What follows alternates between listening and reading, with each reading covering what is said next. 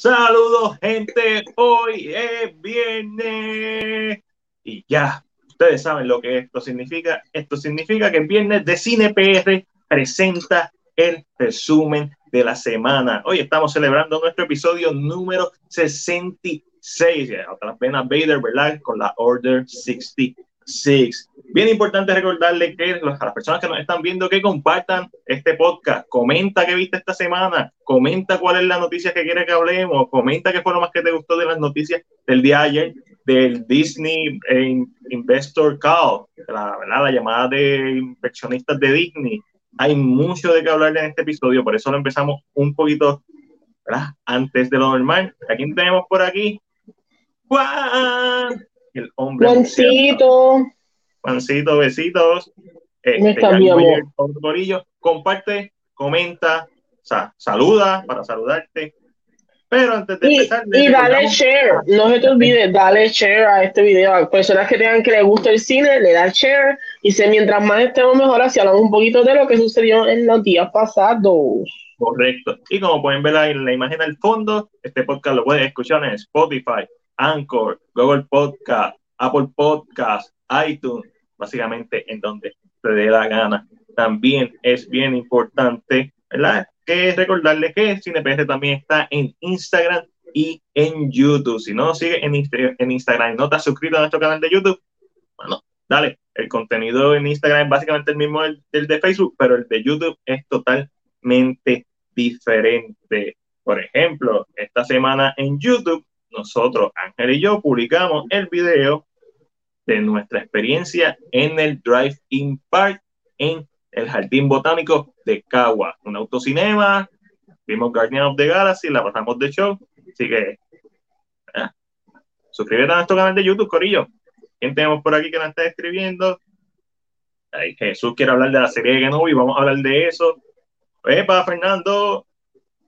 Así que y a las personas que están escuchando este podcast en el futuro, que lo están escuchando en Spotify, lo están escuchando en Anchor, pues, ya ustedes saben, estamos aquí todos los viernes a las 9 de la noche, empezamos un poquito más temprano, ¿verdad? Porque hay mucho que cubrir de las noticias de Disney, pero sé que hay gente que me ha dicho, yo trabajo esa hora, pero siempre lo escucho después, eso está, está en la freaking madre. Así que gracias a todo el mundo que hace eso, a Jennifer, gracias, corazón, siempre apoyarnos.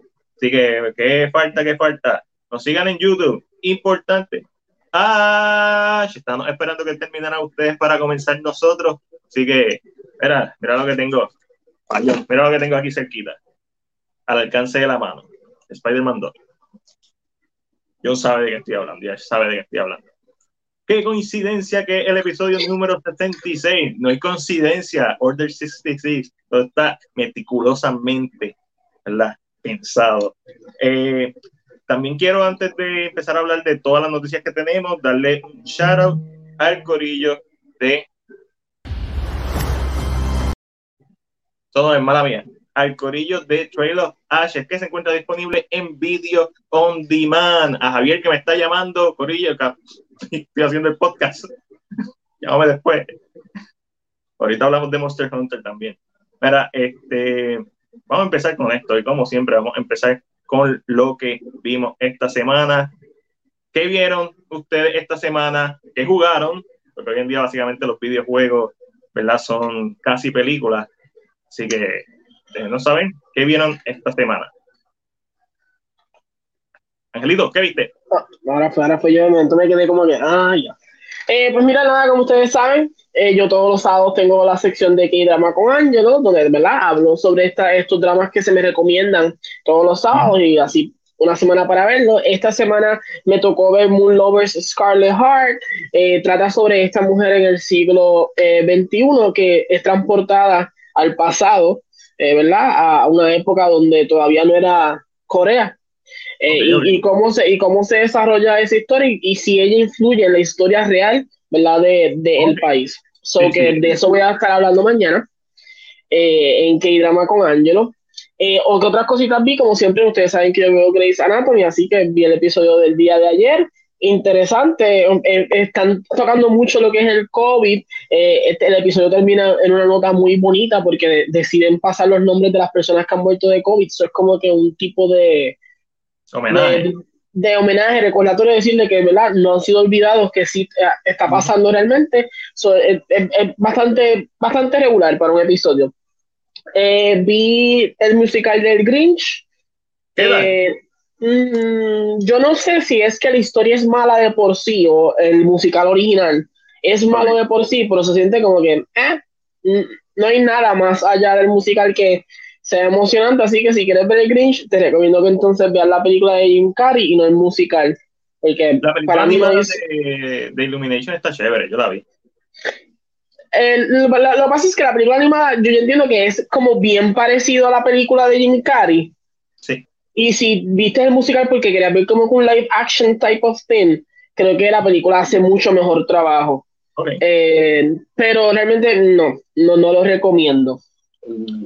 ¿Qué más vi? Vi Godmother, que es la película original de Disney Plus, donde esta hada madrina en entrenamiento decide eh, escaparse, ¿verdad? Porque van a cerrar eh, la escuela de las hadas madrinas, porque ya la gente al parecer no queda en finales felices se siente como una versión eh, de Enchanted, pero lógicamente dedicada a este, streaming service, dedicada a Disney, o sea, no tiene la misma capacidad, pero tiene ese pequeño vibe, eh, yo, la encontré bastante divertida, he escuchado gente que no le ha gustado, pero por lo menos a mí en lo personal encontré que era entretenida para la época de Navidad y como para uno salirse de lo que está pasando, como que hice good laugh, así que se la puedo recomendar en ese aspecto.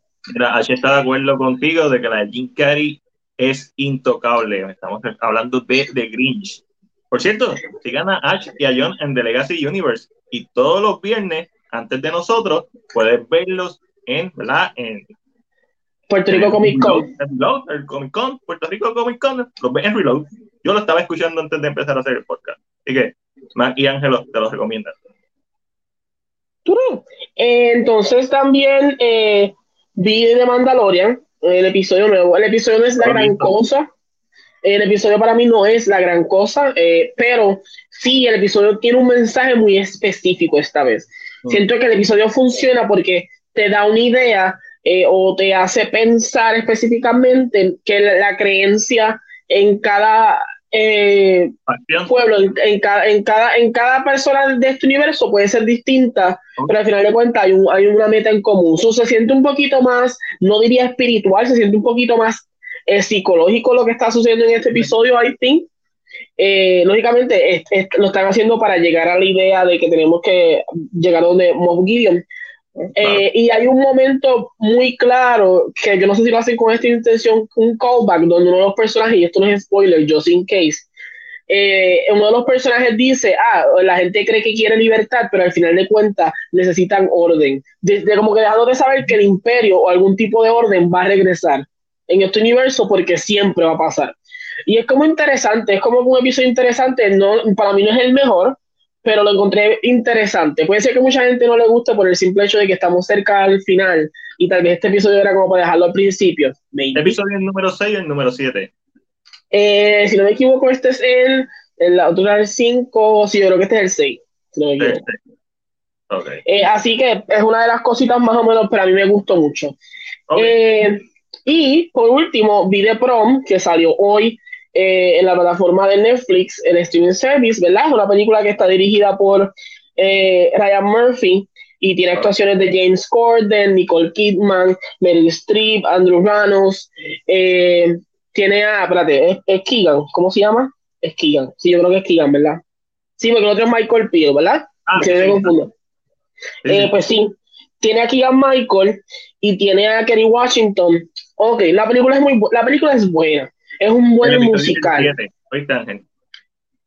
El, episodio Estaba buscando eso, me quedé con la duda adentro. Ah, pues. cuando tenga dudas, nunca se quede con la duda adentro. Nunca se quede con la duda adentro. Mm. The Prom. Es un buen musical. Eh, es que, sí, me perdí. Es buen musical. Eh, es entretenido. Si a usted le gusta, como Ryan Murphy, el director recientemente, le va a gustar. Eh, tiene un buen mensaje, a mí me sacó las lágrimas en un momento dado. Um, pero, pero, mi peor problema con esta, este ah. musical lo fue James Corden. Como siempre. Pero en este, en, este, en este caso, um, déjame ver cómo lo, lo digo. En este caso, no es que yo, no es que yo no sea creyente de que un actor straight no pueda hacer un papel gay. Claro, Pero en este caso, yo siento que este papel tenía que haber ido un gay. En, este, en este caso en particular. Porque hay unos momentos dados en la historia donde está tratando de apelar al lado emocional de una situación, eh, ¿verdad? De la comunidad en ese aspecto y maybe hubiera sido un poquito más impactante si no hubieras tenido a James Corden haciendo un papel tan estereotípico de los gays. Eh, y, ¿verdad? y lo, que, lo que pasa con este lo que yo entiendo con este papel es lo siguiente. El personaje que él está interpretando es un gay, pero de que flamboyán. Sí, sí, yo sé. Eh, eh, es un gay como, pero lo que mucha gente tal vez no, no, puede, no va a conocer es que el actor que hace este papel es igual. So, cuando hicieron el musical, trataron de moldear un poquito el personaje a cómo él era como persona para que se sintiera más fluido. So, entonces, James Corden trata de hacer una imitación o trata de hacer como, parece más una caricatura con los gestos, y no es todo el tiempo, pero es con gestos, manerismos, tonos de voz que se pueden, de momento se sienten hasta insultantes. Esto es algo que no, no, todo el mundo va a ver, porque no todo el mundo, ¿verdad? Lógicamente va a hablar desde el punto de vista donde yo estoy hablando. Pero yo siento que esto es un papel que le hubiera quedado súper bien a, a, al de The Producers, el que hizo Birdcage, eh, Nathan Lane. Siento que era un papel que le hubiera quedado bien a él, le hubiera quedado bien a Titus eh, Burgess, que es el que hizo de Sebastián y que sale, sale en Unbreakable Kimmy Smith. Siento que aquí la oportunidad se perdió de darle el, papel a alguien que lo pudiera hacer mejor y se sintiera más genuino.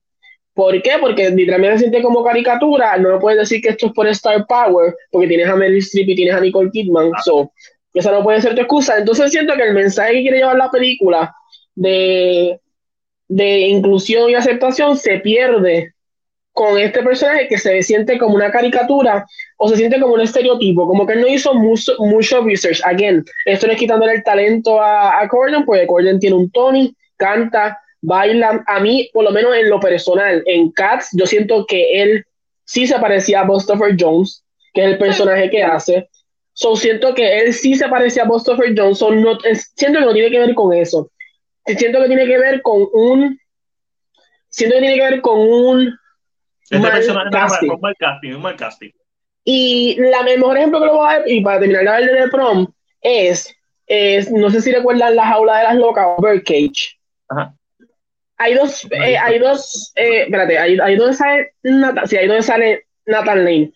Eh, ahí hay, hay dos personajes, Hank Azaria y Nathan Lane a Nathan Lane le queda bien el personaje y a Hank Azaria no le queda bien en esa película. Y es el mejor ejemplo. No es que tú como actor straight no puedas hacer este tipo de papel, pero si lo vas a hacer, siento que tienes que irte bien genuinamente dentro del papel y vender el papel.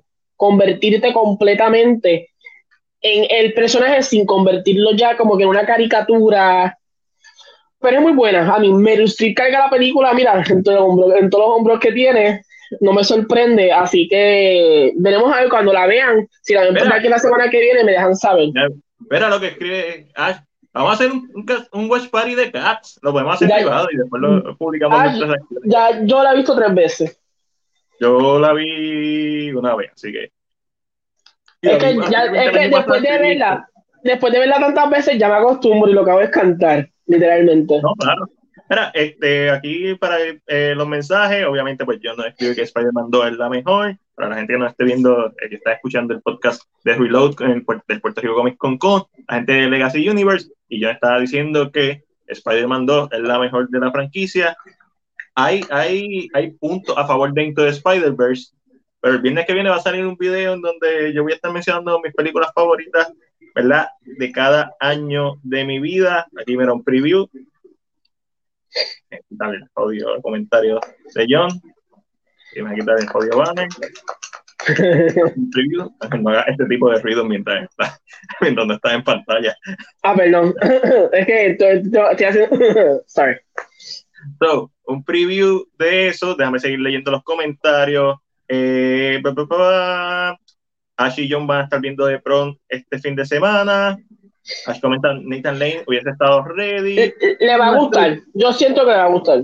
Y Jason Maldonado escribe más, amor mío, saludos y Ángelo, besos. Igual para ti, Jason, el caballo. I'm back. Dame ver. Eh, Ash no escribe que quiere hacer un watch party de cast. Vamos, vamos a hacer algo, vamos a hacer algo con eso. Hay, hay, hay potencial. Eh, al menos Corey me gustó cuando salieron los episodios de Doctor Who y Matt Smith. Es que si hablamos de Corey, a Matiel le encanta Peter Rabbit. Yo nunca he visto a Peter Rabbit y a Matiel le gusta ah, Peter Rabbit. Y la voz de él es súper fácil de distinguir. Eso. Yo creo que tiene que ver mucho con el mal casting que hubo en este momento específicamente. Mira, esto va, esto va, el Watch Party de Cats. Eh, sí, lo pagamos. Eh, y lo de los videojuegos, va. Ay, Ash, lo preguntaste justo a tiempo. Mira, aquí hay un preview.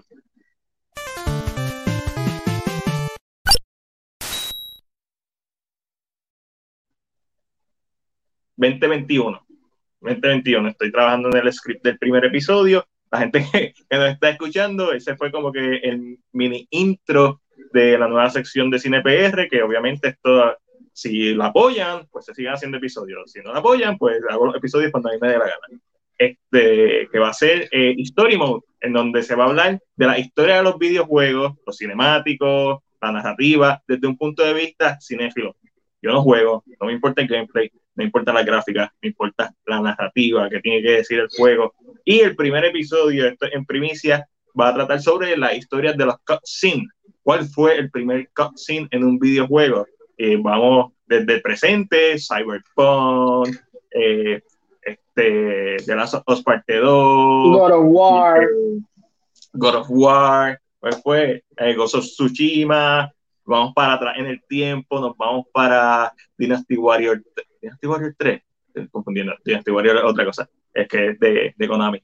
Eh, pero Devil May Cry, el último Devil May Cry 3, vamos para Final Fantasy 7, las comparaciones con el remake, Tomb Raider, Resident Evil 96, ¿sí? sí, 96 por ahí, y, y, vamos, y vamos a seguir yendo para atrás, vamos a estar hablando de, era lo que conseguí por aquí,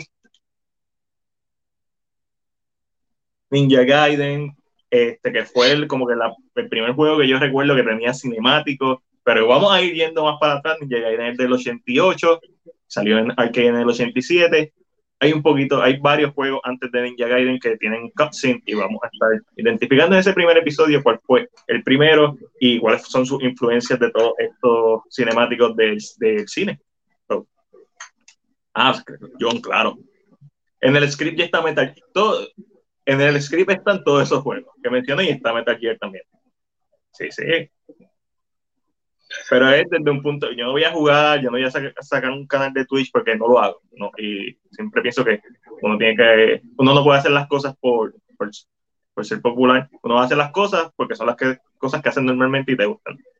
A menos que quieras aprender, que es totalmente válido, como el anime, como el K-drama con Ángelo, que es algo que te interesa hacer y quizás utilizas esto de excusa, pues esta va a ser mi excusa para hacer review de la historia de la juego. Spotlight, Warner, Cyberpunk, Petición de John, dale Spotlight. Vi, lo vi. Vi lo de, lo de la iguana de John. no, me, no, me, no me hagas reír, por favor, que va a dar para ver y no voy a poner me, me, lo mandé y me dijo, ve esto, estoy muerto de la risa.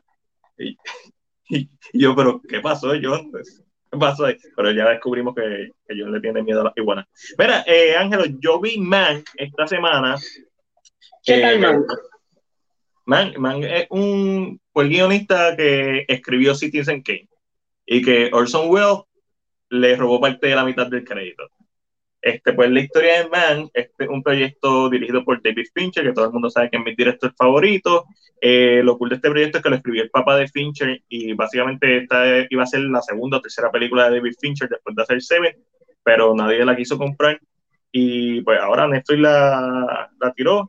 Y es una película técnicamente preciosa, se ve hermosa, me encanta las quemaduras de cigarrillo, me encanta que se vea alta definición porque fue grabada en 8K, pero eh, que parezca que tenga el, el, tono de un filme clásico de los 30, 40, que fue cuando ¿verdad? salió Citizen Kane.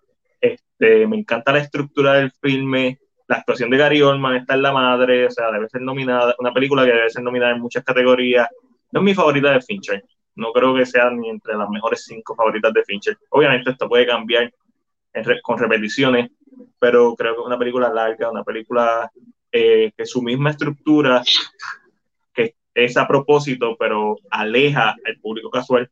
Y obviamente este tipo de películas que tratan sobre guionistas, sobre directores, sobre actores, son películas para cinéfilos, son películas para gente que le gusta la historia del cine. Y a mí en ese sentido me gustó. Siento que le falta un poquito de impacto emocional, pero básicamente como una introducción a quizás algo que tú no sabías.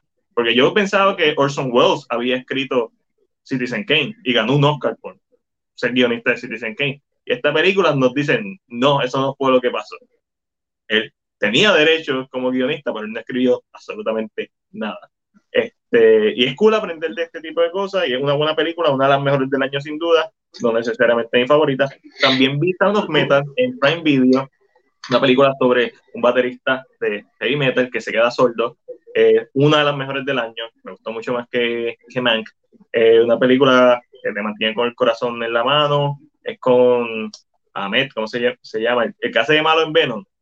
Este, Ahmed Sari, Sari, Sahari, Sorari, y eso, algo así. Eh, Riz Ahmed. Riz Ahmed. Riz Ahmed. Eh, la mejor actuación es lo que le he visto a la fecha me encantó y empecé a ver Daredevil con Omi, la primera temporada. Omi está encantada con la serie. Omi como que vio episodio, pero no se recuerda.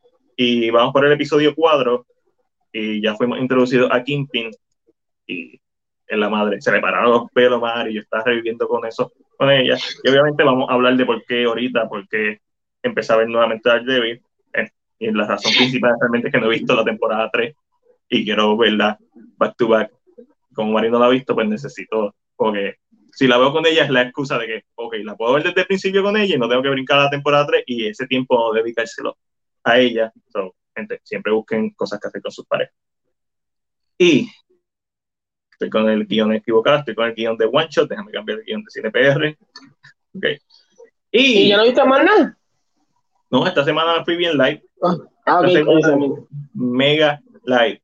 Pero quiero, seguir aquí con Coming Soon, que normalmente es mi la sesión donde hablamos de lo que viene. Y por algún tipo de razón no escribí Coming Soon en los, en los banners, pero no importa, Coming Soon. Poco a poco vamos a ir yendo a la normalidad. Siempre cuídense, en verdad. Lo primero, lo más importante es tu salud. Pero para el que no sepa, la película Monster Hunter va a estar estrenando el próximo jueves 17 de diciembre en los cines de Puerto Rico. Obviamente esto, ¿verdad? por las medidas de seguridad impuestas por el gobierno, 30% de capacidad en todos los cines. Los cines se están llenando, esa es la realidad. So, si usted quiere ir a verla, yo le puedo dar buena fe de que la seguridad está ahí. Usted tiene que poner de su parte, si la quiere la ver. Yo posiblemente la vaya a ver porque me interesa verla, ver cómo adaptan este juego. Este año adaptaron Sonic, quedó muy bien. Vamos a ver si, si Monster Hunter quedó también, ya que tiene toda esta polémica, ¿verdad? Detrás de, de, que la, se cancelaron en China. Quiero verla antes de que la editen. China está difícil, desde que hay en China está todo esto.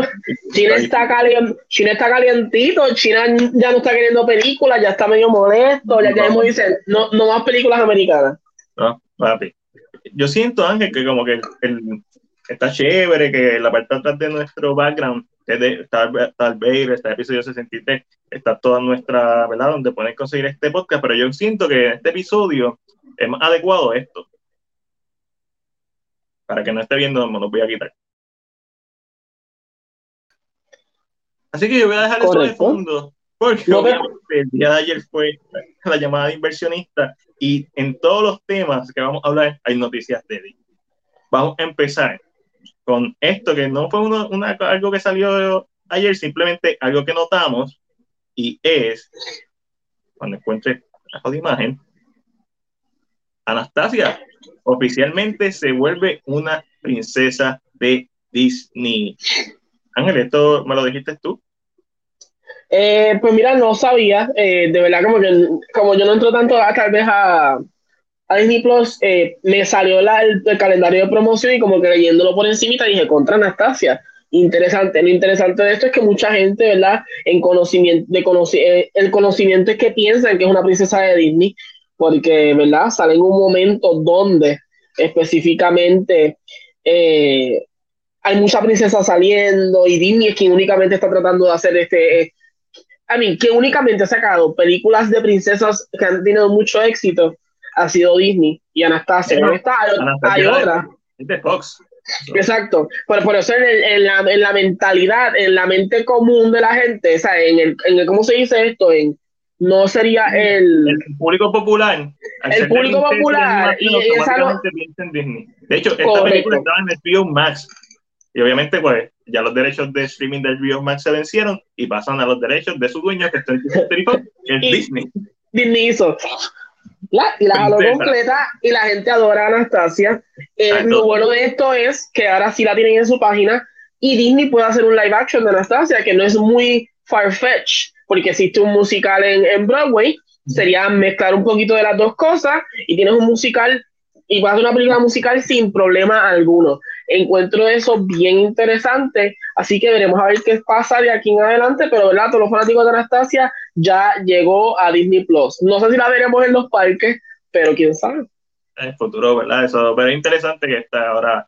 Vamos a seguir hablando de las propiedades de Fox que pasaron a Disney el día de hoy, porque tenemos muchas noticias sobre eso. Pero cuando salió HBO Max, eh, yo, puse, yo empecé a ver Anastasia y algo que me sorprendió es la calidad de la animación eh, que recordaba a animaciones clásicas de Disney, en el sentido de que muchas de estas animaciones clásicas de Disney se hacían con grabando a personas y después por encima las dibujaban. Pero la película Anastasia 97 se siente como una evolución de eso, porque es más flawless. La, se ve, la técnica se ve mejor que estas animaciones, y me refiero a Snow White, me refiero a Cinderella, Sleeping Beauty, que tenía esta sensación de que estabas viendo algo, ¿verdad? Alguien moviéndose de verdad, pero animado. Pues Anastasia espectacular. Si no han visto Anastasia, véanlo, altamente recomendada.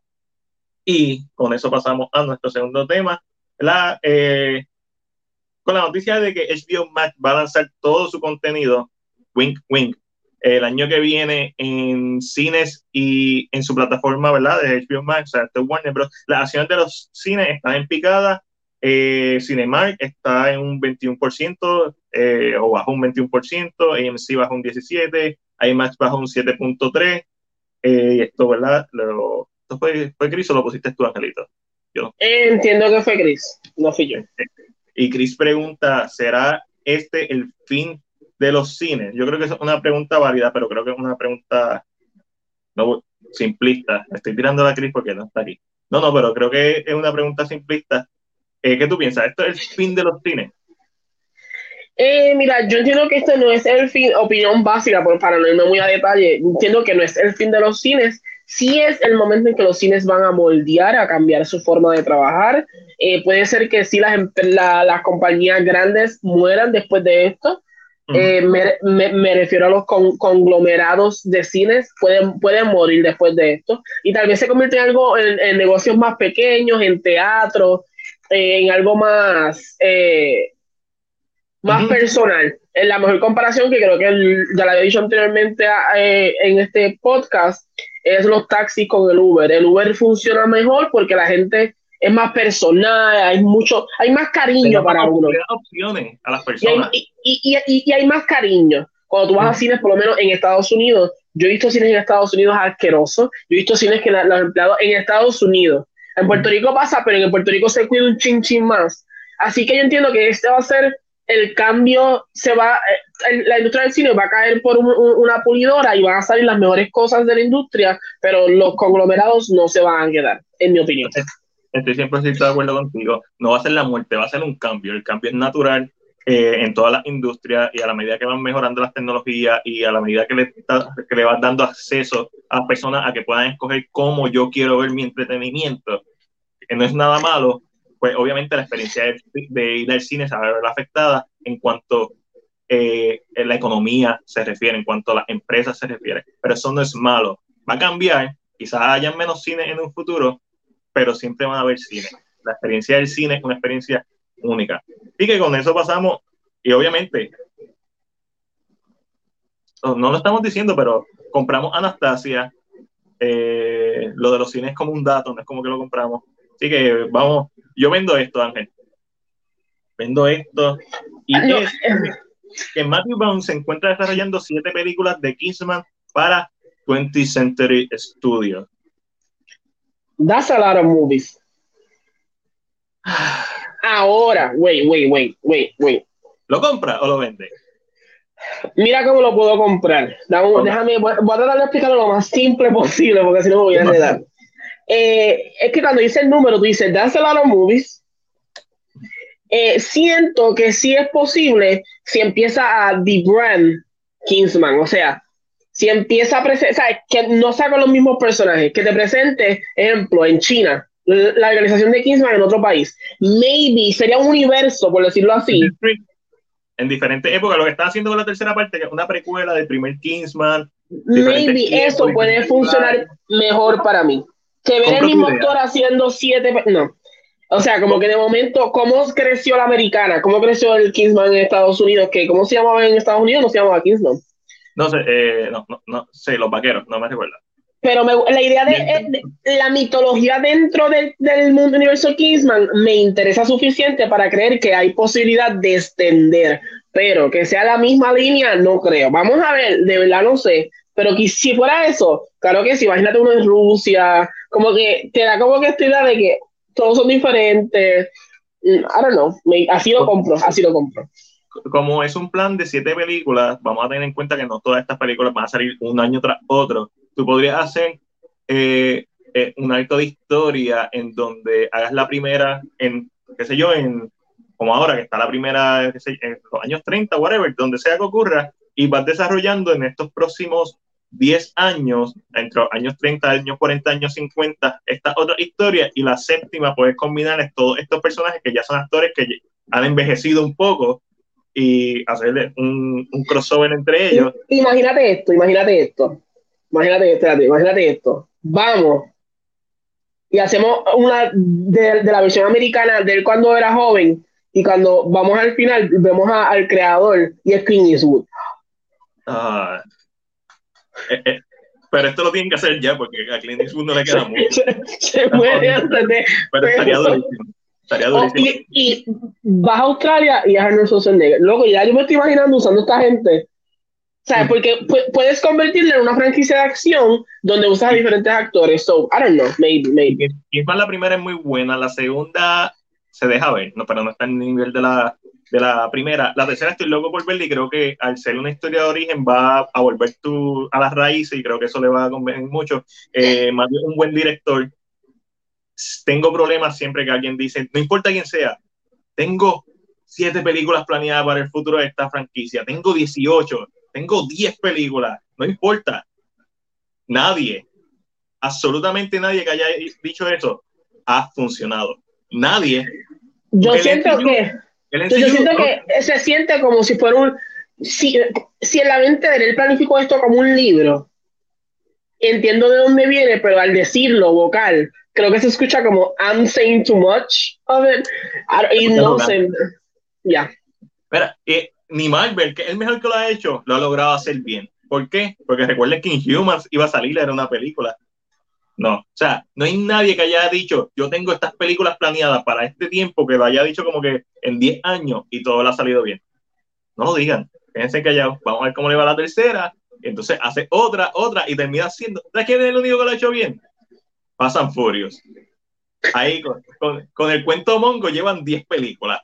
Y, y, y, otro universo que es muy, parecido a Kingsman, eh, James Bond, aunque no todas son buenas, pero James Bond se ha mantenido sacando películas y películas. Pero, pero tú nunca has dicho, James Bond, ah, voy a tirar siete películas de James Bond. Y plan de los próximos 15 años son siete películas. No, James Bond es, ya, tú sabes que va a salir una película cada dos o tres años. Es algo que uno espera. Este, So, por eso lo vendo, pero tu idea me encantó, Ángel. So, compro tu idea. Pero, mira, Disney, Bobby. Ya sí, Bobby, no. Oye, una llamadita, Ángelo. Eh, Ahora viene y nos tumban el live y fue que dije el plan de, de Mati. Aquí vamos a estar choteando plan. Mira, Neil Blomkamp, director de Shabby y la excelente District 9, escribió y dirigió un filme de horror sobrenatural durante esta pandemia, tengo entendido. Este lo compro, a mí me gusta Neo, creo que su mejor película sigue siendo District 9, si no me equivoco, después hizo eh, Oblivion, la de Matt Damon, Oblivion. Oblivion la de, eh. este, no me sé el nombre. Yo lo busco ahora. Y él tenía planeado hacer una secuela de Aliens, la cual se canceló porque Ridley Scott quería hacer el Covenant. So, este, Elysium. Elysium, gracias. Esa misma. Elysium, mira aquí, José. El MVP ahí, el bateme gente José, metiéndole. ¿Lo compra o lo vende? Eh, lo compro, amiga. El simple hecho de que lo hace él en su momento escrito personal, yo creo que no hay presión de ningún estudio. So, a veces cuando tú trabajas algo que es bien tuyo, a veces funciona súper bien. Eh, plus que su, su record, por decirlo así, ha sido muy bueno. So, no todo el mundo le ha gustado Elysium y a mí no me encantó Chappie, pero, pero sí, para mí su récord es bueno. Pero, pero tampoco, pero tampoco son, tampoco son como escrachados. O sea, no. no, son películas que tú dices, se escrachó bien feo. No, siento que no. Siento que eso, yo soy esta persona que le creo beneficio la duda a los directores por eso mismo, por ese, que lo hemos hecho anteriormente y lo hemos dicho, por trayectoria, nosotros creamos, le damos beneficio a la duda a las películas, aunque no nos interese comprar la película. Lo compro por el director en este caso. Vamos a hablar claro, no hay ningún director que, que, las tenga de todas, todas. Este, so, so, sí, yo lo compré y esta noticia me la, me la envió José, así que gracias José por, el, por enviármela. Y para terminar con esta sección, esta sección se fue, se fue rapidito. Este, yo bajé la foto de esto, pero no lo bajé. Pero planea un reboot de True Blood. Pero True Blood no se acabó los otros días. Sí, pero un libro lo puedes volver a adaptar ¿Lo compra o lo vende? Es que lo está adaptando la misma compañía que tuvo su la ganancia. I don't, I don't, I don't, I don't know. Tal vez es porque la gente se molestó tanto con el, o como en la ruta en que el final, eh, la ruta en que la serie tomó al final, tal vez lo, lo, ridículo que se puso la serie al final. So maybe esto quieren como que arreglar un chin chin. I don't know. No sé qué van a hacer. es una IP que tienen y obviamente si lo tienen tienes que sacarle dinero de alguna otra forma. Y historia clásica de vampiros y romance, las, las, primeras temporadas son muy buenas de True Blood. Yo la dejé de ver como a la tercera temporada. Este, ahí fue la, ahí fue la primera vez que vimos a John Manganiello como que en un papel grande. Ahí sale John Manganiello. Ahí es donde yo lo recuerdo, haciendo el lobo. Obviamente, él sale en Spider-Man 1, haciendo de Flash eh, Thompson. ahí, no, ahí no lo recuerdo, lo recuerdo en True pero, mira, Ash lo vende. Horrible esa serie del Season 4 para abajo. Estoy de acuerdo con Jason de que la dañaron full. Si hacen algo. Maybe es, eso. ¿Sabes lo que yo creo que pasa con esto? Es que en este caso, True Blood, tú dices, ay, era buena, pero eh, porque hubo tantas seasons malas que eso se quedó en la memoria. Uno recuerda siempre lo malo. Si yo creo que hacer una nueva, maybe le permite, ok, vamos a hacer lo, que, no, lo que no aprendimos desde la anterior, vamos a aprenderlo de esta. O maybe va a ser más inclusiva. Who knows? Sí, el problema de esto es sí, vuelve a estirar el chicle. los libros ya existen. Debes hacerlo. Breaking Bad, una historia que ya tú sepas cómo va a acabar. Te tira un Game of Thrones y ya sabemos cómo va a terminar eso. Y ahora pasamos. Y, hablando de ah. Game of Thrones, y esto es rapidito, anunciaron más gente para el cast de se me olvidó House of Dragon que se llama la serie. House of, House of, Dragon. Eh, nada, de estos los conocidos, ¿verdad? Está Matt Smith, que fue conocido por su trabajo como el Doctor y también eh, como The Doctor en Doctor Who y también en The Crown. Pero también está Olivia Cook, es el nombre de ella, que también mucha gente la conoce. Eh, nada, veremos a ver, sabemos que esta serie por lo que se sabe, va a estar mucho más basado en, lo, la, lanza de los dragones, la famosa guerra que acaba con la extinción de dragones. So, veremos a ver qué sucede. Ay, mira, no, voy a decir lo que Jason dijo, pero si quieres saber. Ah, lo pueden leer. Es, sobre Anna Packing y medio risa. Maybe aprendan de ese error de True Blood y la mejora. Maybe. Yes. Yo entiendo que eso es lo que va a pasar. Mira, y con eso podemos pasar a nuestra sección de Disney y los demás. donde hablamos de cómo Disney clavó a todo el mundo los streaming services en un en par de horas. Y hay un par de noticias de Netflix también. Coladitas por ahí, coladitas por ahí. Coladitas por... Sí, porque vamos a ver todo. antes, de, antes de que Matías empiece a decir sobre eso, yo voy a decir unas cositas, ¿verdad? Que están en el libreto, pero por lo menos para que lo tengan en mente. Disney Plus anuncia que al, a diciembre 2 tenían 86.8 millones de suscriptores. Su meta, era, eh, su meta estaba entre los 60 90 millones. That's a lot of people. En cinco años. Mi gente, eso es un montón. 86.8 millones. ¿Cuánto tiempo lleva Disney Plus? ¿Un año ya? Sí, un año ahora, en diciembre. Un año y mira la cantidad de gente que tiene, eso dice mucho desde la plataforma y entendemos que estos números van a subir. Eh, debido a que lógicamente a los anuncios, a la clava, a la clavadera que hicieron, estos números van a subir, lo cual es completamente interesante. Hablaron un poquito, ¿verdad?, de lo que iba a ser, de lo que va a ser Hulu y lo que va a ser SPM Plus. Eh, ¿Verdad? Que si les interesa un poquito eso, pues pueden hacer un poquito el search específicamente sobre esto.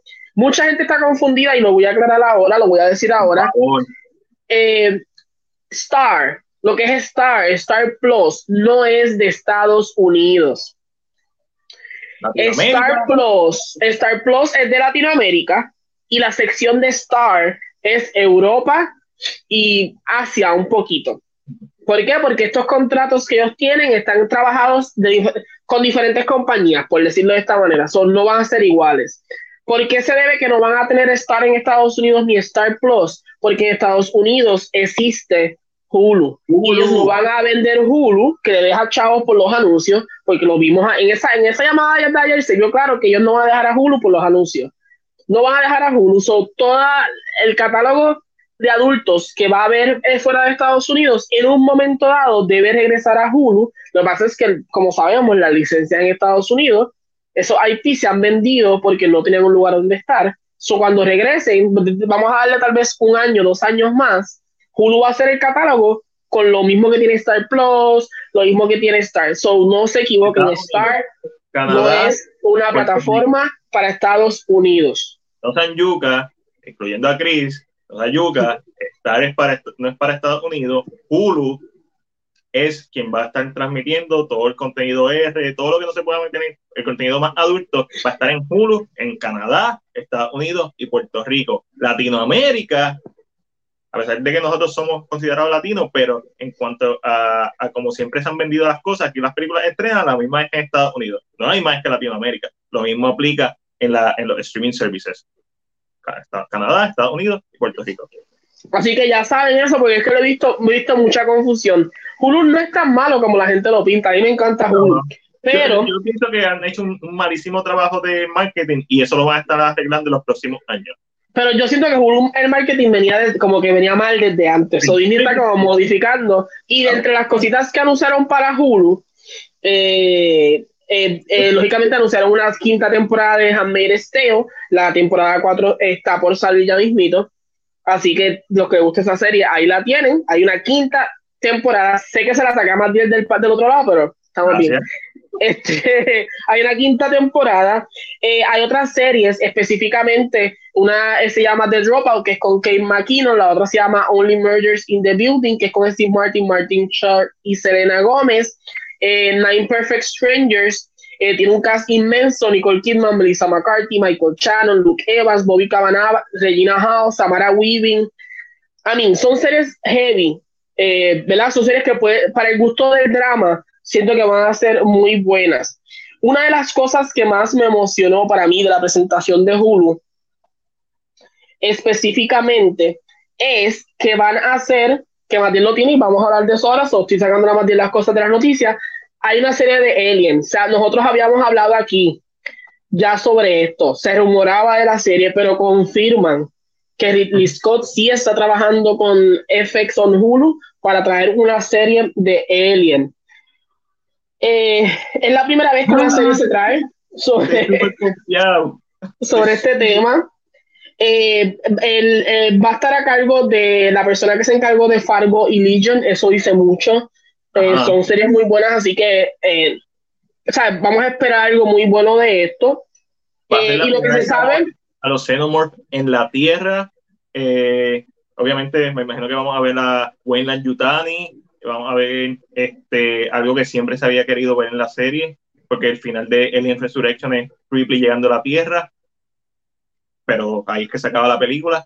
So, es algo que hemos, siempre hemos querido ver. No sabemos cómo esto va a afectar la continuidad. Es bien importante aclarar, las películas de Alien vs. Predator son what if, no son parte del canon. Son como que, ah, una historia aparte que si la tratas de mezclar con la historia de Alien, la daña. No, no, no, no mezclan, son, no mezclan, punto.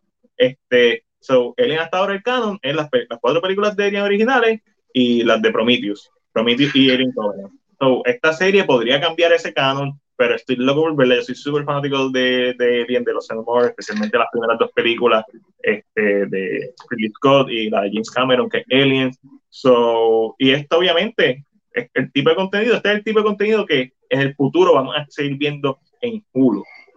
Yo siento que, y esto, y esto es lo que hemos, Martín y yo hemos hablado aquí muchas veces, porque ustedes si están, nos siguen, saben que lo hemos dicho, FX se va a comprar la competencia directa de Netflix y HBO Max va a ser FX y Disney mezclados a la vez. FX va a traer estas series bien heavy, bien drama, bien directas. Viviana, mi amor, gracias por estar por aquí. Eh, estas series bien fuertes en temática, lógicamente, cuando traen a FX a, a, su catálogo, les permite traer este tipo de series, o que a mí me interesa mucho. Otra de las series que van a traer se llama Platform, eh, y esto suena, como lo explican, suena como una serie muy parecida a Blacklist, porque van a, traer like singular character stories. So, veremos a ver. Eh, tienen una serie que, se, que es una comedia que se llama Reservation Dogs. Y la más que me emociona a mí en lo personal. estoy emocionado. Es que FX se va a encargar de hacer Shogun. ¿Qué Shogun? Shogun es un libro hecho por James Clavels y es un retelling. Que te clavó ayer.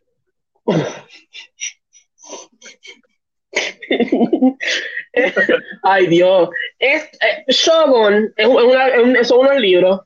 Eh, y estos libros, para explicarlo en, cosas más sencillas, es como un Game of Thrones en un Japón feudal. por eso la palabra Shogun, que el, estos libros son muy buenos. Que FX esté cargando la serie ahora, a mí me emociona porque es interesante cómo lo van a hacer. Así que creo que lo más que emociona de Hulu es esa partecita que van a traer esta serie. Así que veremos. A ver, eh, cualquier cosa, si no saben de la serie, de momento dicen: Yo me recuerdo cuando Angelo me lo dijo en diciembre del 2020 y no la vi. no estoy llorando. Cuando cancele, es series como la, Hulu tiene buen contenido, lo que tiene es marketing.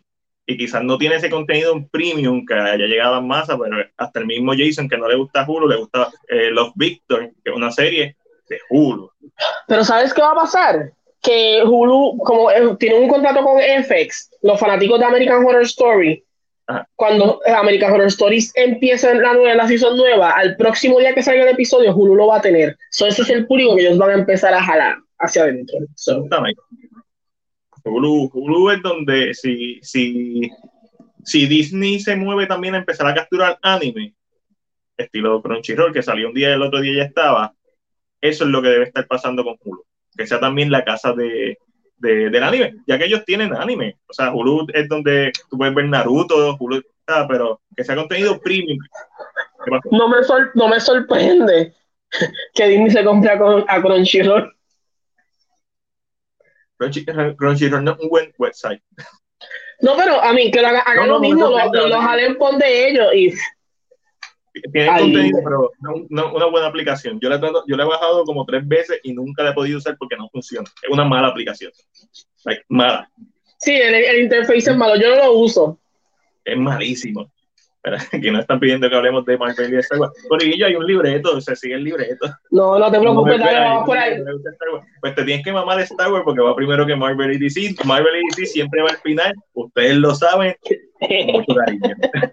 mucho, mucho cariño. Mira, vamos a seguir hablando de, de los streaming services. eh, se presenta el, un nuevo póster para la temporada final de Sabrina, que no sabía que en español se llamaba El Mundo Oculto de Sabrina. Este, y salió un, un, un, clip bien cool con las pillas de la, de la película de los 90, la película de la serie de los 90. Este, so, ¿Qué pensaste de ese clip en particular? El poster me da lo mismo.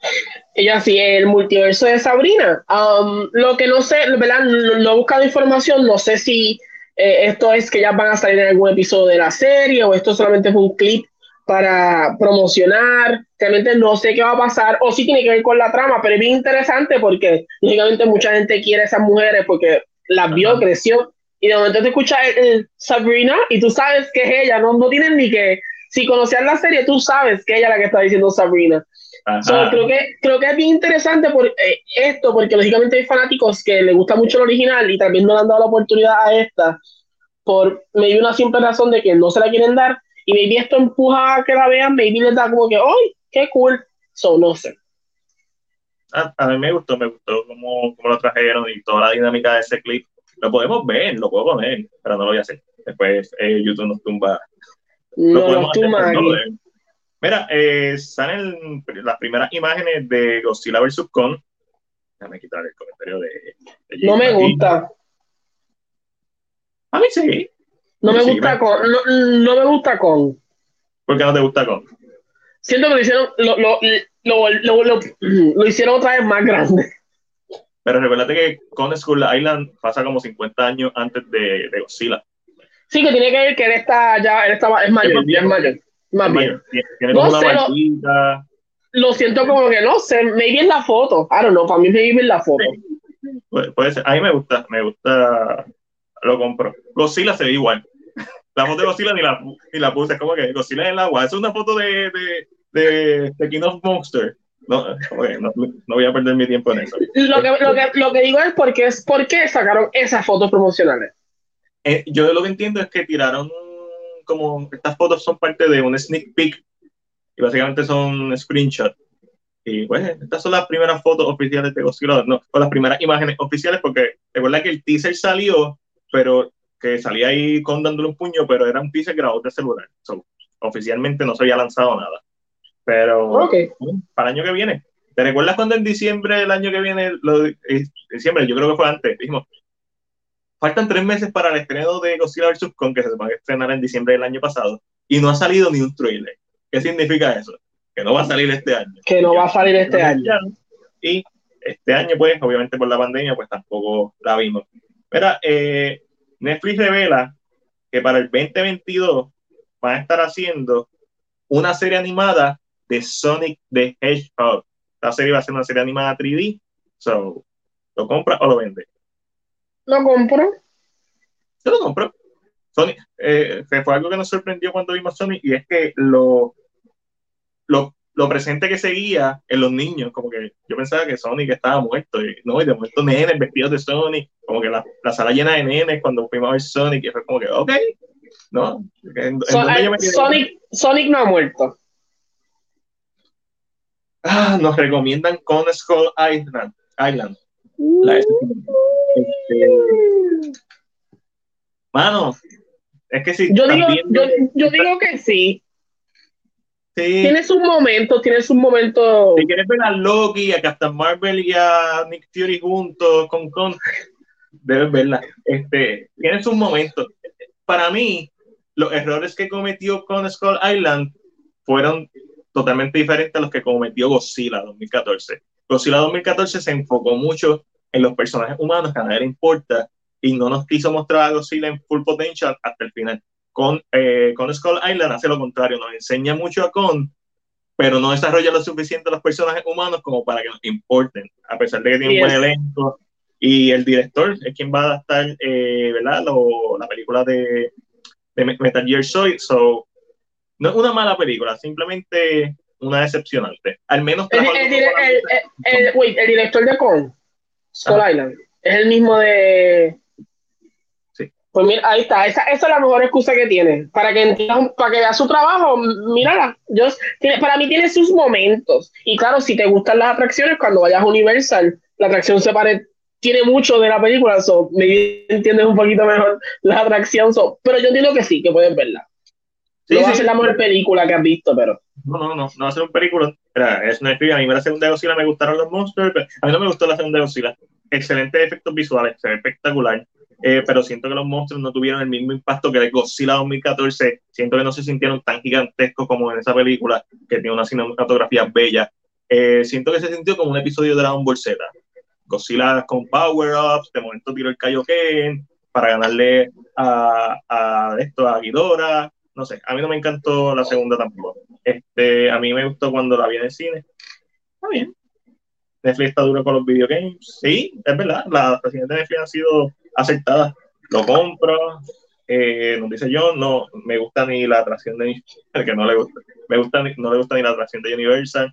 La historia de la segunda estaba sí, estaba, estaba malita. Tiene momentos, porque cuando este hombre va a, a donde está Godzilla, está bien chévere. A darle como que explotarse encanto con, con la bomba nuclear. Esa parte está chévere. Oye, más o menos le pasó en la segunda Godzilla con los humanos y así. No te va a gustar, pero la deberías ver para tener como que background informativo, que lo puedes leer, pero no es lo mismo. Yes. que usted tiene, ¿verdad? Mi recomendación es que la vea. Y decía, la, la mía también. A lo mejor te sorprende. Piensa que. Ok. Y este ya, no vamos a entrar, de momento iba a opinar, pero dije, no voy a opinar de atracciones porque vamos a estar tres días aquí hablando de atracciones. Sonic, Sonic. Sonic, sí, cool. sí. Sonic está en la su compro. momento, Yes. la compro. Hace falta serie de, de Sonic. Hace falta Sonic y su banda. Juraron que su madre. Sonic para. Mira, eh, vamos a estar hablando. Jason, puedes venir como en 10 minutos. Vamos a estar hablando un poquito de Star Wars. Este, vamos a empezar con la serie de Kenobi. Eh, Kenobi, ¿verdad? Obviamente sabiendo que esta serie se está trabajando, la misma va a empezar sus grabaciones en enero 2021. Los eventos de la serie se desarrollarán 10 años después de los eventos de Revenge of the Sith. Pero, ¿cuál es la historia más importante? ¿Cuál fue la noticia de la serie de Kenobi, Ángelo? ¿Quién Que el, regresa? caball- el caballero Hayden Christensen regresa como Darth Vader. Y eso fue algo que se, algo que se había escuchado, pero fue una, sigue, sigue siendo una sorpresa porque yo no lo esperaba. Yo había escuchado rumores de que él podía volver, ya sea como un Ghost Form, que ah, siempre se ha hablado mucho en, en The Mandalorian que eso puede pasar, pero en Kenobi, que eh, antes, antes de A New Hope, ok. Y hace sentido porque oh, eh, Ewan McGregor, so, hace mucho sentido que vuelvan a traer al mismo elenco, a la manera, a la manera que sea posible. So, Yo no so, sabía, a mí, yo, yo pensé que iban a anunciar que iba a salir Darth Maul y eso era como que lo que yo estaba waiting for. Yo, ah, no. Es posible y es bien probable. Yes. Es más Yo siento probable que sí. salga- Es más pro- probable que salga Darth Maul en la serie de Kenobi que salga Darth Devil en la serie de She-Hulk. Es más probable. Porque, pues, Claro. pero porque narrativamente tiene historia y ya y sabemos que la muerte de Darth Maul en, ¿verdad? Eh, exactamente, es que no quien lo mata. So, spoiler alert. Eh, Ah, sí. Sí, pero sí, eh, pero sí como que fue interesante. La pregunta que yo tengo específicamente con esto es, él hará, le veremos, le veremos, tienes un especial de atracciones, que ella quiere que hablemos de atracciones, ¿será? O que hablemos, maybe podemos ver la historia de las atracciones, lo- la cinematografía de las atracciones. That could be done. Yo, yo hice uno, yo hice uno, actually. Ah, yo hice uno de Terminator, la, la verdadera secuela de Terminator, que es la atracción de Terminator del noventa y pico, que hizo, que dirigió, escribió y grabó James Cameron. Esa, técnicamente, esa es la verdadera tercera película de Terminator. No Rise of the Machine, no Salvation, no este, Genesis, no Dark Fate. La verdadera historia que James Cameron quería adaptar para el cine es, ¿verdad? esa, esa, esa Battle, Battle of Time, Terminator 3D Battle of Time. Este, so, Pues, técnicamente So, lo es. Ash, en, en- Ash, en otras palabras, puede ser que lo hagamos, es lo que te está queriendo decir. Puede, puede ser que, que hagamos algo así. Déjame buscarla aquí. Este, ¿de qué están hablando Kenobi? Que no vi. Ah, que la- yo estaba haciendo la pregunta de que la curiosidad mía entonces está en que él será el que estará detrás del suit. Veremos un backstory donde lo veamos a él actuando como, como Anakin. Eh, hará la voz o regresará James. eh, son estas como las dudas que nacieron en mí. Cuando... La, la, voz de James. Exacto, a mí. No me pongan la voz de Hayden porque voy a empezar a tirar puños como loco. so, veremos a ver. So. ¿Qué es lo próximo que tenemos? No, pero espérate, es que estaba, estoy en otro lado que no es el libreto, pero eh, sí habla de Star Wars. Un, ay, ay, ay, ahora no me sale el libreto, denme un break. Lo próximo que tenemos sobre es. Ah, es que ah. tampoco es de Star Wars. Tú pusiste otra cosa que no era de Star Wars. Eh, Mayan de las Dragon estrenará en cine y en Disney Plus el próximo marzo. Confirma, confirmaron eh, que Raya va a hacer lo mismo que hizo Mulan en parte. Eh, va a tener un, un, estreno simultáneo eh, y sería Premier Access, por lo tanto se va a cobrar por la película.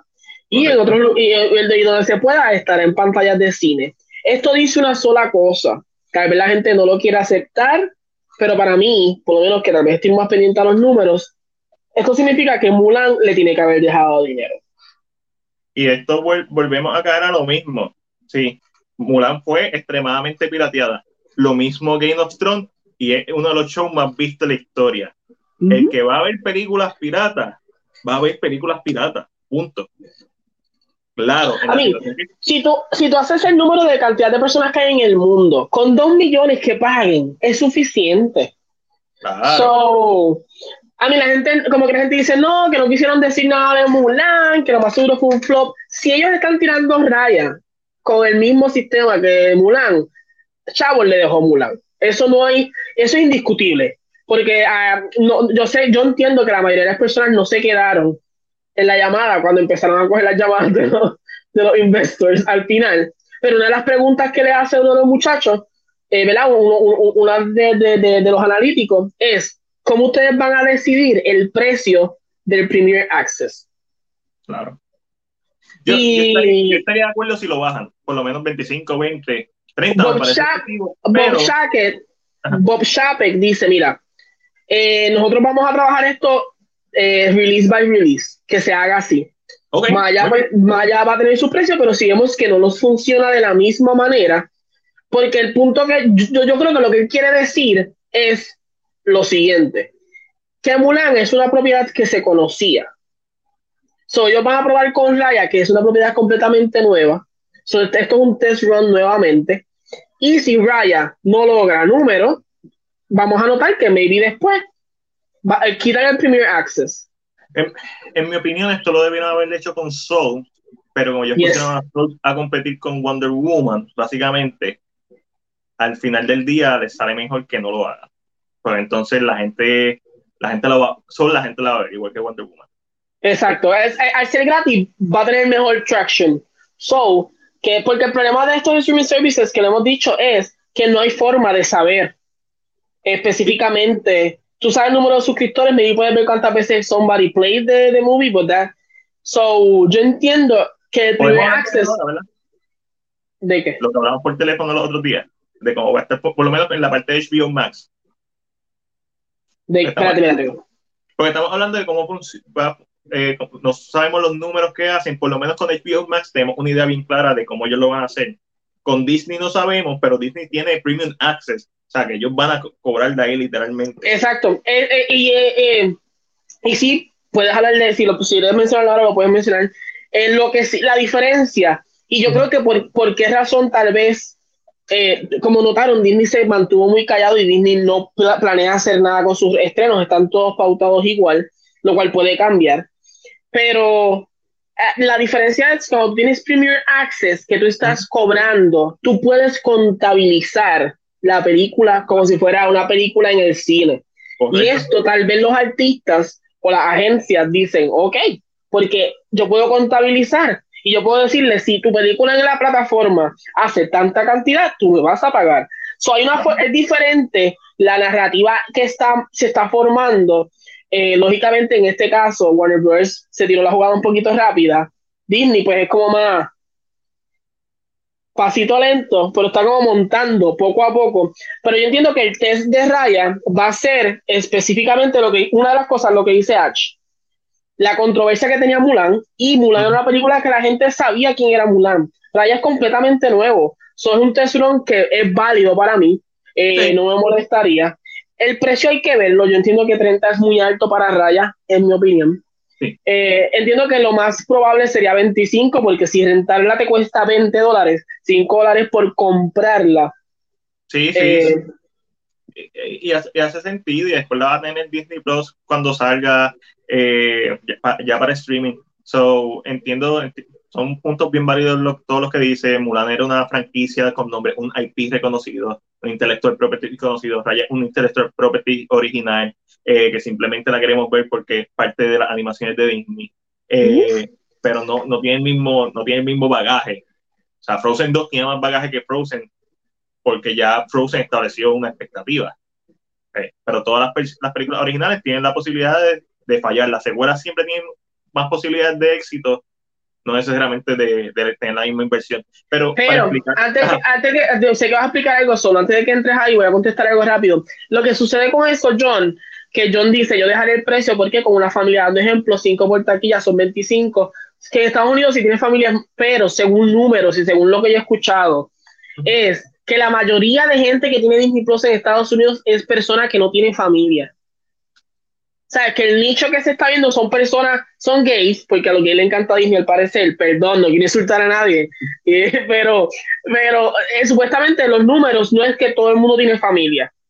Por lo tal razón es que esa, esa matemática hay que ver cómo le funciona, pero yo me paro en, la quinta enmienda, no, en la quinta enmienda no, yo me paro y digo que Mulan fue un éxito. Aunque no tenga el número, para mí le dio chavo. Yo no, no me atrevo a decir eso porque yo esperaba que en esta llamada se hubiera hablado un, un poco de eso, ya sea al final en las llamadas, y yo pensé que iban a, decir números, sí pienso que fue exitosa, eh, pienso, pienso, pero no, ok, acabo de, acabo de decir uno, no acaba de contradecirme, sí pienso que fue, que para ellos el experimento fue un éxito, a diferencia de Tem, que para mí fue un fracaso el experimento. Pero llamarla exitosa, no sé por qué no tengo números pero no porque lo dude, básicamente, ese, es mi punto. No dudo que haya sido un éxito, pero hubiera esperado los números. El hecho de que van a tirar raya me da confianza de que va a ser así. Si hubieran tirado una si hubieran tirado Soul, hubiera estado seguro que fue un éxito, porque es Pixar. Pero no sé si, me entiende, no sé si me expliqué bien. So, voy a explicar un poquito lo de HBO Max, porque me parece genial, me parece súper interesante todo esto cada día que pasa sigo pensando que el mayor error que hicieron fue tirarse de pecho y decir todo nuestro slate del 2021 va a salir a la misma vez. Esto lo debieron hacer como Disney, que Disney no cambió su plan. Disney esto estaba pregrabado, posiblemente desde hace meses. Desde hace por lo menos desde hace por lo menos dos semanas estaba grabado todo esto. ¿Ustedes se creen que es el parado en esta con el eso estaba eso tiene que estar planificado hace dos semanas? Como disipando, aunque estaba pregrabado, pero obviamente esta es una versión eh, para el público de, esa llamada que se hace todos los años. Eh, pues sigo pensando que, fue un súper error. Mírala aquí, mírala. Jason escribe, pues- Ángelo, te veo como Ariel, más te veo como Pocahontas y a Chris lo veo como Úrsula. Papi, Chris es el villano. Este, so, ok, ¿cómo va a funcionar esto de HBO Max? HBO Max obviamente anuncia que todas sus películas del 2021 van a salir simultáneamente en HBO Max y en los cines. Ha creado toda una controversia con los gremios de actores, ha creado toda una controversia con las cadenas de cine. ¿Por qué? Porque no les avisaron, no les avisaron a, a las casas productoras, no les avisaron a nadie. Básicamente lo que recibieron fue un caos, algunos de una hora, media hora, como Legendary. Nos llamaron media hora antes de anunciarlo. ¿Por qué? Porque esto no fue una decisión de HBO Max, no fue HBO Max, no fue una decisión ni siquiera probablemente de Warner Media fue una decisión probablemente de ATT, de la cabeza. Y si tú tienes todos los derechos de hacerlo, tú no le tienes que dar explicaciones a los demás. Está mal, está súper mal. Esto lo debieron hacer película por película y que fuera fluyendo. Por eso es que me parece genial lo que Disney está haciendo, el plan de Disney, como siempre. Excelente plan. Yo siempre he dicho, marketing one on one Disney, aunque la gente le tiene como que su Disney es muy bueno, Disney tiene una forma de mercadear que yo creo que es bien inteligente al momento y es lo mismo que le dije a Matiel, eh, Warner Brothers tenía que haberlo hecho eh,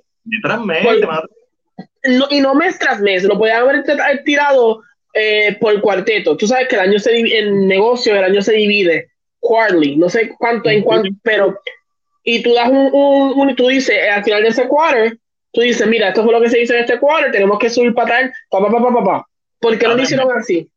Yo siento que lo, Exacto, pues, eh, pues eh, yo siento que hubiera sido mucho más exitoso que tú eh, haces eso, preparas a los demás a que ese es tu plan, solo ellos tengan tiempo de conversar contigo y hacer números y demás, pero decir todo va, todo, todo el, el plate completo, es como que...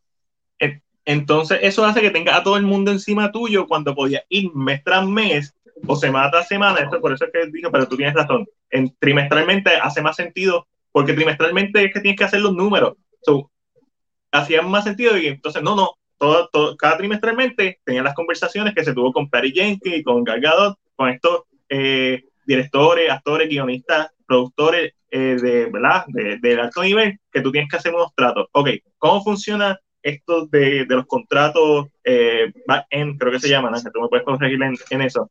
Los, los back-end los back contracts. Los back-end contracts básicamente son contratos que estipulan que si la película llega a qué cantidad de dinero en su recaudación de taquilla, le dan un bono, le dan más dinero a la persona que firma. Esto no lo firma el que, el, el que hace el tipo que está barriendo en la parte de atrás. Esto lo firman los protagonistas, los nombres grandes, directores como Christopher Nolan, como Patty Jenkins, como Denis Villeneuve, Spielberg, todos estos tipos tienen este tipo de contratos. Hay otros tipos de contratos que son por cientos de películas, como Robert Downey Jr., que siempre se le daba X cantidad de por ciento de las películas que le aparecían en el MCU. Ok, ¿qué está haciendo HBO Max? Que me parece genial, actually. No, no, me parece horrible cómo manejaron la situación, me parece genial cómo están haciendo esto. Estos contratos, las películas, por ejemplo, si tú tenías que llegar a 300 millones de dólares, o 300 mil millones de dólares, si nos están viendo de Latinoamérica, para que te dieran un bono, ahora solamente tienes que llegar a 150, que es la mitad. Que es una cantidad mucho más aceptable, la mitad, del 50%. Sin embargo, si la película lo que recauda es 100 mil millones de dólares, te quedaste corto por 50. Pero Warner Bros. le está añadiendo el 50% de lo que tú ganes a, a, esa cantidad que tú ganaste. Así que si ganaste 100 millones, se le añade 50% de 100, es 50, añade 150, por ende llegaste a tu número y se te da el bono, porque ellos no tienen forma de cuantificar, ¿verdad? Cuántas personas vieron la película, así que lo que están haciendo es lo que tú ganas en taquilla, se te da, se le da un fee por HBO Max, la mitad de lo que tú ganes de taquilla. Si lo que ganaste fueron 50 millones, pues estaban 25 millones, así que te quedaste corto y llegaste más que a 75 millones. Y así sucesivamente con los números que lo hacen. Es súper interesante cómo lo están haciendo. Lo, lo, que yo encuentro interesante de esto es que yo siento que comparando números, estos back-end contracts no se ven, puede ser que haya gente que, que no acepten el, esta, este número, porque un ejemplo de esto es New Mutants, aunque se haya atrasado bastante, hizo 46.1 millones y The, The Crux en dos semanas hizo 60.5 millones. Tenet es la excepción en este caso, que hizo 359 millones, por lo tanto, bajo este contrato serían dos bonuses, porque 150 más 150. So, el punto es que el problema con esta idea de tú querer venderle esto al artista es que tú no tienes algo bien factible en papel para decirle, mira, esto es lo que va a pasar. Porque tus ejemplos son Tenet, que fue un éxito dentro del COVID, con COVID es un éxito, y tienen las otras que no han llegado a ese número. So, no todas son Tenet. So, yo creo que hay películas, y perdón el que lo diga, pero hay películas en esa lista que no merecen salir en el cine, que no. tirarlas al servicio de streaming y ya. Ya hace sentido, sí. Eh, pero siento que esta decisión fue muy apresurada. Yo estoy con McDiel en que ellos hicieron esto para, para tratar de, de apagar a, a, Disney antes de que saliera. Sí, pero... y, y, hacer ruido, pero creo que fue la peor decisión porque te tiraste de pecho sin mirar si había agua. O sea, básicamente te tiraste de pecho sin mirar si había agua. Y en estos momentos tienen un chichón. Sí, y vamos a y me, y me encanta lo que está pasando porque es súper interesante y esto hay que seguir viéndolo semana tras semana, vamos a seguir encontrando. También ha salido cosas. Christopher Nolan, claro que está llorando. Christopher Nolan, un llorón. Vamos a empezar. Pero, ¿viste quién habló? Eh, ayer. Eh, y eso me sorprendió un poquito porque Denis no es de hablar tampoco, como que de estar empezando hace mucho. Todo esto hay listas que quizás no se han contactado con ellos, van a llorar, van a... Pero Christopher Nolan está molesto, está criticando a HBO Max. Christopher Nolan siempre, siempre ha odiado los subscription services, eso ya se veía venir. Pero eh, se le ha salido la arrogancia, porque fue por culpa de Legendary que Warner Bros. tuvo que estrenar TN en julio en los cines. Warner Bros. quería estrenar TN en diciembre, esperando ¿verdad? que todo mejorara. Papi, está, está Christopher Nolan está, está el garete. So, vamos a pasar a lo próximo, que es Focus Focus 2 fue anunciada de manera oficial. Lo vendo. eh, antes de, que, de decir eso, John pone, busca el póster principal de Tenet, que es una copia de The Art of War con Wesley Snipes. Vamos a ver. Ya buscarlo. Eh, no me sorprende, eh, John. Eh, yo, mi Matías sabe, yo soy bien fanático de estudiar los posters y los posters llevan, llevan repitiéndose hace mucho tiempo. Me sorprendió específicamente esto, pero los posters eh, ah, por ejemplo, yo entré a la conversación porque mucha gente decía que los posters de Marvel se parecían todo o, eran copias de muchas. Eh, so, cuando me dices que se parecen, no he visto el que lo estoy buscando ahora mismo, pero cuando me dices que se parecen, no me sorprende porque una de las cosas que tiene el poster de Tenet eh, específicamente es el, el, el wording y cómo está acomodado y ya yo lo he visto antes. Se me hace bien parecido. So, que no me sorprende mucho que lo digas. Yo, yo siempre he querido sentarme como que me vi un video de esto mismo. La comparativa de, sí, pero tirar todas esas películas. Sí, estamos, estamos, estamos, estamos, estamos hoy estamos cinco del público. So, te sorprendería mucho que los posters sí, se parecen mucho. Yo siempre creo, creo que como una sección de esto, mirando posters y comparando posters, Sería, pero, eh, pero requiere tiempo porque lógicamente nadie te dice, yo me copié esto.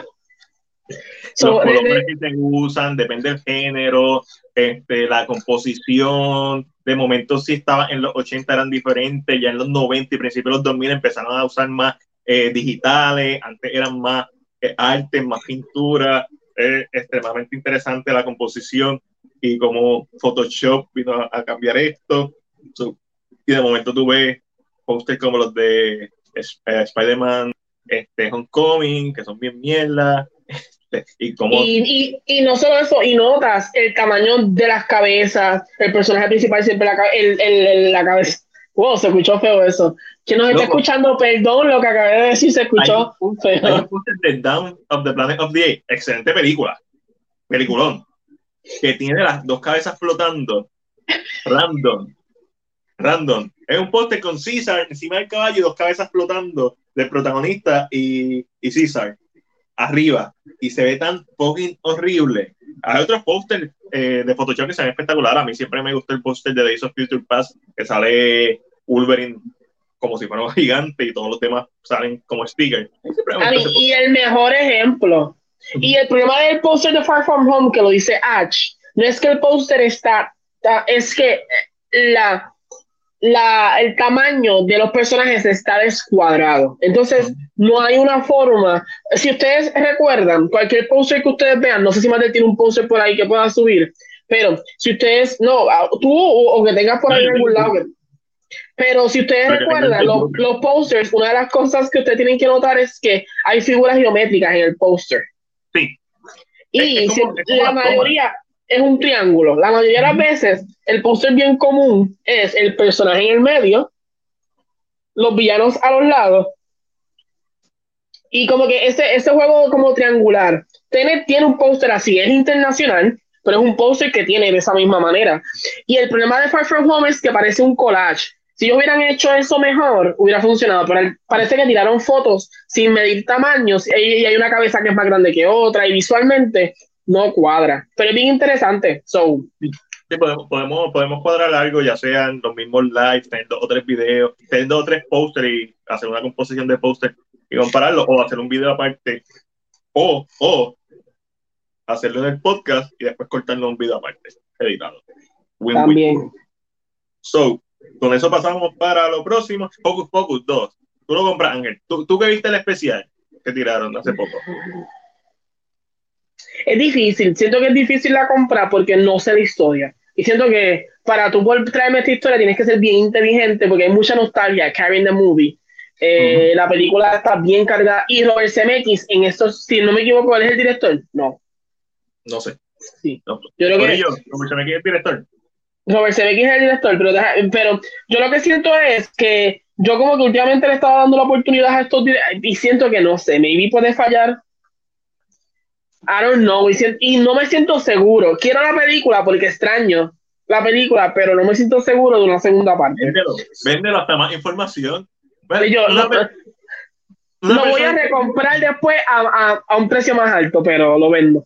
Exacto. Una persona inteligente hace su, ¿verdad? Su, crea sus opiniones en base a la información que tiene. Y la So, tú me estás, diciendo, me estás diciendo que no, soy No, no, inteligente, eso es lo que quieres decir. Esto va a tener sentido ahorita cuando estemos en Marvel. Y tu opinión puede cambiar, y es lo lógico que pase, a medida que vayas teniendo nueva información. ¿Verdad? ¿Eso hace sentido? Una persona lógica y una persona coherente hace eso. Lo, lo compro porque no, no he visto nada, no sé la historia, no sé quién está envuelto, obviamente, un- una secuela, pero una secuela difícil de hacer. So, Yes. So, vamos para adelante. Y aquí empezamos. Disney Plus prepara 10 series en el universo de Star Wars. Entre ellas se encuentra Ahsoka, que es una fan favorite. Está Rangers of the New Republic, que es una serie después de los eventos de. ¿Es de, de, de Return of the Jedi o es de, de Rise of Skywalker? Eh, pues entiendo que es después de Rise, que diga, de Return of the Jedi, porque son spin-off de The Mandalorian. Ok, cool. So, entiendo que sí, entiendo que serían solamente de... Eso está, eso está cool. La serie de Obi-Wan que ya sabíamos y ahí están, ¿verdad? Para que las vean mejor. Va a haber una serie que se llama Endor. Todo lo que tiene el logo de Disney Plus en la parte abajo que va a salir en la plataforma. Endor, un planeta. Bad Batch, que ya se había anunciado, que es la serie de, ¿verdad? El spin-off de Rogue One. Visions, eh, no sé qué es. Lando, que aparentemente va a ser una serie animada sobre Lando. Acolyte me llama mucho la atención porque va a ser como de los Sith del lado oscuro. A, eh, Star Wars A, A Droid Story, que va a ser como que cortometrajes de los droids. Y obviamente, como esto es de Lucasfilm, pues también está Willow. También por ahí está Indiana Jones 5, en donde probablemente vamos a ver a Eh, Indiana lo Jones que sí, antes de que llegue a la última noticia, es lo siguiente. Andor es el nombre de la serie de eh, Diego Luna, del personaje de Rogue One. ¿Y Bad Batch cuál es? Eh, Bad Batch es una serie animada de un grupo de como de droids que, que son como un Bad Batch de droids, por eso es que se llama así. Sí, sí, salió, Y- y eh, salió yo- mala la, la mercancía.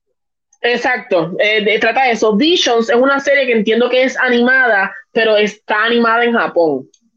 Ujú. So, lo interesante de esto es que tal vez es eh, historias tal vez que puedan ser individuales, pero van a ser específicamente ¿verdad? trabajadas desde Japón, lo cual es bien interesante. Y nombre de ¿qué Vision no otra cosa? Me- a mí tampoco, pero hay otra cosa, espérate. ¿Qué más Ah. había? ¿Esto? Ah, bueno, sí, además de eso. Pero estoy como que así estas cosas pequeñitas. Eh, Obi-Wan, Dro- Droid es para niños, es una serie que realmente es para niños. Acolyte es una de las cosas que más llama la atención y lo, lo que dijo más bien, lo de Lando. Lo de Lando no está nada seguro. Yo no sé si es animada o Sí, es ¿verdad? live action. Eso como que ellos no lo confirmaron y estoy confundido. Yo pregunté y me dijeron que eh, animada. Yo pensaba que era live action. Eh, Ahora estoy confundido. Este, escribe. No me sorprende lo de Ahsoka. Rosario Dawson es la dura. Rosario Dawson está tan dura en los episodios, los primeros cuatro episodios de Daredevil, que sale desde el segundo. Está tan freaking dura. so. Y el episodio 5 de Mandalorian Season 2 estuvo en la madre. Rogue Squadron, bebé. ¿Quién está? Eh, Squadron. Ah, esa sí está, la de Paris Jenkins. Vamos a hablar de ya, ya. So, sí, ok. Estamos, estamos sin. Otra vez estamos con la gente. So, vamos a hablar de, especialmente de esta que no tiene el logo de Disney Plus abajo porque no va a salir directamente a Disney Plus al momento. Es una película. Rogue Squadron, una película que va a ser dirigida, probablemente escrita también por Patty Jenkins quien es famosa por las películas de Wonder Woman. So, está cool también. Taika Waititi va a hacer una película, este, y mira lo, mira lo que escribió Taika Waititi, Ángel. Déjame quitar el. el, New Star Wars Future. Mira lo, El brand new Star Wars Future with acclaimed filmmaker. Ha. mira lo que escribió. What? Alone Porque no hay peor fandom en el mundo que el de Star Wars. y Taika Waititi se la estaba haciendo. De hecho, en el 2017 eh, le preguntaron como que cómo sería una película de Star Wars con Taika Waititi y en Twitter le escribió me votaría en dos semanas. So, vamos a ver cuánto dura. Eso, significa que la gente va a odiar la película. Mano, yo, Taika Waititi es un director tan especial, independientemente, por ejemplo, a mí no me encantó Yo- Jojo Rabbit, me pareció que eran dos tonos totalmente diferentes chocando, pero las cosas buenas que él hace, ah, pero las dos cosas me gustaron lo que hizo, simplemente no me gustaron juntos. Él está excelente en todo lo que hace, que, que siempre, que no se puede descartar. So, Taika está en la madre y va a tener también su película de Star Wars. Eh, compro, Patty Jenkins ha demostrado ser bien capaz, obviamente. Oye, Ángelo, ¿cómo te sientes que va a haber Wonder Woman el 16? I'm so proud. La gente de digo, eh, falta que nos confirme, nos confirme alguien, pero la gente de Warner Bros. se contactó con nosotros y obviamente un grupo de, ¿verdad? de críticos de cine eh, para que veamos un special screening de Wonder Woman. Ángel va a ir en representación de Cine PR a ver Wonder Woman 84. So, hay, hay un de esto, un. se Me fue, el- nombre. Un screen, No, no, no. un embargo. Hay un embargo, so no podemos hablar hasta el 24. No, no solo eso, el embargo asusta, porque, wait, lo bonito de esto es que yo busqué quién era la persona en ¿Qué es un LinkedIn. embargo, Ángel? Para la gente que no se va. Mira, No, espérate, y no solo eso. Yo, yo busqué a la persona en LinkedIn y el tipo trabaja en California, o sea, él trabaja para Warner Brothers directamente, lo cual me hizo caquitis. Y un embargo es cuando las compañías te dicen, tú no puedes hablar de esto hasta que yo te dé una fecha o te doy una fecha, y bien claro el email dice que tú no hablas hasta el día que la película salga. Eh, so, la veré, me aguantaré la lengua hasta aquí, No, no puedes hablar en medios públicos, puedes hablar en privado. y ya sí. No empiecen a llamarme ahora o escribirme por privado. No, pero obviamente vamos a estar grabando las reseñas ese fin de semana, vamos a estar grabando el Insta Review para tenerlo todo listo para que salga. Este, la, la veré. esta va a ser la primera, la primera vez que van a ver a Ángelo haciendo estas cositas. Eh, voy a ti, papá.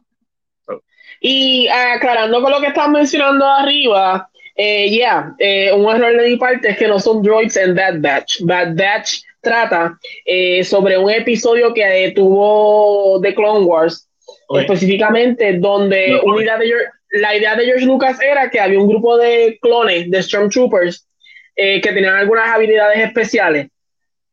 Eh, y es, siento que esta es la misma idea. Eh, so, que trata sobre este específicamente. No sé exactamente porque yo no he visto el episodio, pero verdad, dije, déjame leer para entonces decirlo correctamente y no me caigan a chinches en los comments como pasó casi Ujú. ahora. eh, me gusta lo de Patty porque es como una pasión de ella, ya que su papá fue piloto militar y creció con eso. Un dato que no sabíamos, y eso está súper cool. Aquí los ángelos te voy a escribir en secreto. es claro. Ángelo, tírate un blog. No, porque después, después, si sale, después Warner Bros. No. Mira, ki, ki, ki, ki. no nos invita. so. Está en cine PR, usted está en son prensa, son Yeah. mándame. So, Patty Jenkins, confío en ella, a menos que Ángel me diga, diablo, papi, Wonder Woman 84 está bien mierda, pues me, me gusta la idea de, ¿verdad? de esta serie. Eh, obviamente ya hablamos de Hayden Christensen como Darth Vader, eh, ya esto se habló. Además va a estar el Indiana Jones 5, que Ángel, por encima o por debajo del 50% que Indiana Jones va a morir en esta película. Por encima del 50%. Por encima del 50%, estoy de acuerdo. Por encima del 50%, porque Es, Harrison es Ford hora no- de matarlo. Para que tú puedas crear un universo dentro de Indiana Jones, tienes que matar a Harrison Ford ya. es correcto. José, veo lo que me mandaste ahor- ahorita. Eh, además de esto, Lucasfilm nos trae Indiana Jones y Willow. Mira, se anuncia por fin, de manera oficial, el cast de The Little Mermaid.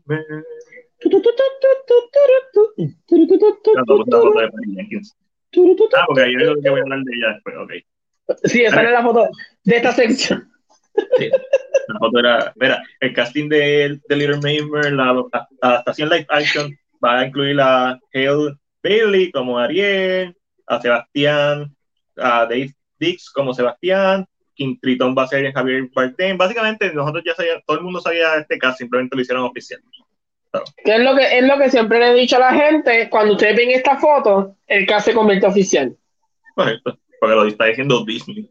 Oficial. Y ahí es eso, que oficial ya el casting.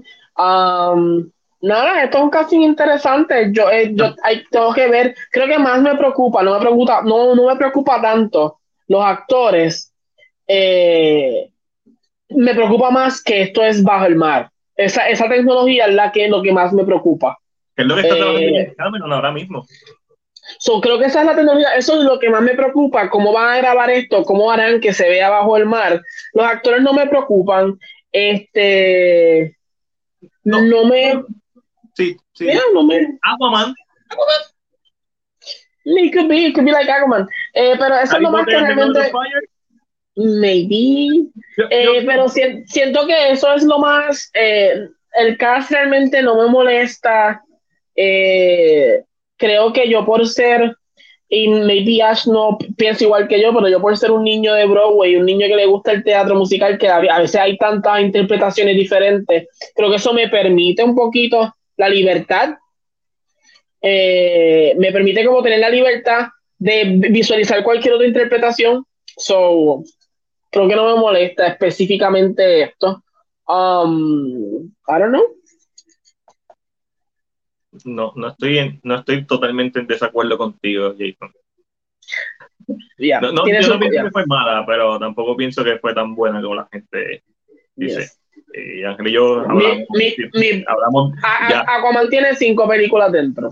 Sí, papi, Aquaman es. Y ese es mi problema con y, y, un spin-off. Y el spin-off de The en una sola película. Este, tiene cosas muy buenas. Amber Heard una de ellas. Este, mira, eh, también, obviamente, algo que ya se venía a venir, algo que yo creo que Ángel ya ha dicho, ha dicho como 100 veces, películas como Cruella, como Sister Act 3, que no sabía que existía, venía una Sister Act 3, Peter Pan and Wendy, eh, Pinocho. la serie Night of the Museum y Pinocho de Tom Hanks van directos para Disney Plus. Make sense, porque es contenido que no es, es como lo, mismo que mencionaste ahorita de HBO Max. Hay películas que no merecen estar estrenar en cine. No importa, no es que no sean buenas, pero no son cine buenas. Hay películas que son buenas para un streaming service. Y no solo eso, también, no sé si Matías lo tiene ahí, pero también eh, Disney aprovecha propiedades que no son de ellos y hace un reboot de Shipper by the Dozen, un reimagining de Shipper by the Dozen. Eh, vuelve y continúa y seguirá. Entiendo, no sé si va a ser un reboot, es una adaptación de Diary of a Wimpy Kid. Correcto. Eh, desde que adquirieron la franquicia, ellos dijeron que iban a tener a Jonalón, iban a hacer una serie de Jonalón, de Exacto, que es una noticia como bien vieja que escuchamos hace tiempo, pero ahora como que se cementó, por decirlo así, porque ya te lo están diciendo ellos. Así que yo lo que entiendo es que están tratando de buscar contenido completamente diferente, eso que no, eh, no, me sorprende. Pero también viene la secuela de, de Enchanted, Desenchanted, que eso ya se sabía. Esta yo no la sabía. Viene una serie eh, de Big Hero 6, se va a llamar Max de Series. Eh, Moana va a tener una serie. Prince, Prince and the Frog va a tener una serie.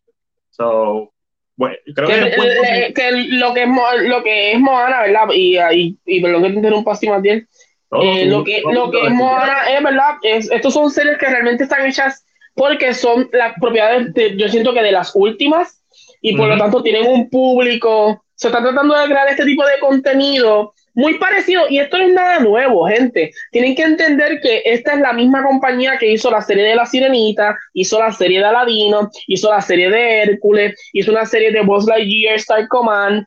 So, no es nada nuevo que estén tomando estas propiedades y creándoles series para que tengan más material. La única diferencia es que pues, van a estar en Disney Plus.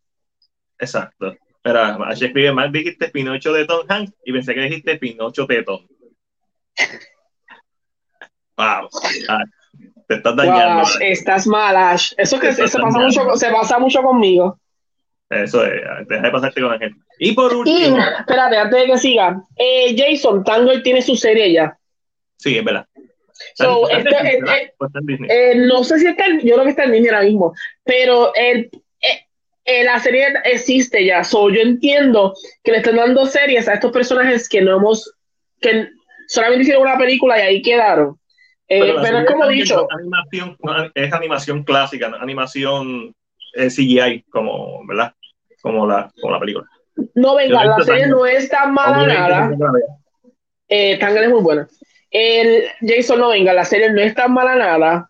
Eh, so, deja de estar hablando, lo más seguro ni, lo, ni la has visto porque no le has dado ni la oportunidad de ver. ¿Será que no te gusta la animación? Porque no es la animación común para tango, pero no es tan mala, ¿ok? Jason, dile ahí, vi, vi, vi, en los primeros tres segundos del primer episodio. Dinos cuánto, cuánto, dónde te rajaste. Si no lo has visto, no puedes hablar. Y por último, cerramos la sesión de Disney Plus y los demás con Lightyear, que no sé, ¿va a ser una serie o una película? Una película. Eh, Pixar va a traer, eh, pero wait, Pixar va a traer tres películas. Ajá. Anunciadas. Eh, una de ellas es Lightyear, que está para el verano del 2022. la voz de Lightyear va a ser Chris Evans. No se molesten, gente. Gente no, que te malen. La película Lightyear no va a tratar del muñeco de Buzz Lightyear. La película Lightyear va a ser según lo que tengo entendido, la misma película que dentro del universo de Toy Story se vio. No sé si me explico.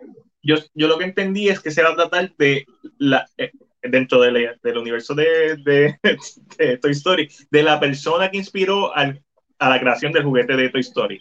Estamos bien confundidos porque dice que trata como del origen del primer Buzz Lightyear, pero yo siento que va a tratar más que va a enfocarse mucho en Star Command, la serie.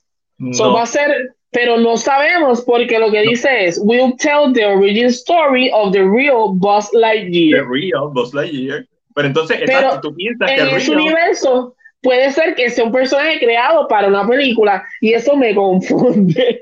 Yo pensé lo mismo y yo dije, pero esto ya no lo vimos en la serie animada pero lo que entiendo es, al decirle real, se refiere a una persona y al traer a Chris Evans, un actor de renombre, yo entiendo que es como que la persona que inspiró el juguete y, y, la historia ficticia del juguete.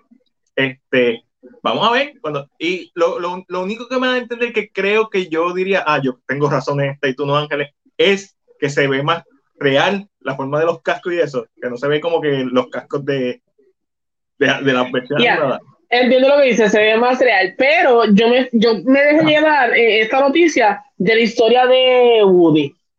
Claro. Y dije, contra, ¿será, será, ese, ¿será esta idea meta dentro del universo de Story de que hay una película dentro del mismo universo? Y como que esa idea, como que. Y dije, maybe entonces por eso es que es Chris Evans, porque lógicamente es un actor que está haciendo la voz de un personaje animado. Eh, so, como que veremos a ver, nos van a dar más detalles. Vamos a ver, al final de cuentas, si Matías y yo estuvimos en la, en, tuvimos razón o no. Pero realmente, pero yo como que lo entendí así, y como yo sé que Star Command existió, y me encantaría ver estos personajes dentro de Pixar, creo que mi motivo, creo, creo que quiero ver una historia de un Boss Lightyear siendo un soldado del espacio y que esa sea la película, no, maybe no. Yo quiero ver una, una película de Buzz Lightyear que empiece como Up. y que sea como, como este, la película de Damien Chazelle de, de Neil Armstrong. Así que sea bien poderosa, como un drama bien pesado, pero animado. So, pero vamos a ver. Y, veremos, entonces, y espérate, antes de que siga, bien hoy estamos interrumpiéndonos como sin chiste. Eh, Pixar anunció dos películas más. Ajá, ¿cuáles son? Una, una de ellas es Lucas, que será, eh, es en Italia, está inspirada en un niño en Italia y está para junio 2021, eso es el año que viene. Y la otra se llama Turning Red, que es una niña de 13 años que eh, en la pubertad eh, tiene la habilidad de convertirse en un giant red panda cuando se, cuando se emociona. cuando se emociona se convierte en un panda, lo cual es chistoso porque es una niña de 13 años que se emociona con cualquier cosa. Eh, y creo que esta idea sería más explorar un poquito más otros, otras cositas en Pixar. ¿Sabes que Pixar se borra? Así que. Encanto, anunciaron Encanto, ya no la mencionamos. Pero yo creo que Encanto no es de Pixar, Encanto es de no, Disney. Es Disney, es Disney. Este, eso. Para mí, estoy borrando imágenes para Dios mío, tantas noticias y estoy como perdido ya. Sí, sí, está. Esto es lo malo. Sí, Pixar es Pixar. Hay que, Pixar, la mayoría de lo que hace es excelente. Eh, está, padre, está padre. ¿Qué, ¿Qué, está padre? Cassandra. La, sí, la, estamos tarde, estamos tarde. La, eh, la única película mala de Pixar es Cars 2, pero las demás son un éxito. Yo no, a mí no me gustan las películas de Cars. A mí son todas buenas. Muy válido. Nadie puede decirte qué te gusta y qué no te gusta. Y pasamos a lo próximo, Ángel. ¿Qué es lo próximo? Lo próximo es la esquina Marvel y el rincón ese. Tú, tú, tú, tú, tú. Ah, son de X-Men, perdonen. Sí, es, pues, es Marvel, es Marvel, cuenta como Marvel y ahora que lo tiene Disney, este, los derechos de, de X-Men, eventualmente vamos a escuchar algo sobre eso. Pero tenemos que empezar con que, según informa de Hollywood Reporter, el actor Alfred Molina regresará para interpretar al doctor Octavio, Octavius, que es Doctor Octopus, en la tercera película del MCU de Spider-Man. ¿Lo compra o lo vende? Lo compro. compro. Y obviamente estando en la va a ser el mismo actor de la misma forma que J.K. Simmons hizo de J.J. Jonah Jameson en la, al final de Spider-Man Far From Home. Es el mismo personaje por el mismo actor, pero de otro universo. O otra versión, porque sabemos que Doc Ock pues muere en el final de Spider-Man 3, redimiéndose. De Spider-Man 3, no de Spider-Man 2. Spider-Man 3, pues otro caso. Este, solo lo compro. Y obviamente han seguido saliendo rumores sobre la tercera película de, del arácnido, en donde aparentemente Tom Holland va a hacer un cambio en la película como Peter Parker, ya que los actores, según Collider, Tobey Maguire, Andrew Garfield y Kristen Dunst van a regresar en sus respectivos papeles de Peter Parker y MJ Watson. ¿Lo compras o lo vendes? Lo compro. Lo compro, porque no? Eh, eh, ¿cómo, piensas que van a salir? Al final de la película y van a dejarlo para una cuarta que sea, no sea Spider-Man 3, porque ahora mismo yo la siento saturada, pero es porque no sabemos la historia. Yo pienso que van a salir al final de la película. Yo siento que los que son los papeles de, si salen, ¿verdad? Eh, de MJ y, Emma, van a ser porque vamos a entrar al universo de ellos un momento, ellos van a estar con ellas, o sea, ahí es donde las vamos a ver. Eh, los personajes de específicamente los Spider-Man, em, entiendo que pueden brincar a las otras películas, eh, dependiendo un poquito, ¿verdad?, de cómo lo trabajen. so que siento que yo, lo, Spider-Man puede ser que esté más tiempo, se abre el tiempo y tal vez Doctor Strange o uno de ellos se haga pasar por Spider-Man en el mundo de Tom Holland para evitar el caso legal. Eh, hay, otros, hay otros que siento que mm, puede ser que, sean cambios glorificados de momento. Sí. Eh, ¿Spider-Man 3 o Doctor Strange 2?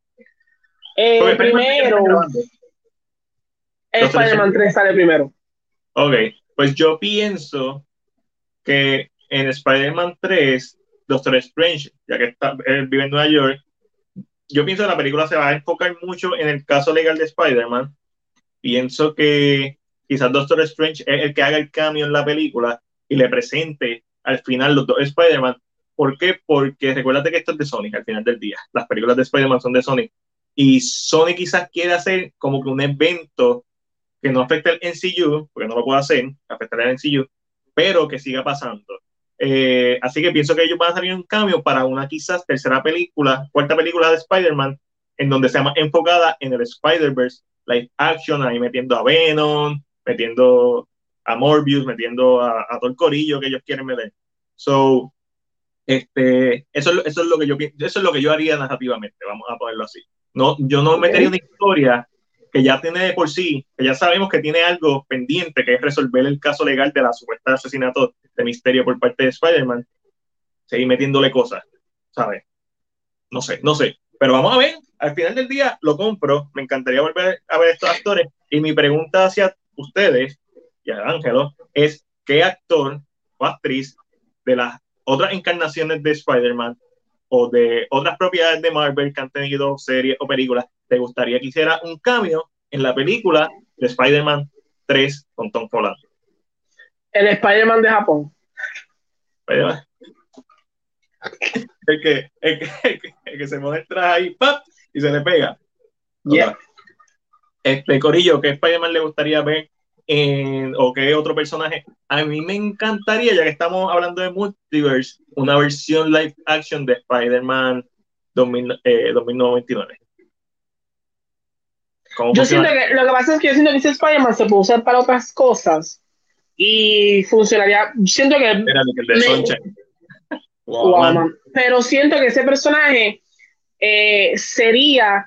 Ese, esos personajes así específicamente que no hemos visto, siento que sería interesante ver a tal vez eh, a Strange cruzando entre los multiverse y viendo como escenas pasando de otros. A, a, eso me refiero, a eso me refiero. No tiene, que ser, no tiene que decir nada, es verlo. Es que como que se, una presencia, un cambio, un easter egg. Eh, ese es el que me gustaría al momento. Obviamente me encantaría ver a Tom Hardy. Porque ya pondría una fricción y un, un eventual enfrentamiento entre ellos dos. Pero el momento, ese. Spider-Man Noir, dice por aquí. Eh, de José, la China de, de whatever. La, la, la que toca. Duro. Yes. Pero. A Bruce Campbell me gustaría también verlo. A Bruce Campbell. Que hace, hace cameos como diferentes personajes en las tres películas de Sam Raimi. ah, pues lo más seguro va a salir aquí. Si es bien pues- amigo de, de Sam, lo más seguro lo hace todo va a depender de la serie de WandaVision que pasará. Yo siento que la mayoría de la gente se está agarrando de WandaVision. ¿Que la gente se está agarrando de qué, Ángel? De One. ¿Qué? Que, que la, gente está agarrando mucho de WandaVision. Ok.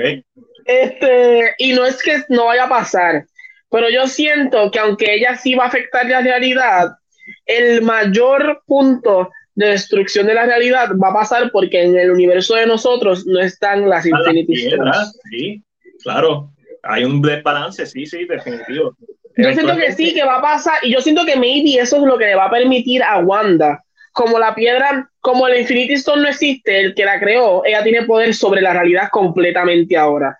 Eh, vamos a poner un ejemplo. El Reality uh. Stone controlaba toda la realidad. Mientras el Reality Stone estuviera, Wanda no podía hacer más allá de, de, una de estas, pero ahora que la piedra no existe, ella se convierte en la piedra. So, ella tiene la habilidad de, de, romper cualquier realidad porque ya la piedra no está. no, hay, no hay un negativo para ella. So, siento que, eso sí puede. Antes de que se destruyeran las piedras, recuerden que ella fue la única con y Captain Marvel, que también tiene el poder de otra piedra, que tiene el poder, poder del César, eh, aunque no necesariamente el poder del César es lo que ella tiene, pero eso es lo que tiene. Este, Sí, sí, exacto. me, parece, interesante lo que están mencionando, que quizás sus poderes aumentan al no haber, al no existir la piedra, ya que ella representa ahora la piedra y básicamente como que tiene todo ese poder descontrolado encima de ella. Eso sería bien interesante que lo hicieran. Yo pienso y, y hablando del trailer, que no sé si lo pusiste aquí, maybe sí, pero en el trailer hay un momento que la piedra de Vision, la Mindstone, se ve y como que explota. So, lo que no sé es, ese, aquí donde está la negativa que no sabemos cómo va a suceder. Ya mismo, ya mismo. Eh, yo entiendo que sí, yo entiendo que la gente se está recostando de WandaVision, de que ella se va a volver loca, y yo lo dije hace mucho tiempo en el podcast, que ella se iba a volver loca y lleva a romper la realidad, pero siento que esto va a depender, va, tiene que ver mucho con el hecho de que la, la, piedra no está. Al no estar, no hay forma que la piedra contenga lo que ella puede hacer ahora. So, me gusta la idea de que ella se expanda ahora completamente y su mente lógicamente se pierda. Eh, hay unas ideas de cómo estas cosas van a, a, a llevarse a cabo eh, en la serie. Eh, no sé si quieras hablar un poquito de, de WandaVision, del trailer, ¿qué pensaste? Todavía, me encantó, ¿no? me encantó, me encantó eh, siento que mostró lo suficiente, siento que, eh, aunque no hubiera visto el trailer, hubiera visto la serie, pero el trailer hace cementa, que fue la palabra que utilizaste ahorita, y por eso la tengo en la mente, eh, que la quiera ver más, porque yo pensaba que iba a ser más como un sitcom, en donde sí van a tener momentos como que psicológicos, pero también va a tener acción, va a tener todo lo que uno espera de Marvel y de este personaje en esta, básicamente esta adaptación de House of M, bien diferente, pero es básicamente una adaptación de House of M, en donde Wanda está creando su propia realidad. lo que este, sí es que yo pienso que ella es la que va a activar el gen de, los X-Men. siento, siento, que el gen estaba en la Tierra, pero ella va a ser como que el... Y, va, y ya va, siento que esta es la forma más fácil de presentarlo. ¿Qué te parece? El trailer me gusta porque creo que te están dejando saber muy claro y creo que eso tiene que ver mucho con la tonalidad de la música. Eh, te están dejando saber que esto no es una historia como muy cómica, aunque hay muchas cositas cómicas. Ah, estamos casados. Sí, pero en el momento tiene este tono de horror de que esta es una persona que tiene un problema ahora mismo mental. Y, y tú ves cómo ella se va a break down. Si tú miras el trailer, tú la ves a ella breaking down en el trailer. La, parte estilo de Matrix con los loop, como que se distorsiona la realidad. Cuando la muchacha, cuando la muchacha le dice a ella, uh, Who are you? Y ella le dice, eso me dio como miedo porque se siente como que ella, ella se va, creo que es bien interesante como ella misma se va a encontrar con este choque en su realidad, porque ella, como por decirlo así, no preparó al mundo entero para las preguntas tal vez que ella fuera a hacer. So, creo que va a ser bien interesante. Yo le, no voy a decir nada, pero yo leí un leak de los primeros episodios.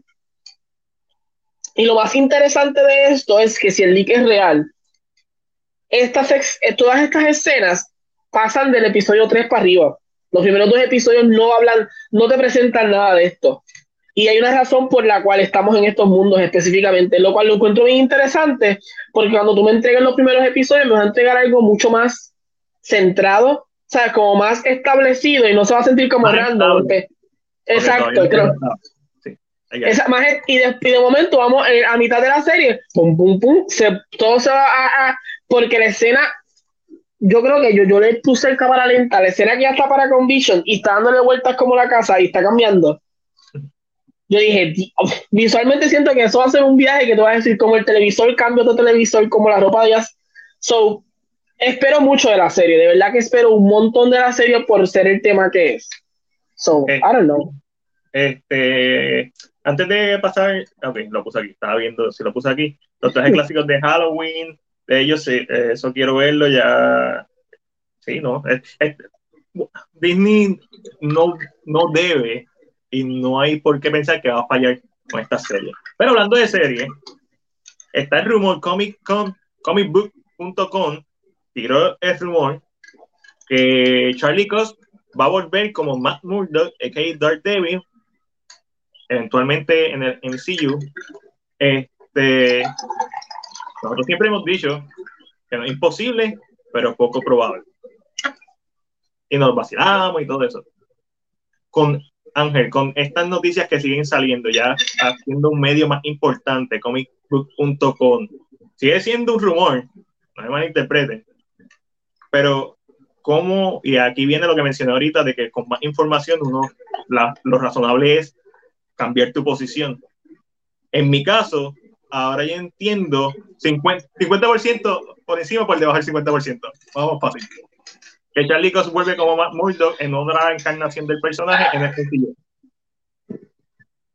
Después de las noticias de Spider-Man, que todavía siguen siendo noticias rumoradas porque no hay nada oficial. Correcto. Pero, pero está, es muy probable que sean ciertos porque, eh, aclarando, la mayoría de estos rumores, las noticias de Marvel de ayer, del día de ayer, todas fueron reales porque ya habíamos escuchado rumores, o diciendo que esto puede ser muy real que suceda todo lo que se está rumorando.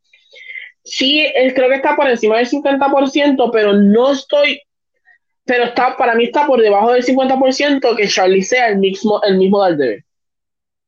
No, no, ah, no, yo no. Ok, no, definitivo va a ser como Jackie Simon, una encarnación del personaje. 50%, 50 más de que sí va a ser Charlie Cox puede entrar como Daredevil, 50% menos como que como que no va a ser ese Daredevil. Y hay una contestación para lo que Jason dijo ya. Sí, que él mismo la dijo. She-Hulk, va a ser She-Hulk. hay un show de She-Hulk, no hay un show de Daredevil ahora mismo corriendo. y, eh, y, ya se dijo que She-Hulk, su especialidad es leyes sobre superhéroes Lo que no me sorprendería sería que Matt Murdock sea amigo de She-Hulk y aparezca en la serie. Eso sí no me sorprendería. Exacto. Eh, pero hay que tener bien claro que no se ha confirmado nada, ni siquiera se ha dado un hint de él. Lo único que sabemos son estos rumores.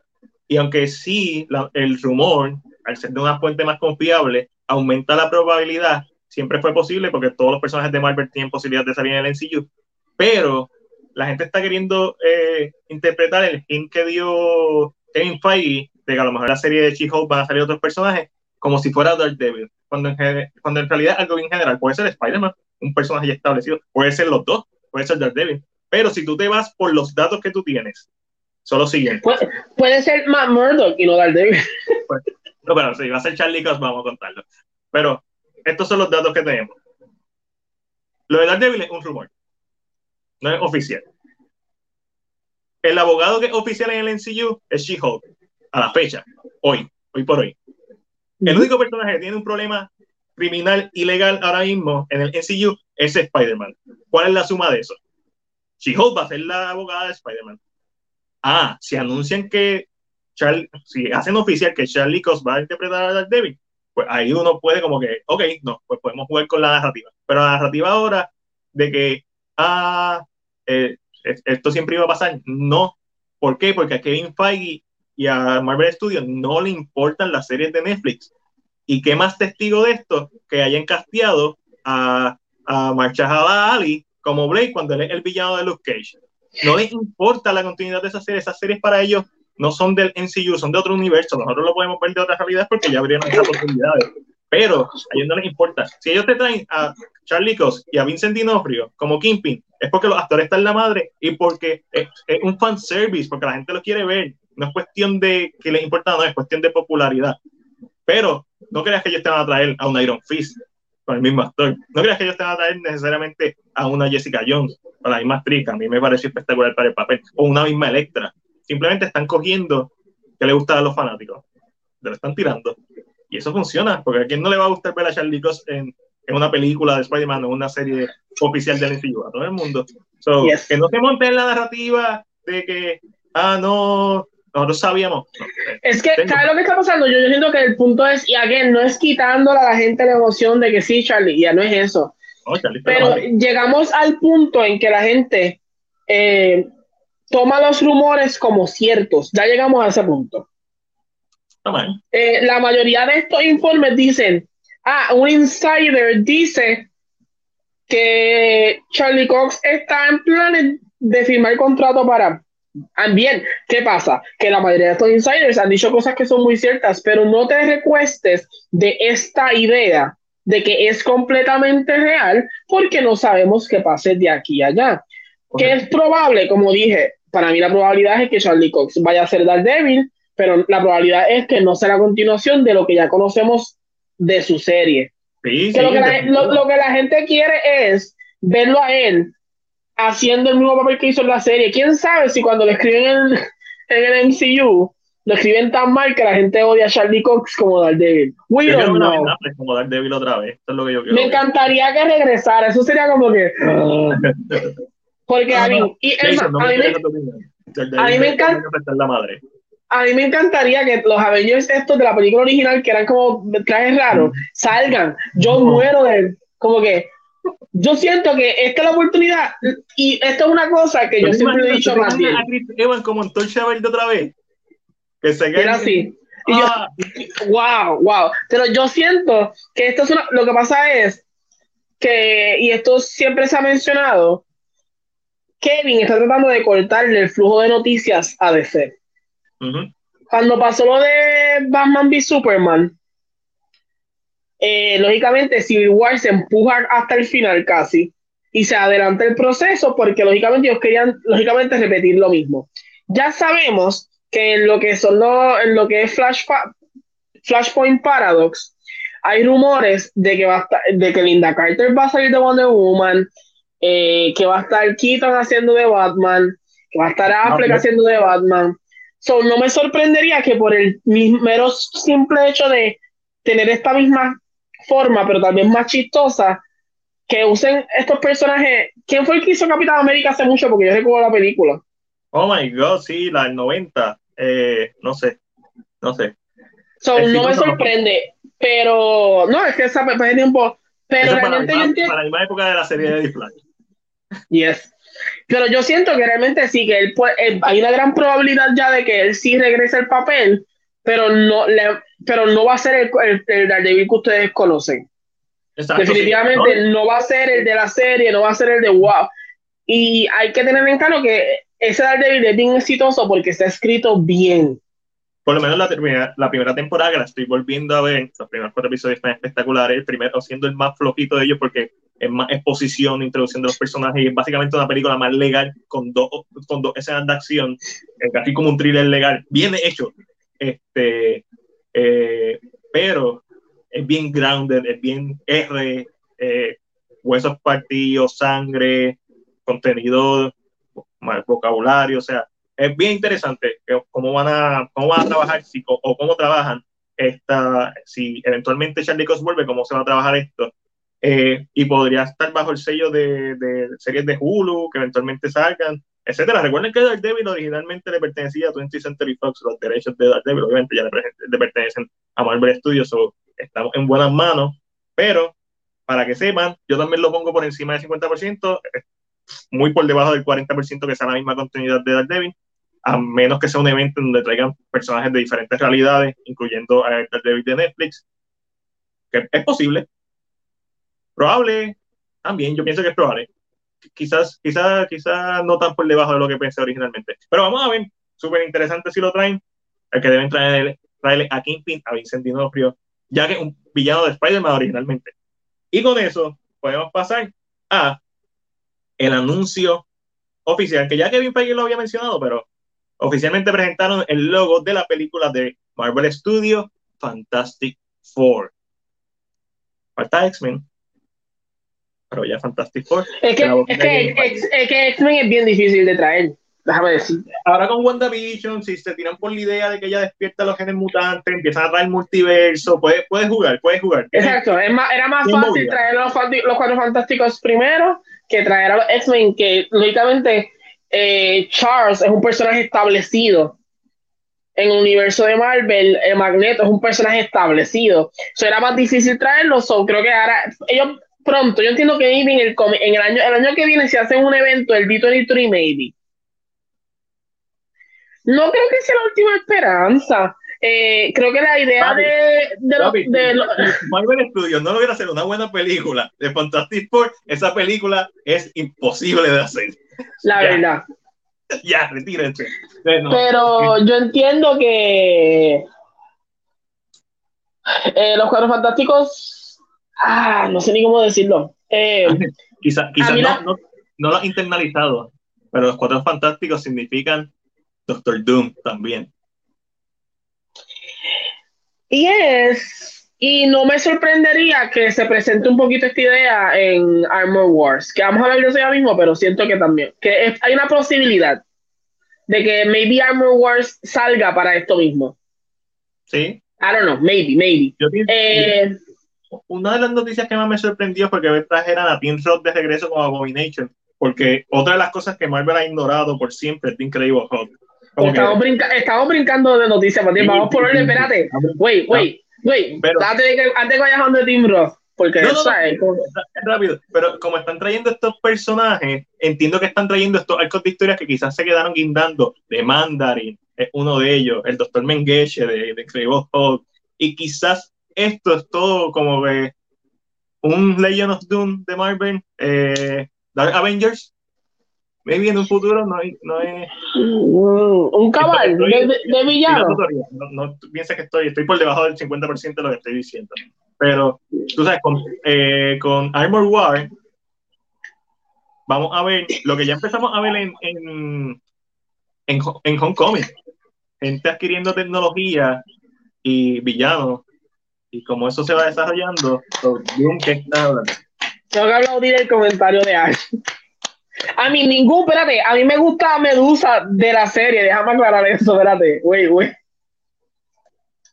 lo, que pasa, lo, que pasa, es que Jason pone que él creía que era más fácil traer a los Inhumans que a los X-Men. Y es muy cierto, porque en el caso de los Inhumans, al ellos ser una sociedad secreta casi, se pueden esconder, ellos viven en la luna, la mayoría de los Inhumans viven en la luna, y si vamos por la línea del juego de Avengers, que salió los otros días, eh, los, los Inhumans en la Tierra nacen porque hay un virus que sale. Y ese virus, lógicamente, provoca que esos genes se levanten. So, era más fácil esta presentación. Eh, so, yo entiendo lo que está diciendo Jason sobre que los Inhumans, um, lo de Marvel Studios cargó a los, de una serie, no una película. Debieron que yo, yo siento que si Feige hubiera sacado a los Inhumans, lo hubiera hecho super bien. Yes. Sí. Y, y se hubiera protegido mejor narrativamente con personajes como Kamala Khan, porque Kamala Khan es un Inhuman. So, ¿qué tú vas a decir de Kamala Khan cuando la saques? ¿La vas a hacer mutante? ¿Le vas a... So, siento que si hubiera, hubiera sacado los Inhumans y maybe tocaba esta misma idea, porque el punto es que el caso de los Humans, en, aunque no es del mismo universo, porque ya está claro al final, pero Agents of Shield, los Inhumans siempre existieron, lógicamente todos en secreto, nadie sabía de ellos, pero hasta que una piedra del TV Genesis cae en el agua y todos los peces se llenan del, del gen. Del gen. Y lógicamente los peces, como sucede con los virus en la vida real, la comida se sigue moviendo y así es que la gente empieza a convertirse en, en, en, humans porque es una pesca de tuna, un ejemplo. que le cae la gotita de sangre y después se la bebe Stanley. Más o menos esa idea. Más o menos esa idea. So, yo siento que hubiera sido mucho más fácil, pero. Eh, y en el caso de que Humans para mí son bastante nuevos, que tú me digas que en este universo Charles Xavier no existía, un mutante que lógicamente es con años que aprende su habilidad. Es medio difícil. Parte de esta historia tiene que ver con los derechos civiles, que están integral en, esa época. Tú lo puedes poner como una precuela, estilo Captain Marvel, pero Captain Marvel es fácil de explicar porque la tiraste para el espacio. Bye. Eh, y, cómo explicas que Shield no conoce de esta gente? Exacto. No hay forma de explicarlo que no sea un cuando, cuando realmente los X-Men son personajes que cuando su poder nace por primera vez, nace accidental casi siempre. So, ¿Cómo explicas estos récords? Hay que esperar a Eternals. y, y, y, algo tengo que decir de eso, pero antes de eso, vamos a mirar, déjame mirar los comentarios a ver qué hay por aquí, porque creo que ellos hicieron una pregunta. Más bien, la pregunta de Ash. ¿Cómo se sienten? Déjame darle. ¿Cómo se sienten que sea John Watts el director de Fantastic Four? Eh, no siento nada, ni, ni bien ni mal. No, John Watts hizo las, las películas de Spider-Man, ¿verdad? Sí, yo eh, siento que un buen trabajo, ahora no. Sí, overall, un buen trabajo. Siento que un buen trabajo para las películas del NCU que ha hecho, viendo lo que, eh, lo que ha hecho John Watts, hizo Car con Kevin Bacon, que a mí me gusta mucho. Eh, pues estoy siguiendo el IND de, de John Watts como director para estar seguro. Uh, y Clown, me gusta. Este, pero que... Lo que, tú, lo que tú buscas eso, yo voy a contestar aquí. Eh, Ash dice, a mí me gusta la de Inhuman también, pero pues, pero yo siento que lo de la, eh, eh, tiene que ver mucho con el budget. Si tú me das a la misma actriz con un buen budget y con un buen pelo, creo que funciona, porque a mí Serinda Swan, lo que pasa es que no lo has terminado, pero ella, el personaje sigue creciendo emocionalmente para ella y creo que ella hace un trabajo espectacular. Son, maybe es eso. Jason dice, Medusa me encanta y la actriz también, pero la serie falló. ¿La viste completa? Yo la vi completa. Y no es que sea bien, bien mala. Porque yo, yo se la recomiendo a la gente, porque yo creo que yo soy el único que vive en Humans en Puerto Rico. Y, y, a mí me gusta. Traer a Wolverine al mismo universo forma la tercera guerra mundial. Ningún. Wolverine se tiene que quedar escondido por un buen tiempo, porque la gente usa Wolverine como una, una bolsa de billetes. Claro, este, pero eh, con todos los actores volviendo, como Tobey Maguire, eso no sería descabellado pensar que Hugh Jackman haga un cameo glorificado con su versión de Wolverine, que no va a ser su versión de Wolverine de Logan ni de esa línea del tiempo de X-Men, simplemente ver al actor interpretar el personaje. John dice, John Krasinski, eh, John dice, John Krasinski, siento que John Watts va a usar actores más jóvenes. Me da esa impresión, él le gusta empezar el universo. Y si tuviéramos que detener a John Krasinski, no, me gusta Emily Blunt, pero prefiero a. Ay, se me fue el nombre. No, hombre. Wait, wait. Lo que, tú, piensas, estoy de acuerdo con. A, Rosamund Pike.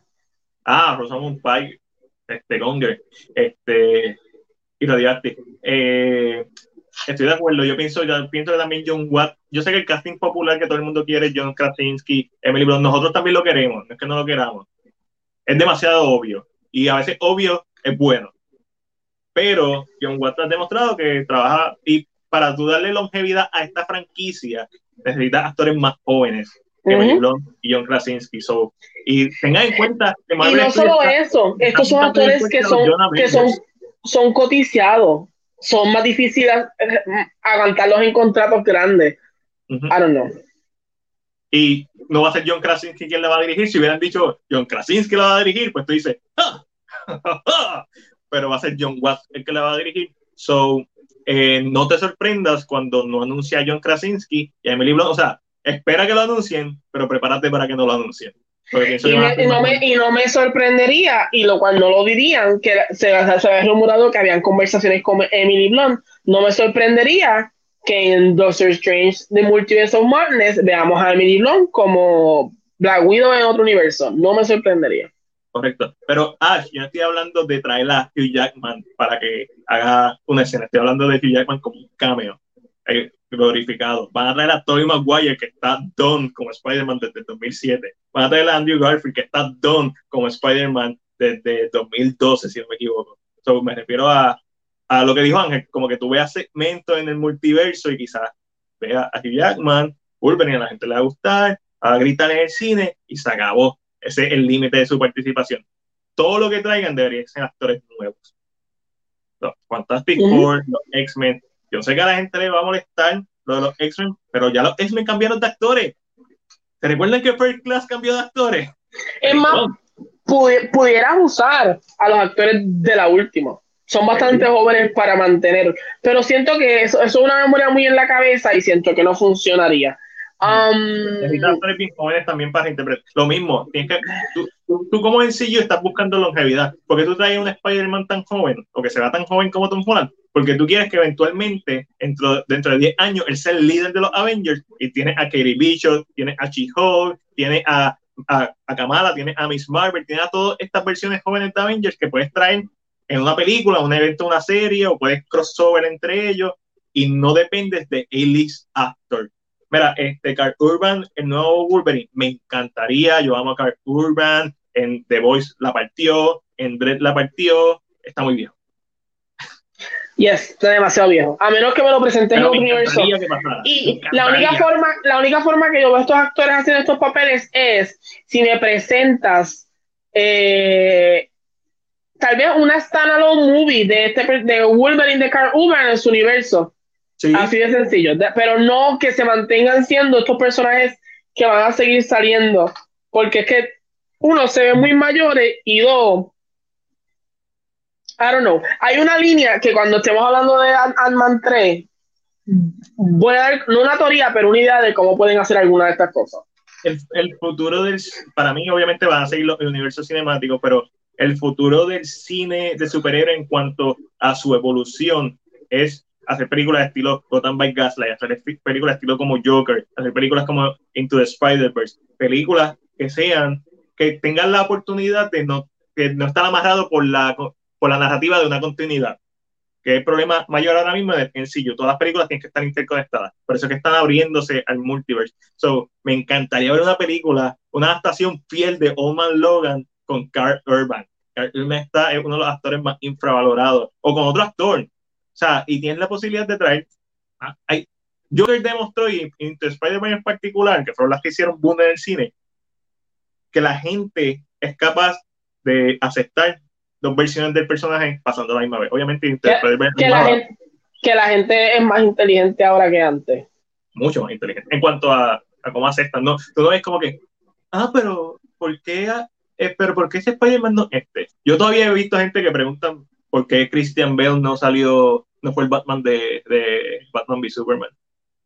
Y yo es como que. Pero yo creo que es que yo creo que es que la gente se apega a las actuaciones. So, eh, yo, yo siento que es es complicado hacer este tipo de cosas. Ejemplo, Iron Man. La gente, tú no te puedes imaginar un Iron Man que no sea Robert Downey Jr. ahora mismo. No. Y, no debe Y yo, pasar creo, y- y- y yo creo que la gente se apega. Y yo siento que va a pasar. En Eh, Multiverse of Madness. entrar un, a un nuevo John Iron Man, un nuevo a un joven Tony Stark, pero, No, pero, pero yo siento que en Multiverse of Madness va a que vemos a otro actor haciendo de Tony Stark. ¿Piensas que Me a encantaría, me encantaría que fuera Tom, porque es que sería como que. Porque siento que son estas cosas que la gente en la cabeza tiene y es lo que le permite hacer multiverso. Hay que ver, pero ya sabemos que trayendo a Riri, que lo vas a mencionar, porque pero vamos, podemos hacer el brinco ahí Riri Ok, ahora. Antes de que Jason, antes de que sigamos, Jason escribió, la gente todavía llama a Halle Berry como Storm y es difícil de superar. Estoy de acuerdo. Yo, cuando empecé a leer, pensé que iba a escribir como Catwoman y te iba a banear.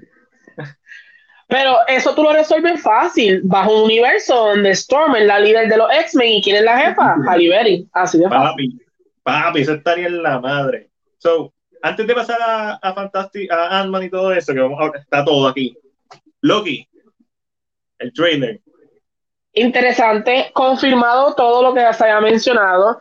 Eh, vamos a tiempo, Vamos hablar del, del Time Barbarian Sea, que es un grupo de personas que lógicamente controlan el, no controlan el tiempo, pero es como un tipo de cárcel de personas que brigan con el tiempo y hacen cosas. Lo que me da la impresión es que, es, ok, lo que tengo impres- la impresión que me da la serie es que él va a estar arrestado al principio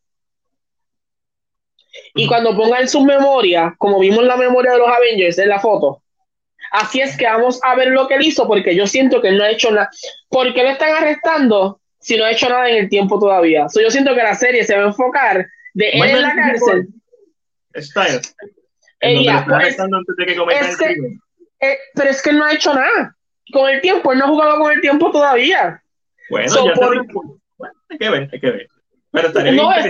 Es que yo siento que, es que yo, mm, lo que yo siento es que sí, cuando él se transportó va a empezar a jugar con el tiempo y va a jugar y va a jugar con el tiempo. Pero la parte del Time Variance Agency es que ya, eres, ya todo lo que va a pasar en la serie pasó. No sé si me Owen explico Wilson me gustó cómo se vio. Me encantó cómo se vio Owen Wilson. Y hay, hay- alguien, eh, lo- alguien puso esto en, lo- en el chat que nosotros tenemos y realmente nunca lo pensé. Pero hay una escena específicamente que es cuando él abre la puerta del avión y se tira. Ah, lo vi, lo vi, lo vi. lo vi. Y alguien, eh, ¿verdad? Eh, en algún lugar de internet estuvo, sé que lo vi en el chat. Déjame ver si lo puedo encontrar rapidito. Pero, Es verdad, Batman fue primero que Joker y trajo una versión alternativa del personaje. Pero estoy hablando de películas exitosas. Como Joker the Spider-Verse. Pero no, tiene, y es, la- es verdad. Es verdad, justo. Ah, pero antes de Catwoman estuvo Steel, de DC también, con Shaquille O'Neal. No se equivoquen. Pasé mierda. Eh, Pero- mira, el, po- el post lo que dice es. Ahora no lo encuentro. Eh, había una persona en la vida real que ese debe ser lo que va a hablar. Eso lo que- de lo que tú lo buscas, pues voy a dar mis impresiones sobre el trailer. Eh, me gustó, obviamente era de esperarse que iba a salir, porque la serie está lleva en producción bastante tiempo. So, eh, era de esperarse que iba a salir un teaser. Me explotaron todos los trailers que empezaron con el principio de algo de una película que ya hayamos visto. Pero siento que me están tratando como bruto. Como que recuer- recuerdas este momento, pero no es para mí, es para el público general. También entiendo eso. Pero no me gusta porque yo no soy público general. So, eso me la explota. Tom Hiddleston como Loki está en la madre. Y obviamente para recordarle al público general, este Loki no el mismo que murió en Endgame, el Loki que se escapó cuando fueron al pasado, ya que crearon un desastre en las líneas del tiempo. Y Captain America, en vez de resolverlo, a menos que la serie se trate de eso al final, se fue con Peggy a tener una vida y que se jodan las líneas del tiempo. Yo me que, No le animada, de importa. Captain América arreglando el crical que ellos formaron. Y hablando de crical, mira lo que escribe John, John, tengo que poner esto. Eh, estoy de acuerdo contigo, pero la forma en que lo pusiste eh, me dio risa.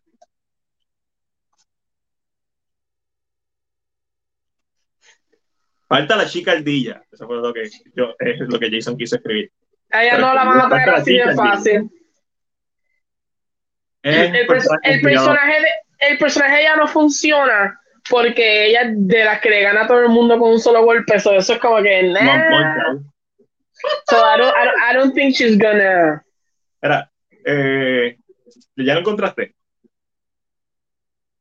sí, ya lo encontré. Ya, y tú sí, ya lo encontré, ya lo encontré. Eh, eh, pues mira, una de las cosas interesantes que alguien mencionó, eh, esto lo subió, no voy a decir la página para que no la vayan a seguir, pero en el chat de nosotros, eh, uno de los muchachos subió esto y mencionan que la escena del, del avión, que sale Loki sentado con sus gafitas y su peinadito, al parecer le hizo recordar a una historia que es de la vida real, de un personaje que se le conoce como D.B. Cooper.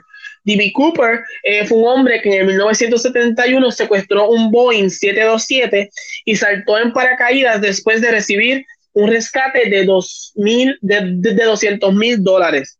Nadie volvió a saber de él ni conocen su identidad. Eh, el FBI, lógicamente, pasó décadas tratando de averiguar quién era, pero jamás lo encontraron. Lo que significa esto es que la persona dice que lo que iba a cometer los actos que en nuestro mundo, en nuestra tierra, no le encontramos eh, una explicación. ¿Por qué? Porque este Loki se tira del avión y cuando está, va en camino, se abre el Bifrost y lo jala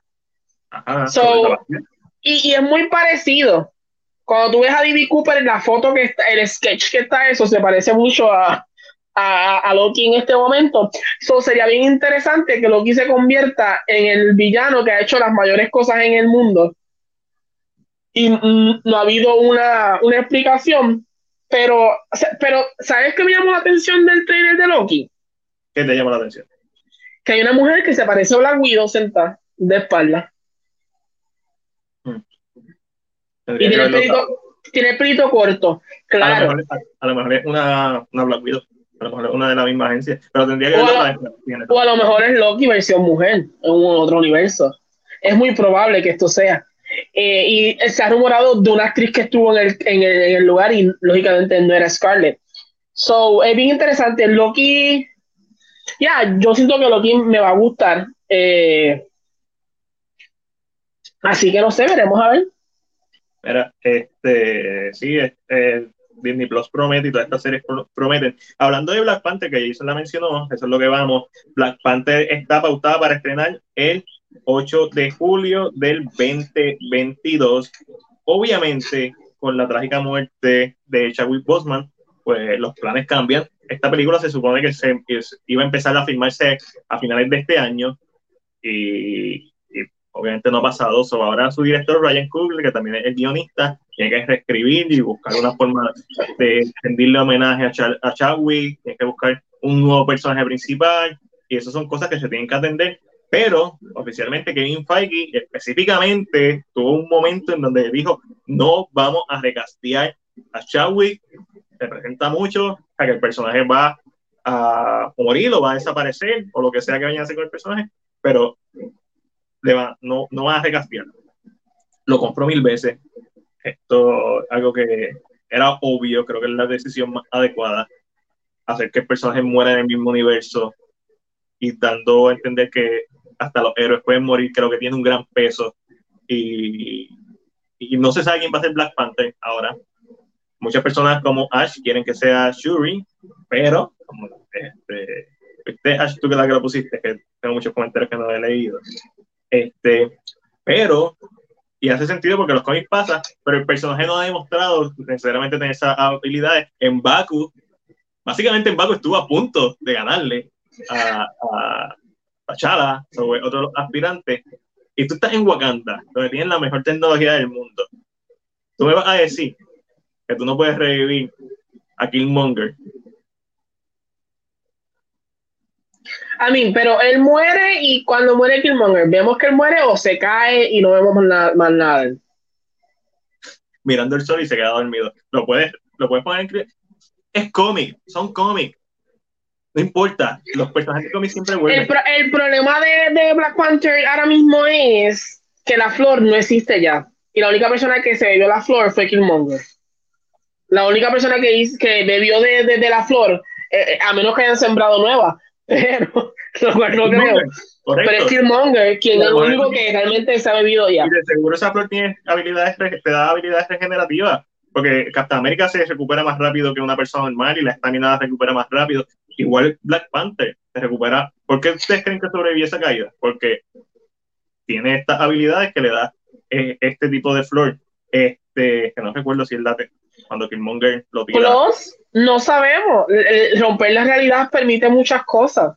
Plus, el director es Ryan Coogler. ¿Qué ha hecho Ryan Coogler? Fruitville Station. ¿Con quién? Con Michael G. B. Jordan. ¿Qué ha hecho Ryan Coogler? Creed. ¿Con quién? Con Michael, Con B. Michael Jordan. B. ¿Qué ha hecho Jordan. Black Panther. ¿Con quién? Con Michael B. Jordan. So, no es descabellado pensar que son unas posibilidades, pero hay que ver.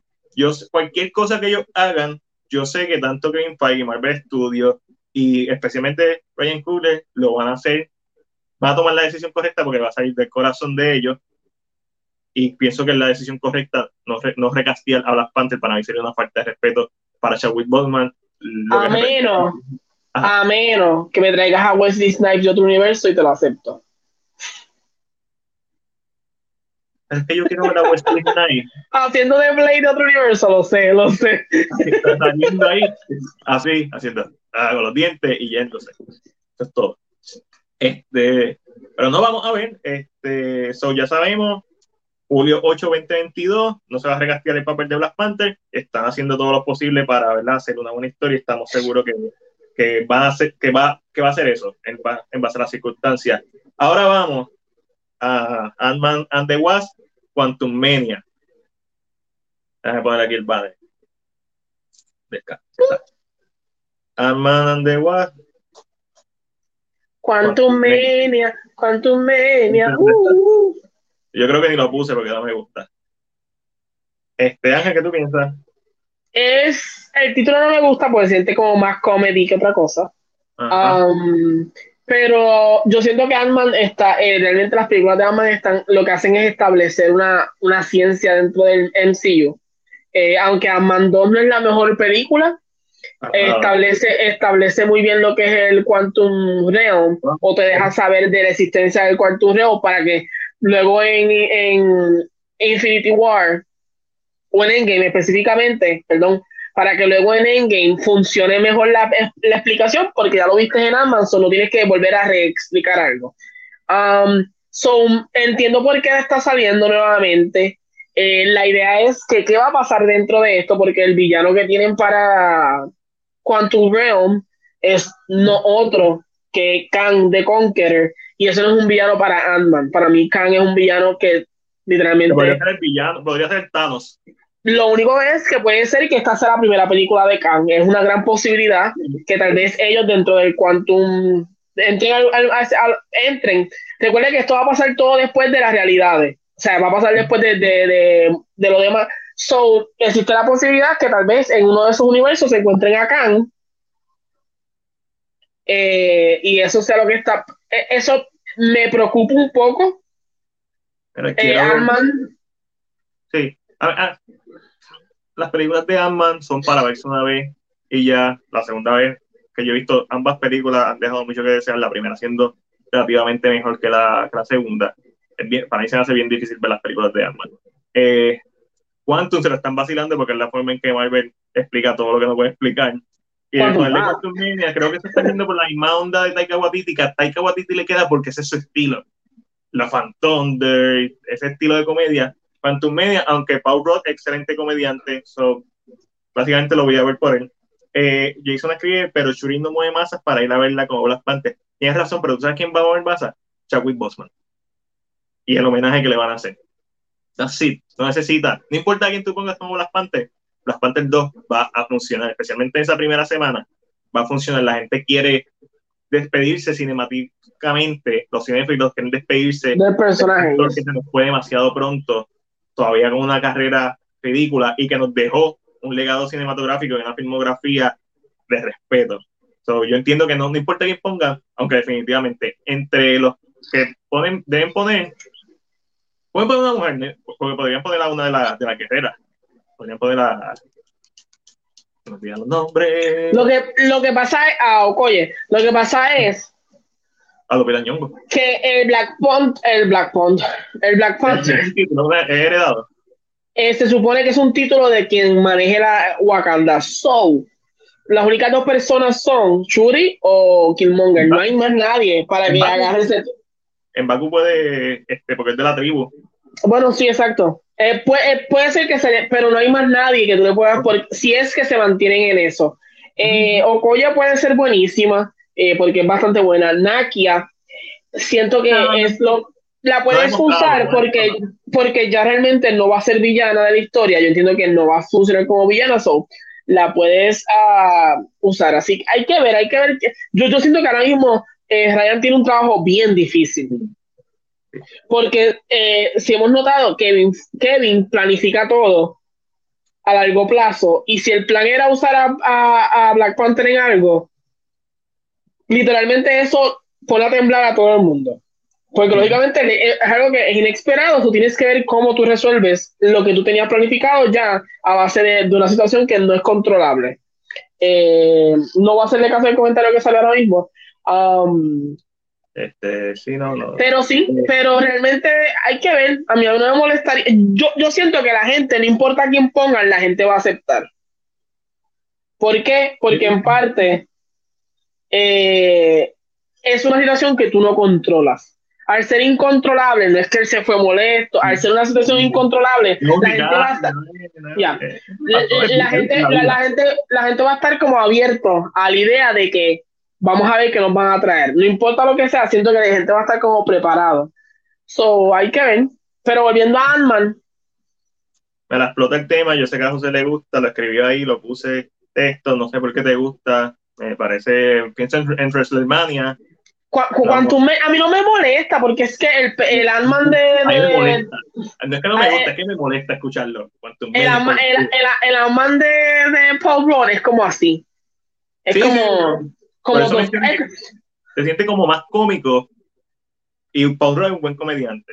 Y, claro, lo más seguro, el nombre se mete desde dentro de la película y va a ser Paul Rudd el que va a decir ¿Is this the Quantum Mania? Y tú muertes la risa. Yo nadie, se ríe, nadie se ríe y él lo sigue diciendo durante toda la película a ver si se ríen. Y yo creo que esa es la idea, porque lógicamente vamos a tener aquí a, a Hank Pym, lo vamos a volver a ver, eh, y vamos a ver a, no, no venga a decir ojalá que se nos muere y es tu culpa, Mandiel.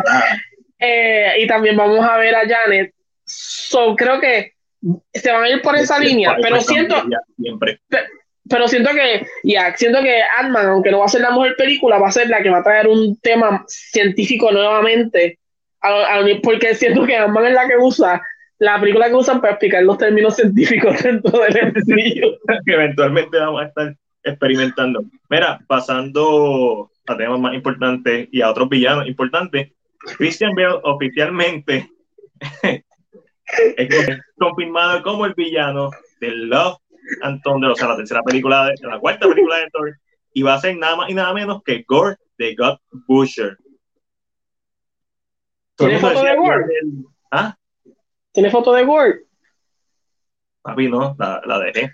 La puse en Cine PR y la dejé. Yo la busco ahora. Pero me estaba hablando y me, eh, es José quien me envía la primera imagen de cómic de Gore que yo veo. Y cuando lo veo, se ve como anti-Venom. Y yo le pregunto, ¿tiene un symbiote? Y José me dice, no. Y después busco, dijo, sí. Y después le pregunto, ¿eso es un symbiote? Y acá me dice, sí, eh, Gore, básicamente, por lo que la gente conoce a Gore, es porque Nu, nu que es el dios de los symbiotes, de su esencia sale el primer symbiote eh, ah, ¿cómo se llama la especie? El Kinar. El, Quintar. Quintar, Quintar, creo que Quintar, Quintar o Quintar, como Star Trek Y de ese, ese primer symbiote, o sea, la especie de Venom, está con Gore. So, esto abre un mundo de posibilidades si se acuerdan que siempre las películas de Thor trataban de traer como que estos villanos espaciales, obviamente la primera no, pero la segunda trajo a los Dark Elves, la tercera fue más mitología de, de Asgard y un viaje, pero esta mi es que esto abre la posibilidad a la introducción de los symbiotes en el MCU, por ende abre la posibilidad de Venom y abre la posibilidad de Secret War, Secret, Secret Wars, que pidieron que lo aclarara, aclarara en el post, porque Secret Wars una cosa y que Secret Wars es otra, igual que Death in the Family y de ¿Por qué le ponen títulos tan similares? Además de para vender por nostalgia. Entiendo. Que puse en el comentario. Eh, ¿Qué fue lo que preguntaste?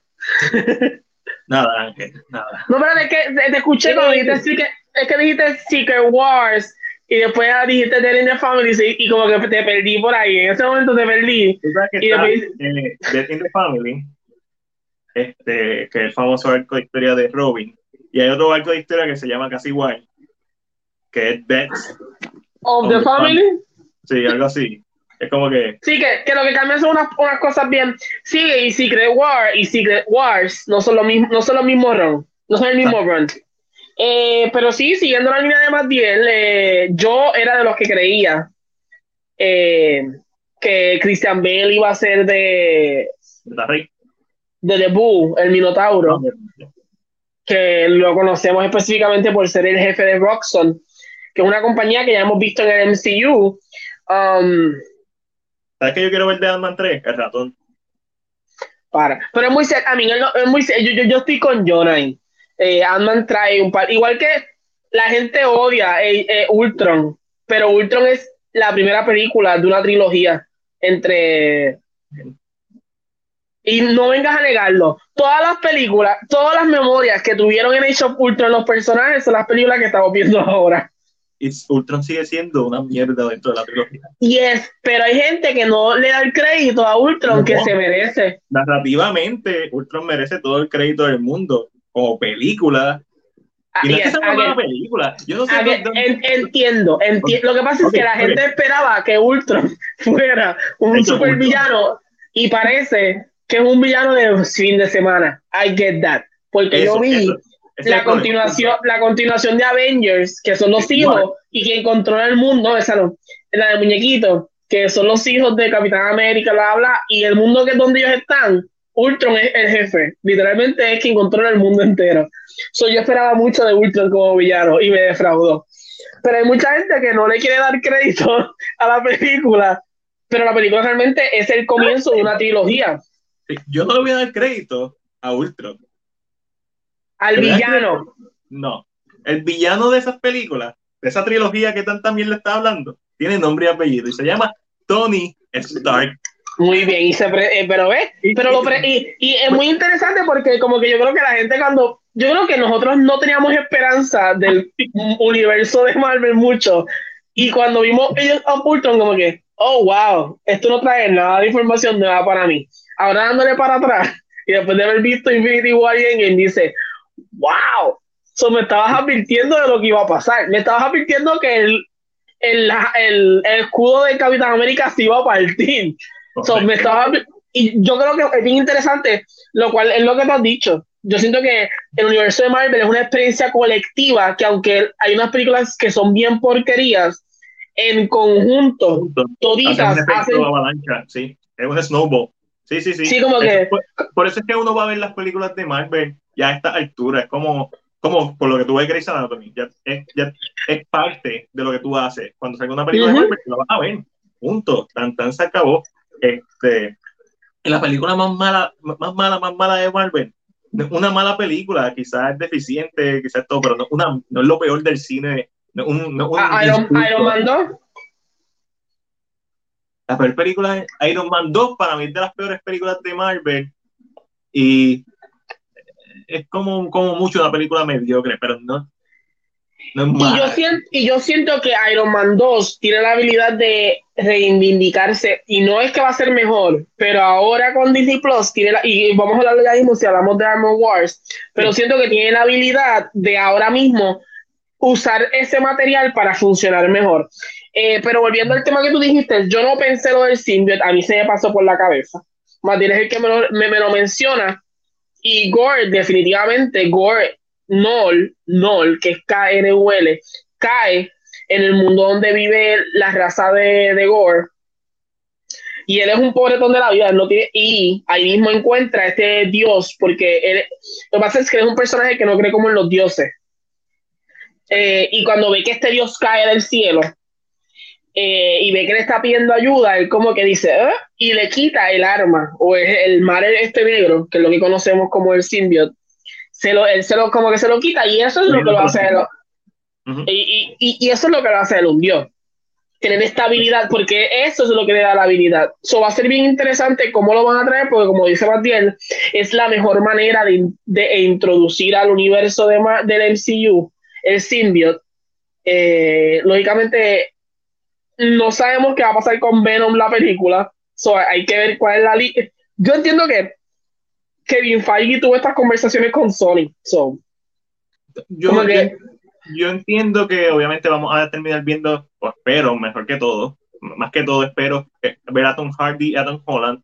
Me encantaría ver ese junte, dos grandes actores, dos generaciones diferentes, pero creo que podrían tener como que este único enfrentamiento para después al final volverse amigos, porque eso es lo que pasa en todos los crossovers. Este próximo crossover, recuerden que es Godzilla vs. Kong, eh, donde va a pasar exactamente lo mismo. este, y, pero pienso que no va a terminar siendo, si siguen haciendo películas de Venom, va a terminar siendo como el gran villano. De, porque si ya traiste a Carnage, es lo próximo grande para que no te un yo, yo lo que siento es que Marvel está preparando el terreno para sus próximos villanos. Uno, Cal the Conqueror. Dos, no, no hay, a mí, siento que más, uno de ellos dos va a ser el próximo villano grande. Eh, mucha gente decía que Galactus, pero yo siento que Galactus tal vez sea el villano de la fase 7, Um, yo pienso que Galactus va a ser el próximo Thanos. Pero el próximo Thanos va a ser en un evento de acumulación de películas de dos o tres, cuatro fases después. So que estoy contigo, siete o fase 8, podríamos ver, podríamos ver a Galactus como este próximo Thanos, pero definitivamente es obvio que están trayendo, están, sacando de, de, los personajes y van a traer villanos de respeto hay más villanos que vuelven en la serie. Yes, hay que ver qué va a pasar. A siempre, siempre he querido un cabal, siempre lo he querido, nunca me lo dan. Ay, yo odio eso a muerte, pero siempre he querido un cabal de estos villanos que son más o menos humanos, o no tanto, pero son de la tierra. Red Skull, Victor Bondum, todos como que juntos. Me encantaría. Eh, ¿Cuál es el próximo? ¿Vas a leer los comments o vamos para el próximo tema? ¿Cuál de los dos?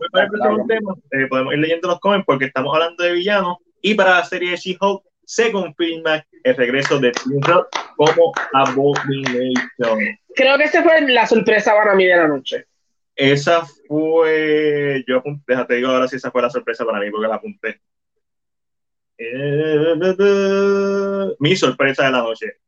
Este, sí, esa fue mi sorpresa de la noche, porque de la misma forma que el encillo siempre ha ignorado las series de Netflix, lo que es Incredible Hulk es como si no hubiera pasado y solamente se ha mencionado en serie, en Legend of Shield específicamente, donde único se ha mencionado y creo que en uno de los one shots, sí, en uno de los one shots se mencionó eh, iba a ser Abomination, que originalmente iba a ser parte de los Avengers, no, no Hulk, porque Hulk era demasiado impredecible y los Sonskyo, como sea que se llame el soldado, este, un soldado. So, pero me encanta, me encanta que lo vuelvan a traer, me encanta que sea parte de la serie de She-Hulk y estoy loco. La pregunta es, ¿será Abomination el de la misma película o es otra Abomination? Porque si tú compras el paquete de la, primera fase de Marvel, la película está. Sí. Está dentro del universo. O te entiendes que ya él debe ser Abomination. Estaba preso. Mm, está preso. Eso lo sabemos por Agent of Shield. A menos que haga un retcon. Que está en el Cube. Correcto. Recuerden que pueden pasar los mismos eventos en Marvel porque obviamente el Hulk de Edward Norton no es el mismo Hulk de Mark Ruffalo. Pueden pasar exactamente los mismos eventos, pero no tienen que ser con los mismos personajes. Pero el hecho de que lo traigan, vuelve con lo mismo. Este episodio en donde he dicho como mil veces lo que hicimos, lo trajeron, mismo personaje, mismo actor, diferente línea del tiempo, o sea que literalmente otra versión del personaje. Tim Roth puede ser otra versión del personaje. Tim Roth es otra versión del personaje, porque simplemente nuestro Hulk no es Edward Norton aunque sea exactamente lo mismo, aunque él vivió lo sí, mismo. Que, que, puede ser que él sea Abomination, eh, ya hecho en cuerpo grande, pero es, Tim quien está haciendo todo lo demás. Es posible, hay, hay que ver, it's kind of possible, I don't, I don't, no me sorprendería que ese fuera el caso. Es más, yo voy más allá. Iron Man, 2008, y Hulk, 2008, no son parte de la línea del tiempo del MCU. Bueno, la, línea se rompió en algún lado, pero no sabemos dónde. No son parte de esa misma realidad del encillo. Pasaron exactamente los mismos eventos, pero no son parte. ¿Por qué? Incredible ya lo mencioné, Edward Norton es Incredible Hulk de esa línea del tiempo. Y War Machine no es el mismo actor. Así, eso es todo. Ahí dice okay. Angelo, ¿qué pasa? ¿Qué pasa de que yo no he hecho nada? Estoy con John y Ultron, lo quiero ver otra vez. Ultron puede regresar en cualquier momento. Ultron puede estar en un pendrive en algún lugar. O al lado. John dice que Age of Ultron la trata más mal de lo que se merece. La verdad, John, la verdad. Eh, quiero que salga Beta Rey pronto porque ya lo vimos en Thor Ragnarok. Sí, eh, exacto, Angelo, no sé de qué estás hablando. Eh, estuvo nice, pero no fue la gran cosa. Creo que fue la llegada de Wandy Pietro. Me imagino que está hablando de Age of Ultron. Eh, el problema es que hay villanos que nadie se acuerda o fueron X. I mean, eso pasa siempre. Hay siempre hay villanos que uno no se acuerda, eso es normal. Creo que estamos mal acostumbrados a la idea de que tenemos que tener villanos icónicos. Yo siento que hay villanos en el mundo que son se merecen que uno se olvide de ellos. Eh, esto es José diciendo cuál es la peor película, imagino, Thor 2. Thor es, pero yo siento que yo siento que Thor 2 estuvo mal estructurada. Porque el villano es muy bueno, pero al no saber usar, como que trataron. Yo, yo pienso que el villano gracioso... fue mal utilizado. La película está súper ok. A mí me encanta cuando eh, la, mamá de, de, Thor muere y la despedida. Me parece, siempre que la veo me parece bien emotivo.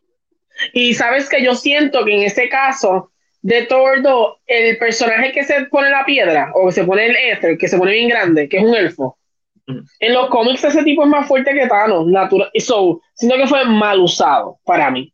Eh, pienso que si hubiesen presentado a Wanda solamente hubiese funcionado. ¿Para qué traer el otro Quicksilver si no iba a durar? Porque esa es la idea, ese es el trauma emocional de Wanda, Quicksilver. Recuérdate que ella no duró en pantalla, él no duró en pantalla, pero en la vida de ella. Sí, yo siento que el personaje de Quicksilver está en esa película para crear un, eh, esta idea emocional de Wanda este desbalance emocional porque ella siempre, la, su hermano lo ha querido. Iron Man 3 y Captain Marvel son las peores. Eh, no estoy de acuerdo contigo en eso. Para nada. Para hay, nada. Villanos, hay villanos que ni recuerdo. Wow. De hecho, tú llamas fanático de Marvel. Tú cada persona que me ha dicho que no le gustó eh, Captain Marvel cuando la ha vuelto a ver después de ver eh, Endgame, me ha dicho, no está tan mala como la recordaba. Y es, que, yo siento, es que yo, volviste, al pasado a cuando yo te lo dije cuando salió la película. Y yo creo que esto es lo que Matías siempre me ha dicho, la gente se monta en un tren de hate cuando algo es trending. Y cuando pasó, eso fue lo que le pasó a Captain Marvel. Yo estoy bien seguro de eso. Iron Man 3 es bueno y Captain Marvel es ok. No es malo. Lo que pasa es que Captain Marvel se siente fuera de su línea. Se siente que no pertenece a esta fase. Se siente que pertenece a la fase 1. Eso es todo.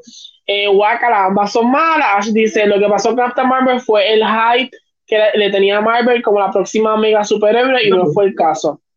Es, es, muy cierto, pero es que yo siento también que ellos no han explorado mucho la... A mí, lo primero que vimos de ella fue un origin story y lo segundo que vimos de ella fue ella en el espacio trayendo a Iron Man y atacando.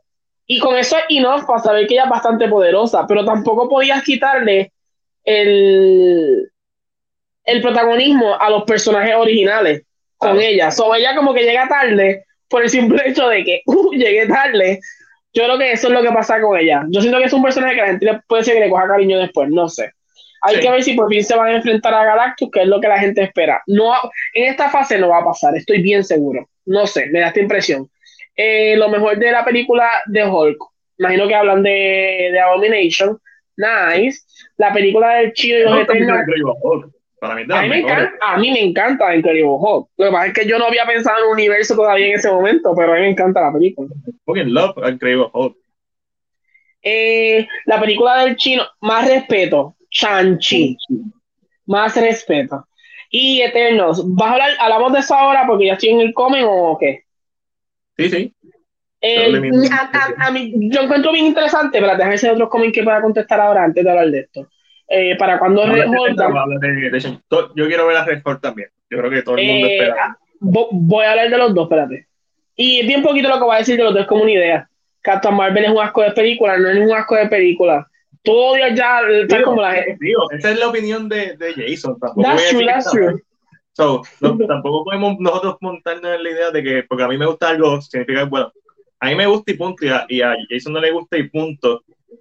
Yo pienso que eventualmente en el futuro, si la dan la oportunidad, a lo mejor dice, no es tan mala como yo recordaba. Porque eso es lo que me ha dicho la gente que la ha vuelto a ver. Gente que me ha dicho que es la peor, que es un asco. Gente que se ha montado en ese hate train. Y después cuando la ven, fuera de la sombra de que es la película que va antes de, de Infinity, War, no me recuerdo cuándo salió.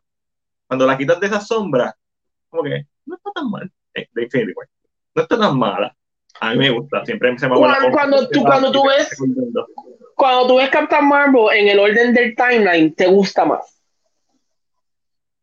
Eh, entonces, sí, entonces, ok, hablando de Chanchi, que aquí vamos a, voy a quitar este comment porque dice el chino y voy a poner el comment que tiene los nombres. Eh, Chanchi los Eternos, lo encuentro bien interesante lo que pasó, eh, porque yo siento que es, eh, pueden ser sorpresas estas dos películas. ¿Por qué? Porque Kevin, eh, Feige se ha aguantado videos de estas películas y ambas terminaron de grabar ya hace tiempo, ya terminaron de grabar. Y tú me dices a mí que una serie como la de Kamala Khan ya tiene un video de ellos grabando y no me enseñan. Yo siento que ellos estaban aguantando algo. O es bien mala. Voy a ir por el otro lado. Es que puede ser bien mala y por eso no. Pero es que, de hecho, una de las cosas que me preocupa del embargo de Wonder Woman es que son bien malas y por eso no está. Pero eh, las críticas que han salido, no me interesan las críticas que salen porque siempre son como que mega positivas. Pues, porque obviamente, si tú pones algo negativo, te van a grabar y nunca te van a volver a invitar más nunca en nada. Este, pero nada, espero, espero esta semana para que me digas. Yo, yo, tan pronto salga, te llamo. Eh, y lo que, lo que sucede con Chanchi es lo, es lo que estoy diciendo. Chanchi y Eternals, ambas películas terminaron de grabar. Eh, Marvel, en la presentación que hizo, habló específicamente de, ay, para que veas la dirección de lo que quieren hacer los directores, ah, para que tengas una idea de lo que. Y como que cuando hablaron de Eternals y Chanchi, como que. That's no, it. No, dudo a lo mejor ni siquiera es que las películas sean buenas o malas, a lo mejor no es eso. A lo mejor que tienen algo dentro de la película que va a ser más impactante de lo que nosotros pensamos. Se sabe que Shang-Chi pues, va a traer la de Mandarin, que ha estado desde la fase 1 del NCU, ahí en la sombra, y sabemos que Eternal en el pasado, en muchos tiempos, en muchas épocas diferentes. Siento, siento, que la gente se va a molestar cuando vea el Mandarin. Va a decir, este es el Mandarin que yo imaginaba y yo, que tú querías. Es bien fácil, esto es bien fácil. Trae al que hizo de, de Shansu, con una peluca, así. Ya, ya, ya. Pero yo siento que el mandarín se va a ver muy, se va a ver muy líder de torneo. Y. Shansu. Ya muy cierto. Lo pensé ahora y yo, wait, Shansu. Eh, pero es que tengo la mente la historia Mortal Kombat y se me hace difícil. Um, y en el caso de Iron Fist, la serie es mala. El actor para mí no es malo. En ese papel para mí es un mal casting. No, en el papel sí. Pero siento que el actor, maybe con un mejor escrito, funciona mejor. Esto también es válido. A lo mejor no es que sí, Lo que pasa es que yo siento, y esto no tiene que ser ciencia, esto no es ciencia es cierta, por eso no está puesto en piedra. Pero yo siento que cuando tú estableces que maybe otros personajes son los mismos actores, tienes que mantenerte en esta idea de que, yes, maybe, como que, ¿sabes? No, es que mm, en un multiverse, déjame ver cómo lo explico para que no, para ponerme como un loco, en un multiverse, yes, hay otros personajes que son los Tony Stark, Natasha, son otros actores, pero en el mundo de nosotros, si vas a traer estos personajes dentro del mundo de nosotros, por ejemplo, a, Dar a Murdoch de Daredevil, deberían ser los mismos actores que tal vez ya lo habían hecho. O sea, para que no sea tan. Sí, para que se sienta la. Para que se sienta una familiaridad con el personaje, porque ellos ya son los que lo escriben. Exacto, como que si ya trajiste a Matt Murdock, que es el Matt Murdock de este universo, por ejemplo, así, vamos a, mm, vamos a dividirlo de esta manera. Wow, de momento la mente se me quiso explotar. Okay. a dividirlo de esta manera. Pero date, no he terminado, no he terminado. El universo permite otros actores, las realidades permiten el mismo actor. Correcto, correcto. ¿Me expliqué bien? Sí, yo te entendí. No sé si todo el mundo te va a entender, pero yo te entendí. Matiel, explícale, y yo así, Matiel, por favor, no, los subtítulos a la gente. Tú explicaste la, la, manera más sencilla. Tú puedes traer a nuevas versiones con otros actores como a versiones con los mismos actores y no hay ningún problema porque son realidades diferentes y versiones diferentes de personajes. Sin embargo, algo que mientras estoy hablando se me ocurrió es que no necesariamente tienen que traer a los mismos escritores. ¿Sabes por qué? Porque estos actores llevan años con estos personajes, especialmente los que vienen de series o películas franquicias como Jake Simmons, como Charlie Cox. Ellos lo que sí deberían tener es el input de decirle, Daredevil no, no diría eso, Matt Murdock no diría eso, no importa qué versión, Matt Murdock no diría eso. Y yo Pero creo yo no dije escritores, o sí dije escritores. Sí. No, no, no, no, no hablo de escritores, hablo del actor que hizo Iron Fist. En ese caso, no le podría dar el crédito porque, como no lo he visto haciéndolo bien, a lo mejor es culpa de él, a lo mejor es culpa de los escritores, no, a lo mejor es culpa de la dirección, pero uh, en, el caso de Charlie Cox y en el caso de Vincent D'Onofrio como Kingpin, son actores que que han sido tan icónicos como el personaje que igual que tú no le vas a decir exactamente a Robert Downey Jr. cómo hacer Tony Stark. Él va a leer la línea, pero si él le quiere añadir algo, se lo añade. Si no, él te va a decir, mira, no, eh, Tony Stark no diría eso. Pues tiene el Yo pienso que los actores que, si los que regresen, Tommy Maguire, tú no le vas a decir exactamente a Tommy Maguire cómo hacer su versión de Peter Parker. Tú no le vas a decir a Andrew Garfield cómo hacer su versión de Peter Parker. Sí le va a dar el guion, pero él se puede sentar contigo a dialogar, que eso se hace mucho en el proceso creativo. So, tienes toda la razón y pienso que también cae mucho en el peso de los actores, como que no dejar que eso pase.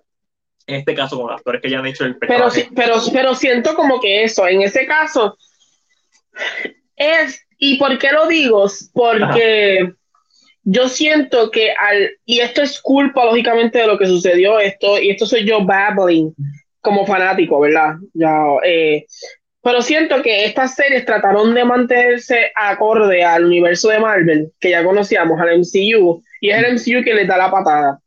Yo siento que si os van a traer, existe un tipo de idea de que se tengan estas mismas personas como si van a traer a Jen Coulson, que traigan al mismo actor. Claro. O, porque ya están, en parte, ellos eran parte del MCU. Según lo que, porque, por ejemplo, los que han visto Agents of Shield, la segunda season de Agents of Shield, es el equipo de Coulson, es, de, de, de, Coulson o Coulson, no se me olvidó el nombre, es quien se encarga de limpiar lo que sucede en Tordo. So, como que la idea de que ellos ya existen ahí, puede ser que no sea así, pero yo siento que eh, Chanchi es el lugar perfecto para traer a, al Iron Fist. Y tal vez no traen al Iron Fist de Randall, tal vez traen a otro Iron Fist porque Iron Fist es un manto que se pasa de persona en persona. Eh, pero ellos eh, confirman, otra cosa de, de, de, de la de Chanchi es que confirman a Michelle Jo, que tú subiste en la foto. La confirman como que es parte del cast, algo que se rumoró porque ya estaba en Australia, ella va a ser, a ver, Jian Nan, mírala ahí. Eh, y la confirman. Y Michelle Jo es una actriz que yo adoro con el alma entera. La estamos, viendo en The Mandalorian. No, esa no es la misma. Se parece, pero no es la misma. Esa es la de Crushing Hayden. ¿Cómo se llama la película? Crushing Hayden. Ah, Nunca me he salido que no voy a cometer un error. esa no es Mingnan, esa no es Mingnan Wen, que es la de la de Mandalorian. Esta es más vieja. Esta es la de Crazy Rich Asians y la de Crushing Tai. Madre mía, el nombre no me sale. Estoy buscando, se me olvidó porque es Crouching Tiger, Hidden, Dragon. Crouching Tiger, Hidden Dragon. Ella, esa Michelle Joe, que es conocida, ¿verdad? Eh, mucha gente la conoce porque está, está bien, es una mujer que es bastante activa en películas en Estados Unidos y confirma que ya va a estar. Pero es bien interesante, creo que, y fue una de las cosas que más me, como no me emocionó, pero fue una de las cosas que más rara me estuvo, que hablaran de ellos y no presentaran nada cuando tú grabaste ya. Y cuando Eterno se supone que saliera en febrero, so, tú sabes que hay un trailer, en algún lado hay un trailer hecho. Sí, sí, sí. Este, vamos a ver, es bien interesante todo lo que está pasando con el sencillo. Otra de las sorpresas para mí fue Ironheart. Nunca, esto yo nunca lo vi venir. Me encanta me encanta, punto. Y, y cuando salió esto es como que ya, o sea, si había alguna duda que el plan futuro es John Avengers, que eventualmente puede ser en serie, estilo de Defender, puede ser como parte del backup del el, B-Team de los Avengers. John Avenger es bien obvio. Katie Bishop. She-Hulk puede ser una versión ¿verdad? más pequeña de Hulk en el sentido de edad. Este, Ironheart, eh, Kamala, Miss Marvel. O sea, el mismo Spider-Man. La actriz, y, no solo eso, la actriz de. Eh, y no esta actriz, la actriz que va a salir haciendo de la hija de Scott Lang en Ant-Man 3 subió un, ella escribió, a mí, esto no es un quote exacto, pero escribió específicamente, eh, ah, ayer soñé que era una superhéroe y subió fotos de Stinger, que, que diga de Stature, que es ella cuando es bien grande, es, es, la hija de, ay, déjame como los pensamientos, un break. La hija de Ant-Man se convierte en Stature, que este, este, esta héroe que crece. Sí, sí, sí. So que nos confirma que el grupo de mujeres de superhéroes no es lo que nosotros pensábamos. Lo más seguro, ese grupo de mujeres van a ser las nenas. Las nenas. parece, un, A-team de nenas. De nenas, sí, esto hace sentido. Y no solo eso, con el simple hecho de que me estás poniendo a América Chávez. Yo siento que el A-Team va a ser de nenas. Ay, que tengo esta impresión de que maybe no va a ser un John Avengers, sino como un grupo de nenas. Sí. Espera, eh, ok. Esto fue lo, el problema es que las series de Netflix están en el mismo universo de las películas de Marvel. No. no. Eso es incorrecto. Los eventos pasaron. Son otra realidad. Es otra realidad. Exactamente cuando en Endgame ellos van al pasado, pasaron los mismos eventos hasta que ellos llegaron y los rompieron. En la serie los eventos pasaron de Incredible Hulk y los eventos de Avengers pasaron, pero es tan obvio como el NCU, como el ver estudio no reconoce a las series como parte de, de su universo. Que, y además de que son de Netflix. So, literalmente son de otro universo. Pasaron los mismos eventos, pero son de otro universo, son otra realidad. Son no. Las series sí, de ellos, eh, ellos hicieron ese con específicamente en el momento en que Loki se va del universo donde de, de este universo donde no solo eso, va y Captain America le dice, hey Hydra, hey Hydra, a de Hydra. esto, esto, rompe, esto rompe la línea del tiempo y yo siento que hay varios universos creados, varias líneas hechas donde sucedió lo, de los Avengers primero, pero todo lo demás puede haber cambiado. yo siento que ellos están por ahí. Exacto, y de hecho, en este universo, en teoría, si es el mismo timeline de donde viajaron, los diferentes partes que viajaron al espacio, Gamora no está si es el mismo timeline. So, los eventos van a ser totalmente diferentes. a los Thanos, el Thanos de, de, una época muere. Muere. So, ¿qué, ¿qué, pasa con, ¿Qué pasa con esa línea de tiempo donde Thanos necesita? Hay, hay vía, ya se va. Exacto. Donde esa línea de tiempo donde Thanos necesita, a lo mejor este, Khan de Conqueror, de Conqueror estoy confundiendo, eh, el de Guardian sí, de Galaxy. Eh, eh, ¿Cuál? El de Guardian de Galaxy, el malo. Este, Ronan the Executioner. sí. A lo mejor es el que se queda con el manto. So, es súper interesante, pero no, las series de Netflix no son parte del canon del NCU. A la fecha no hay nada que lo pruebe. Y déjame ver otra cosa. Aquí algo, una cosa específica. Tú dices, algo bien interesante es que salieron los juguetes de Eternals. No sé si yo creo que más de yo le envié la foto. Salieron los juguetes de la película y Angelina Jolie no está en los juguetes. Eso me, eso me tiene como medio sorpresa. Eh, habrá personas Mm, puede ser. A personas no le gusta ese personaje.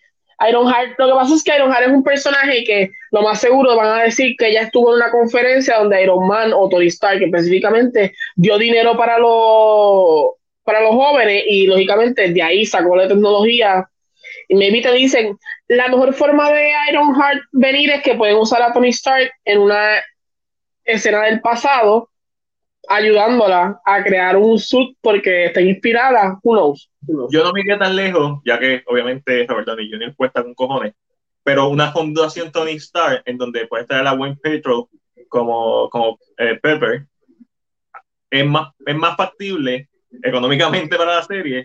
Y, y, porque ella es una estudiante de MIT, so, sabemos que, que, lo que vamos a hablar ahora en Armor Wars las invenciones de Tony Stark van a ser parte, porque ahora todo el mundo se va a querer caer con ellas después de su muerte. Obviamente sabemos que a Peter le dejó ¿verdad? El traje y le dejó sus ciertas cosas. Este, y el traje de Pepper existe. El traje de Pepper existe. So, vamos a ver, pero yo me iría por la parte de la fundación. Como que Fundación Tony Stark, ayudando a jóvenes de bajos recursos, pero súper brillante, y por eso es que quizás la ayudan ahí en MIT a meterla, y, y qué sé yo, y ella crea el traje en base a un modelo que hizo Tony Stark. O maybe, o maybe la tecnología de Tony Stark, como sabemos, Armor Wars viene, la tecnología la venden en internet y ella coge la tecnología y, lo, y hace su traje. Who knows? Lo interesante de Armor Wars es que, ¿verdad? Que fue lo que Madrid subió y que es una serie que es con Don Shiro, Don Shiro que es quien hace de, de War Machine. Es que Armor, True that. Y, ah, lo interesante de Armor Wars es que esto no es, esto no es inventado por Marvel, específicamente esto es un run que existe en los cómics. Eh, y aunque sea un chiste, hay más de cinco villanos que usan tecnología muy parecida a la de Tony Stark, eh, porque es viable, es una tecnología que al, al, parecer tener un suit es viable. ¿Qué hace esto? Esto te permite expandir personajes que ya conocemos, como Matiel sabe, porque yo creo que yo solo dije a Matiel. Justin Hammer, que es, el, es uno de los villanos que tú ves en, en Iron Man 2. en Iron Man 2, lógicamente está Sam Rockwell haciendo de Justin Hammer, que es el CEO en ese momento de AIM. AIM, lo que lo conocemos que AIM es Advanced Idea, Advanced... no sé, eh, AIM trabaja como con tecnología muy parecida a la de Iron Man. Si han jugado el juego de Avengers, en el juego de Avengers, AIM coge la tecnología de Iron Man y crea armas a base de la tecnología de Iron Man. ¿Por qué? Porque lógicamente Tony Stark es un genio y toda esa información se hace pública, por decirlo así.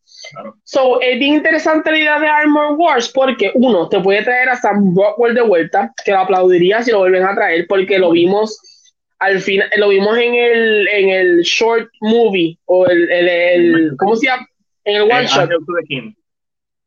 En el one shot de Iron Man 3, Objeto de King, él está en la cárcel y lo vemos. Y sabemos que él es un hombre que tuvo mucho poder en un momento, so no es imposible que haga esto. Dos, cuando tuve Iron Man 2, el personaje de Justin Hammer es quien ayuda a Iván Banco a escaparse supuestamente y decir que muere para él dar el dinero y que él provoque lo que sucede en la, eh, es como una, una, presentación lo que hay, que de momento llegan todos estos Iron Man y lo atacan. En el Expo, en el Star Expo.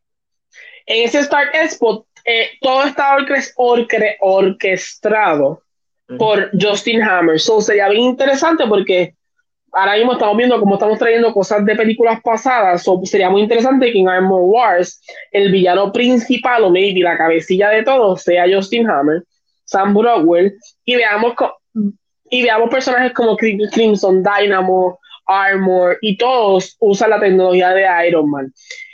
Cuando le dije a Matiel ahorita lo de Victor Von Doom es que es más fácil decir que el, el de Victor Von Doom es creado por la tecnología de Tony Stark, porque aunque hay mitología dentro del Marvel Universe, también es bueno mantener una realidad de dónde nacen todas estas cosas, no decir, ay, no, él tiene un pero, contrapunto y dejándome llevar por, por Spider-Man, también está la tecnología extraterrestre de los chiturri, que sabemos que en, en, esto, en, en Homecoming en particular, es la tecnología que usan para hacer Burter.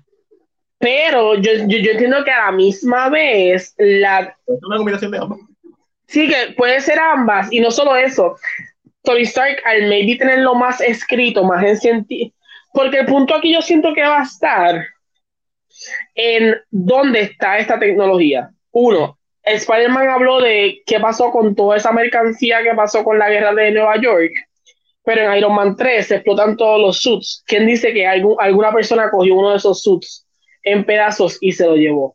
So, es bien interesante. Yo creo que la gente se está durmiendo un poquito con Armor Wars. De que, ay, lo más seguro, ah, qué porquería, ¿quién sacó esto? El, la estética de War Machine por encima de la de Iron Man. So, siempre he querido ver. Plus, este Spider-Man en el NCU. Eventualmente tiene que haber un Green Goblin. es como que todo va a estar en Joker sin Batman. Eventualmente va a salir el Joker si hay un Batman. este, y viceversa.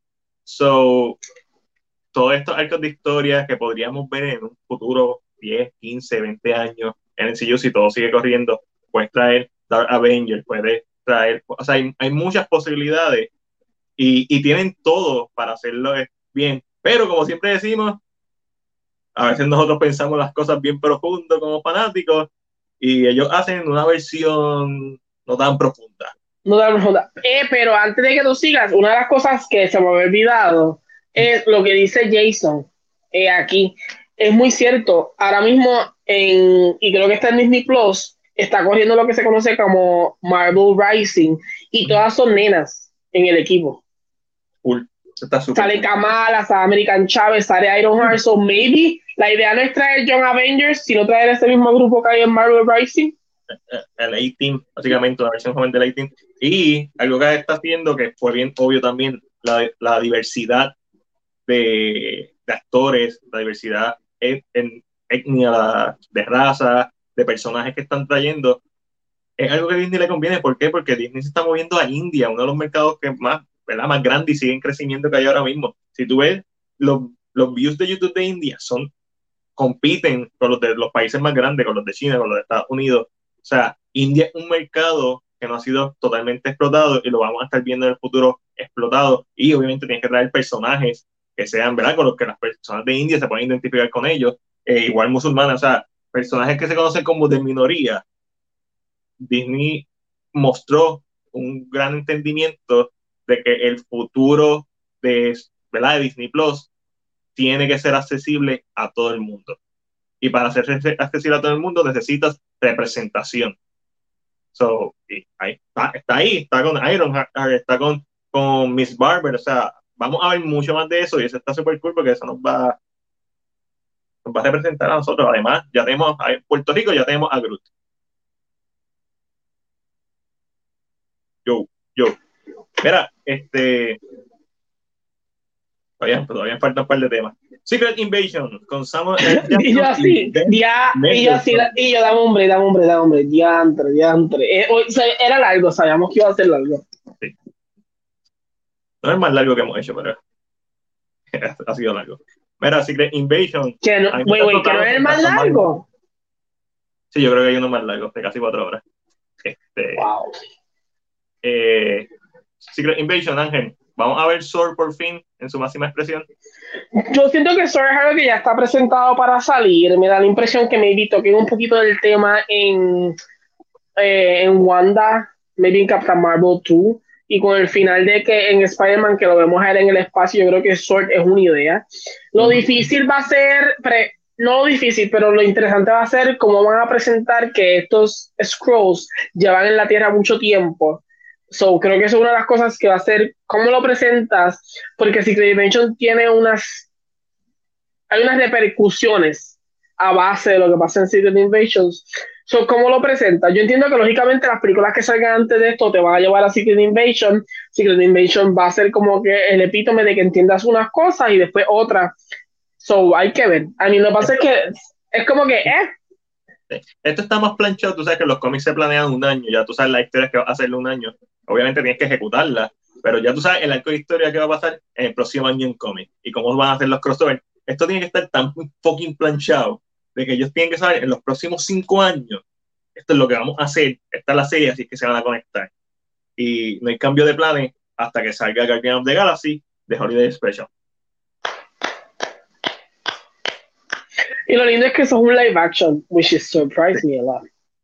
Yo siento que lo van a grabar mientras están grabando Guardians of the Galaxy Sí, va a ser fun, va a ser una estupidez. Va, es que me imagino que él va a poner, imagino que Star Wars va a poner un cassette de música navideña y that's it. No, no Jason, no podíamos o no quisimos porque nuestros amigos Ash y John de, de Legacy Universe tienen su, su ¿verdad? Reload, su podcast de, de, Puerto Rico Comic Con, a las 8, 8, 8 y media. So, lo planeamos para las 8 y media, pero como eran tantas noticias para montar eh, la estructura y las imágenes que salgan en el podcast, pues se nos atrasó un poquito. Lo empezamos, lo empezamos como a las 8 y 50, lo empezamos más temprano lo normal, pero no lo quisimos, eh, no quisimos pasarle por encima, o sea, estar encima hasta la misma vez que nuestros compañeros, porque estábamos viendo su podcast. So, eso, fue, eso, por eso lo, lo tiramos, no lo tiramos a la próxima. Glory dice, es muy cierto esto, ay, espérate, eh, que se- el nene que salió, que sale en el velorio, ¿cuál es el plan con él? Porque lo vimos. El nene, ¿Te recuerdas el nene que cuando Sí, sí, sí, Iron Man... 3. Eh, Iron Man 3. So, Eh, ¿cuál, cuál es el plan con ese muchacho? Porque lo vimos en el velorio, por ahí no lo vimos. no necesariamente. No, lo vimos porque es parte de la historia de Tony Stark en el universo de Marvel. Esa, hasta ahí es la información que uno que yo puedo deducir narrativamente. Ellos quisieron traer toda la familia de Tony Stark de todas las películas y él es parte de las películas, solo lo traen. El rumor de que él va a ser el próximo Iron Man mm, es un rumor. Son rumores, son rumores. No, que puede pasar, puede pasar. De la misma forma que pueden traer a Charlie Cox como Dark David, de la misma forma que es posible todo. Pero sí, yo, yo, sí- yo siento que el rumor fue más porque el nene era bastante inteligente, eso te entiendes, que él se mantiene en comunicación siempre con Tony. Puede ser. Puede ser que veamos más de- del muchacho, del personaje en las próximas series, pero el momento, como solamente ha salido en Iron Man 3 y en esa escena al final de Tony Stark, lo que, esa escena en particular es como que una despedida con todos los personajes que han sido parte de su vida en las películas. So, no creo, no creo, no creo el momento. El momento por debajo de 50, por debajo de 40, por debajo de 30. Mira, este, Guardians the Galaxy, el, el especial de Navidad lo único que tiene que ser es mejor que el especial de Star Wars de Navidad, así que that's it. No es muy difícil. Este, ya hablamos del elenco de Shang-Chi, así que, y por cierto, este, eso del especial de Navidad no me lo esperaba. Como, ok, ¿qué pasó? Como que, ah, tenemos un especial de Navidad, para que no se aburran. Fue como que bien random, pero la es como que hace sentido. dentro- Es James Wan, James Gunn, siempre los confundo. Mira, eh, viene una serie de cortometrajes de Ian Groot, Que es animada, ¿right? I, I guess, me imagino. Entiendo que es animada, entiendo que es animada. So, yeah, I don't know. La voy a ver. A mí, Groot es un personaje que es para niños. Yo creo que lo más seguro va a ser como lo de Forky. Forky hace question, algo así, como que. ¿eh? eh, ¿sabes de quién no hubo noticia? ¿De quién? De Deadpool. Que sabemos Es que, que la yo- Mm, Es que yo siento que yo es como que algunas cosas se las aguantaron por el simple hecho de.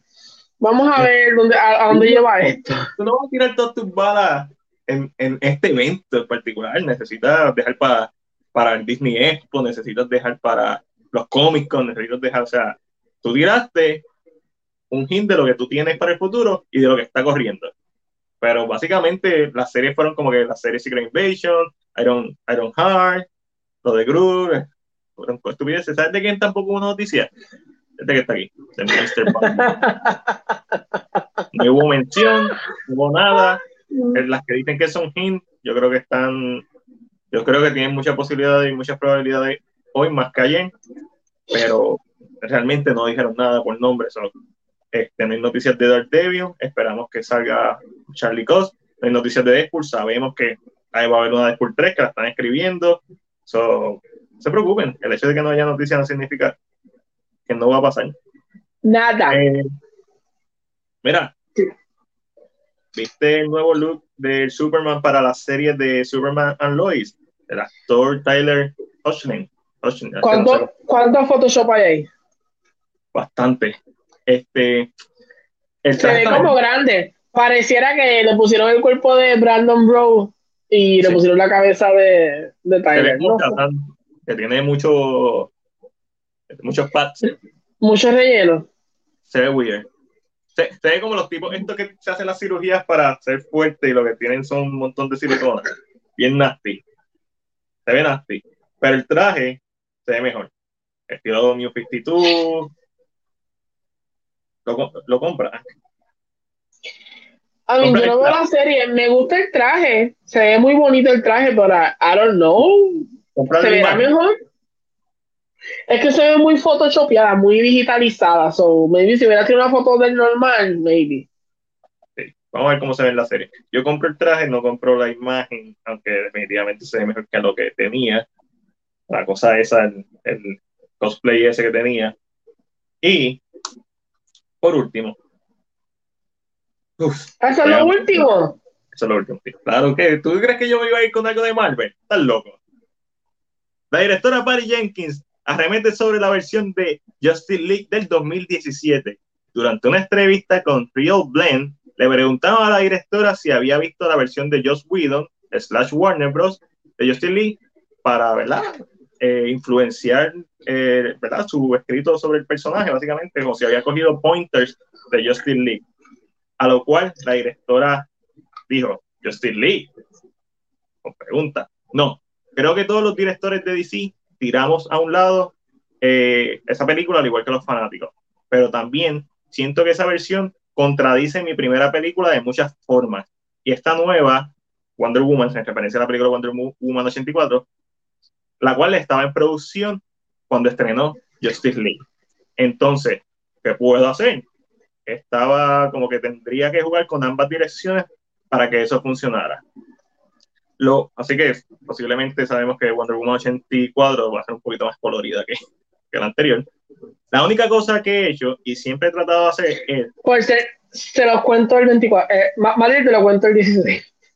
Me, me, dice, me dice, este, básicamente, pues, como está hablando y estoy traduciendo lo que ella dijo tal cual ha hablado, pues las personas hacen pausa y como que se salen como nosotros. por eso es que van a ver esta traducción rara. Ella dice, siempre he tratado que es, punto, punto, punto, sabía cuando Zack Snyder estaba haciendo Justice League, donde ella iba a terminar como personaje. Así que siempre traté no cambiar su traje, porque nunca he querido contradecir sus películas, refiriéndose a Zack Snyder, ¿entiendes? Pero aún así tenía que tener mis propias películas y él me ha apoyado en eso, recordando que Zack Snyder es productor ejecutivo de sus dos películas, o sea que no es, es productor ejecutivo. Y eso, así que, así que creo que Justin Lee fue un caso atípico. Lo que pasó en Justin Lee, que Warner Bros. metió las manos y cambió la dirección. Ellos, en referencia a todos los envueltos en Justin Lee en tomar esa decisión de cambiar el tono de la película, estaban tratando de convertir una cosa en algo que no era, y entonces terminamos en no reconozco a la mitad de los personajes, no estoy segura de qué está pasando. Esas fueron las expresiones de ella sobre la versión de Justin Lee del 2017. ¿Qué tú crees de esto, Ángel? Yo no sé si tú habías leído esto. A mí, eso es bullshit. ¿Por qué? Porque tu personaje no afecta a Justin Lee, porque tu película es una precuela. Vamos a empezar por ahí. Claro. Donde tu personaje, te, a mí, es. No lo que está diciendo, entiendo lo que ella dice.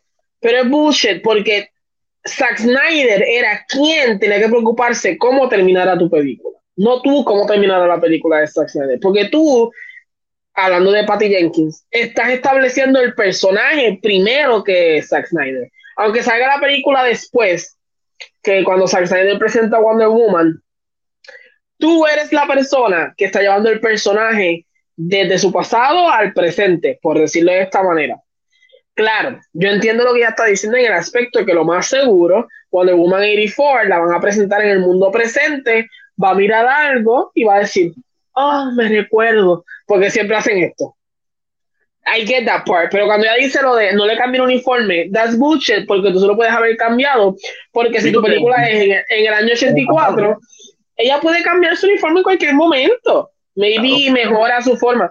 So, para mí es bullshit ese aspecto. Por eso es que digo que es bullshit, porque para mí esa idea de que, ah, no, yo quería saber dónde, porque hay, una parte en ese mensaje que dice, dónde, dónde termina mi personaje, algo así.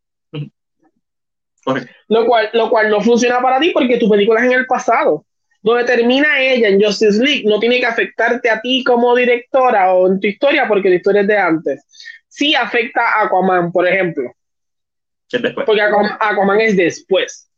Claro, si tú haces una Wonder Woman después de Justin League, yo entiendo tu punto. Entiendo lo que dice y, y como digo, para mí en parte yo respeto lo que dice porque en otras palabras lo que ya está diciendo es la visión de Snyder es la visión que yo tenía cuando hicimos todo, so yo voy a seguir con esta visión y no me voy a dejar llevar por lo que pase ahora con este arreglo nuevo. Porque como sabemos, Snyder grabó una película ya y al, ser productor ejecutivo, yo entiendo lo que está diciendo. Hay que tener en cuenta que la película Wonder Woman 84 creo que es coescrita por Jeff Jones.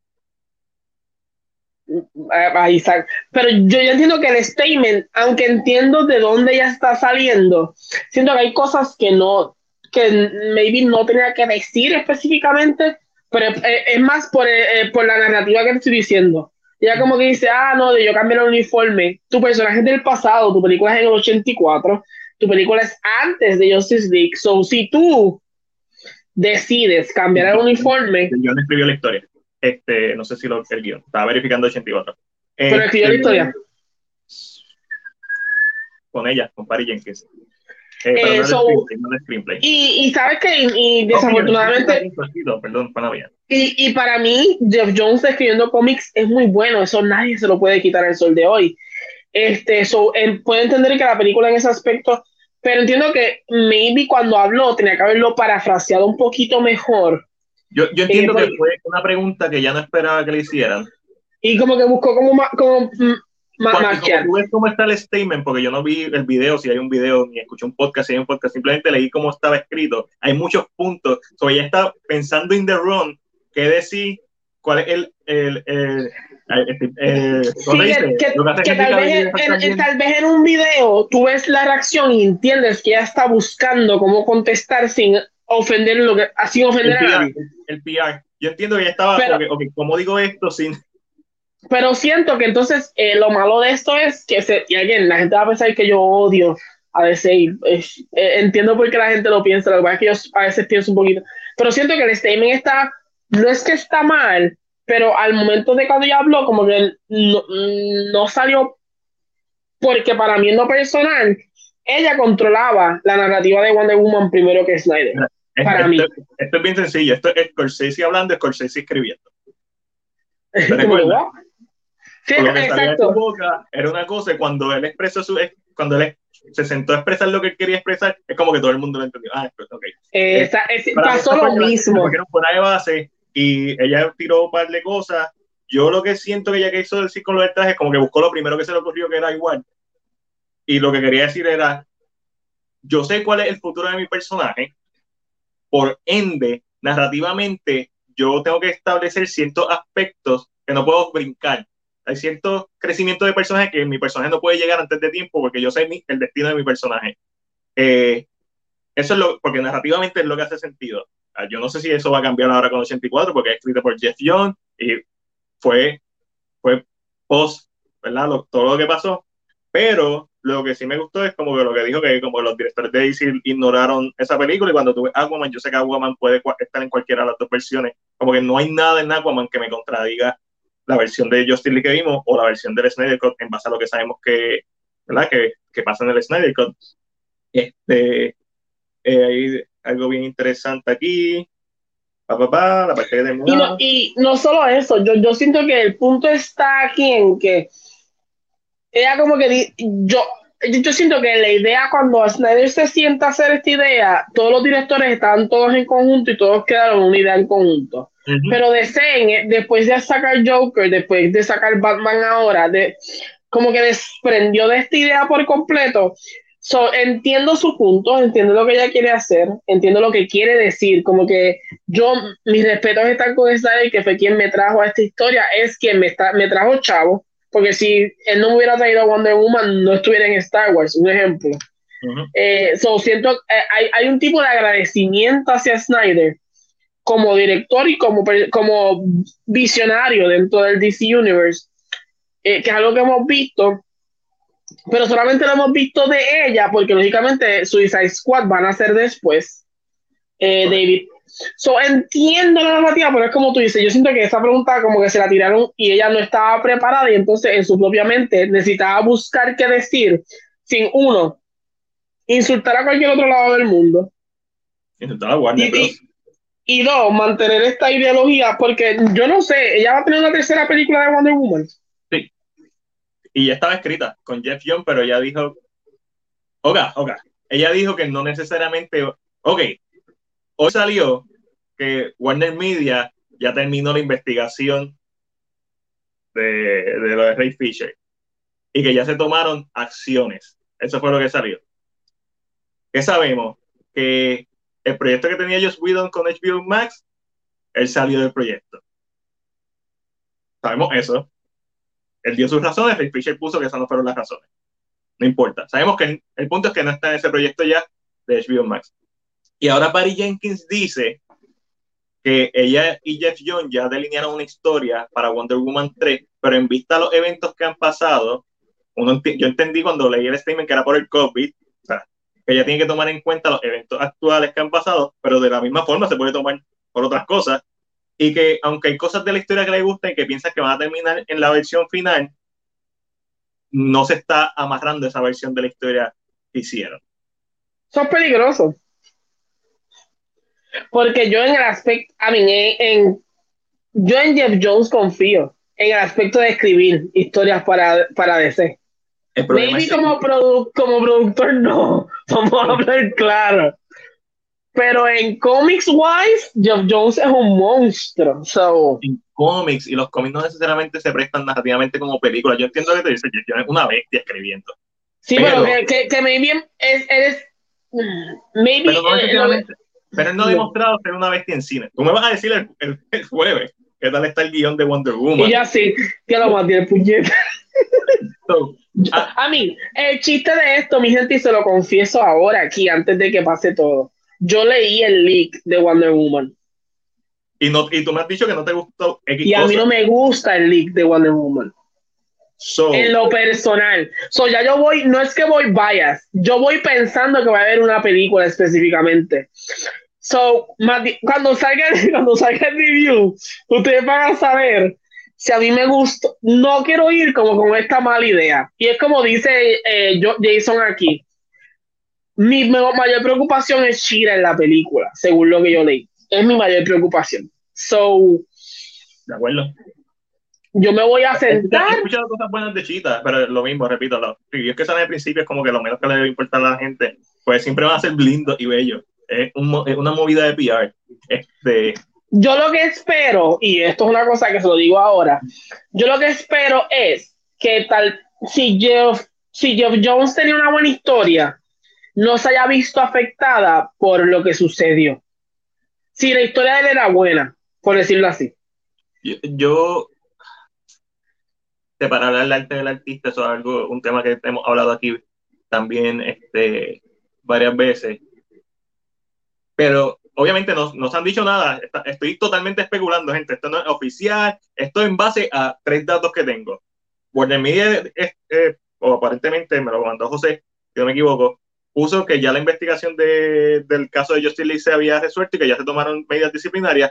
Casualmente, hace varias semanas atrás, Joss Whedon salió del proyecto que tenía con Warner Bros. con HBO Max, que llevaba años haciéndolo, y salió, según él, por problemas para tener tiempo con la familia. Y rápido eh, Fisher le escribió que no, que no iba a dejar que se fuera con ese esto, es porque estaba en investigación y se comprobaron cosas. Y ahora Patty Jenkins, Patty Jenkins dice que ya escribió, delineó una historia para Wonder Woman 3, pero que no la va a usar necesariamente por los eventos que han pasado. Este, esas tres cosas no me dan algo oficial, sigue siendo especulación, pero me da a entender que si ya es Warner Bros. sabe algo y pronto se va a hacer, a lo mejor se arregla debajo de la mesa. Pues tú sabes que Warner Bros. es como que bien estúpido en estas cosas. Las cosas que no tienen que salir a la luz salen a la luz y las cosas que se ven hacer por debajo de la mesa no se hacen. Es como que al revés. Este tipo de cosas son cosas que yo creo que deberían salir a la luz.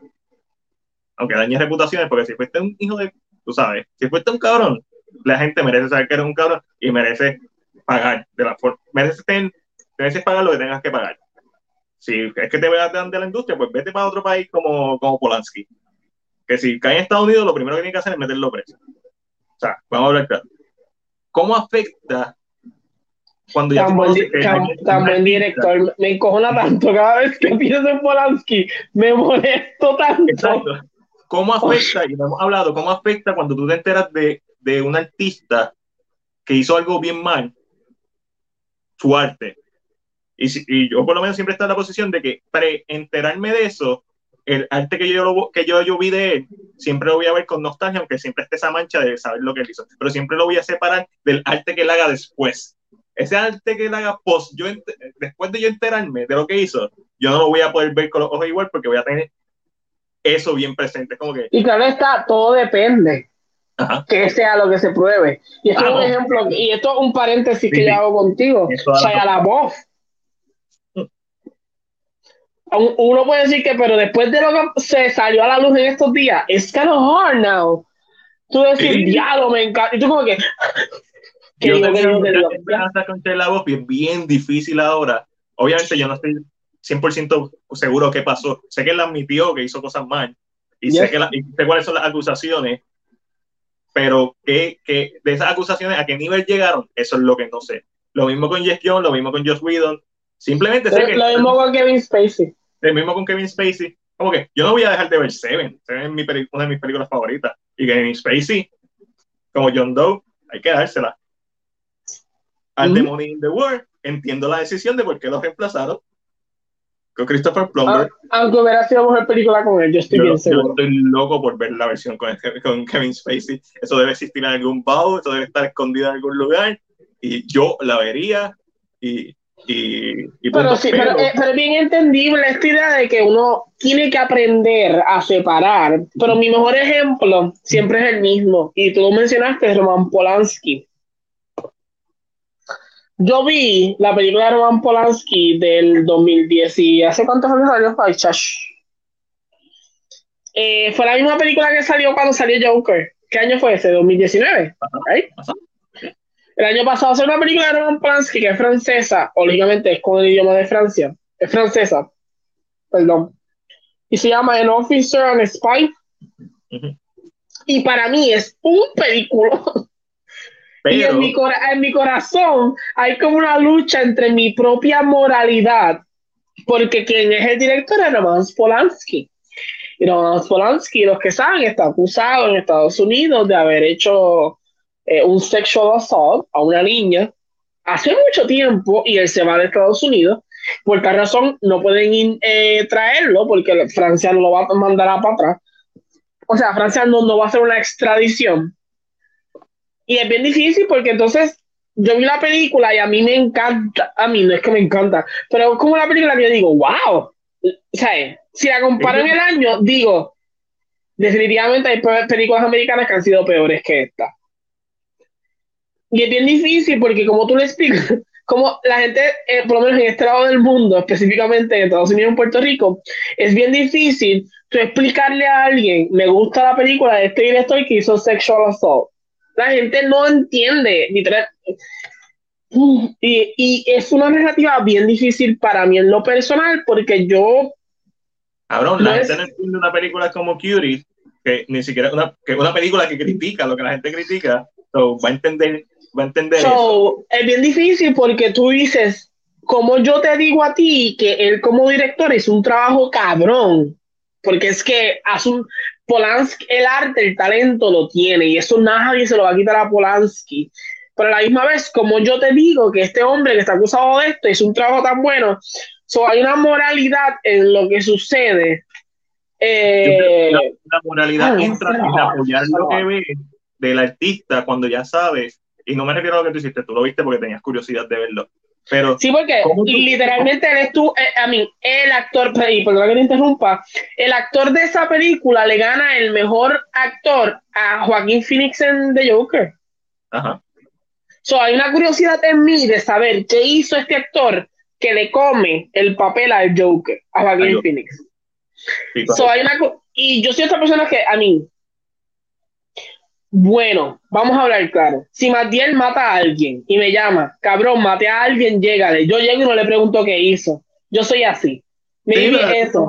Igual yo ahí, tú te tiras en mamá, just este, pero, pero hay, una, hay una relación, hay una relación igual con Chris, y Chris me dice como, ¿qué carajo pasó? Yo, yo le llego y, y, y, y resuelvo mientras sigas recibiendo información. Pero,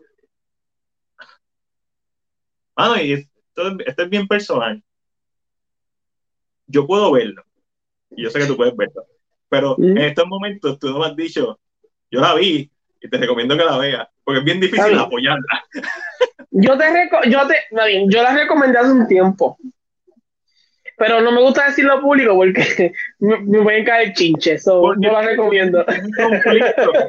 tú, no, es conmigo, tú tienes un conflicto de que moral, que es lo que dice, y es ok, yo vi la película, tenía curiosidad, vi la película y a la misma vez sé que es de este director que está acusado y se escapó básicamente y no pone un pie en Estados Unidos porque se lo van a llevar preso. So, debo entender que las acusaciones son reales porque por alguna razón no vuelve a Estados Unidos o simplemente al no de, su peor defensa es que no ha confrontado la ley. So, como que bien complicado. Y, no, no solo eso, porque yo creo que una persona, en lo personal, uno puede tomar sus propias decisiones a base de lo que escucha. Mi problema está en que yo no puedo recomendar, para yo recomendarte la película, eh, yo creo que yo soy una persona que necesito saber mucho quién tú eres. Claro. Porque yo, yo soy de estas personas que no te voy a recomendar la película sabiendo que la historia personal, por más horrible que sea, te afecta la experiencia. Claro. Si yo sé que te afecta la experiencia, no te la voy a recomendar porque no te la vas a disfrutar porque desde el momento que tú le des play y veas que dice Roman, Roman Polanski, tu cabeza no va a cuadrar y por más buena que sea la película, a ti no te va a gustar el mejor ejemplo que puedo dar es de, vamos a decir que eh, el director de Logan, el director de Joker, se hagan casos de, abuso sexual. Aunque lo hicieron, aunque salieron antes, tú no ves la película con los mismos ojos, porque ya sabes la cómo el lo... Siempre se va a quedar una mancha. yo soy bien cuidadoso con eso. A mí me gustó en lo personal. Yo, bien sinceramente, a mí me gustó. Eh, es una película francesa. A base de eso, lógicamente sabemos que las películas alrededor del mundo no tienen la narrativa americana. Eh, y eso es algo que nosotros conocemos. Pero es una película que no es. exacto, yo siento que para mí, y el actor, el actor es muy bueno. Y entiendo por qué se lo puede haber, por qué se puede haber llevado a, a Joaquín por encima. Entiendo por qué no es que todo el tiempo hace lo mismo que Joaquín y que para mí Joaquín, yo prefiero a Joaquín por encima de ese actor. Pero, entiendo por qué. Sí, sí, no, definitivo. Pero, pero, la, pero además no sé cómo diablo decirle a la gente, tienes que verla cuando es de Roman Polanski, es bien difícil, te lo juro. porque entonces ahí está hablando del artista, no está hablando de su obra. Este, pues esto es lo mismo con, para mí con DC, tú sabes que yo estoy bien invested en lo que es el Snyder, y todo el mundo lo sabe. So, eh, eh, para mí es bien difícil, una vez, está ahí, está ahí. Es bien difícil y en base a la información que tengo, no estar bias. So, por mí que eliminen esto, si hicieron algo malo, punto. Eso es bien claro. Si se demostró y esto, y la información que tengo, lo que me indica a mí es que sí, pero yo estoy bias porque yo quiero que sí. So, eso está súper claro para mí. Dicho eso, tampoco puedo ignorar los datos que di. La investigación ya terminó, este se salió, Patrick Jenkins dijo que no necesariamente va a ser la historia que ella hizo con Jeff Jones, la de Wonder Woman 84 no hay forma de no usarla. La película está grabada y sale en, menos de una semana. este, algo que quiero que me diga es si siente que es demasiado comic book y, traiciona el tono de Wonder Woman y de Batman y Superman y Justice League. No Justice League, Justice League, Zack Snyder, Justice League porque tú vas a ser el primero. Quiero que, quiero que me hables del tono de la película, una, pues no quiero que me das cuenta en la película. So, para mí, Jeff Jones, como escritor de cómic, es la madre. Tú vas, a ser, tú vas a ser el primero que me vas a decir a mí, Jones como guionista, en la madre, o no. Este, eso, estoy bien interesado en, en, saber eso, cómo, cómo es el tono, cómo se diferencia. Si crees que Jeff Jones estaba impulsándola para un tono más Marvel-ish, pues sabemos que eso es lo que quería Jeff Jones, como que agarrar ese trending de Marvel. Este, no sé, eh, yo no, yo en este caso particular, es como con Harry Potter 3. Esta película, no la puedo ver, la puedo ver, la puedo apreciar por película, le puedo dar una buena nota, pero como adaptación del libro, yo estoy tan uno de mis libros favoritos es Prisoner of Azkaban. La película como adaptación, que a mí no me pasa esto con todas las adaptaciones de libros, es con esta película en particular. La odio. Como adaptación la odio. Como película, brutal. Como adaptación, la odio. Es lo mismo que me pasa. Es esto mismo. Es como que yo sé esta información, llevo, llevo invested en este movimiento, llevo siguiendo este movimiento, llevo escuchando las cosas que ellos hicieron mal. So, yo quiero que los castiguen. Si hicieron algo malo. Siempre declarando eso. Y, te contaré, a mí cuando la vea te diré, te, te, te, saber, mm, maybe mí, a, mí te dejaré voy a tratar de estar bien pendiente al tono, voy a tratar de ver, porque a veces yo no me dejo llevar mucho y como que, ah, pero voy a tratar de como que mirar lo que esto se siente. Ya yo vi un adelanto de la película que es un, y no me gusta cómo se ve. Eh, que es un, adelanto de MTV. Ok, ok. Pues, se, siente, se siente cheesy el momento.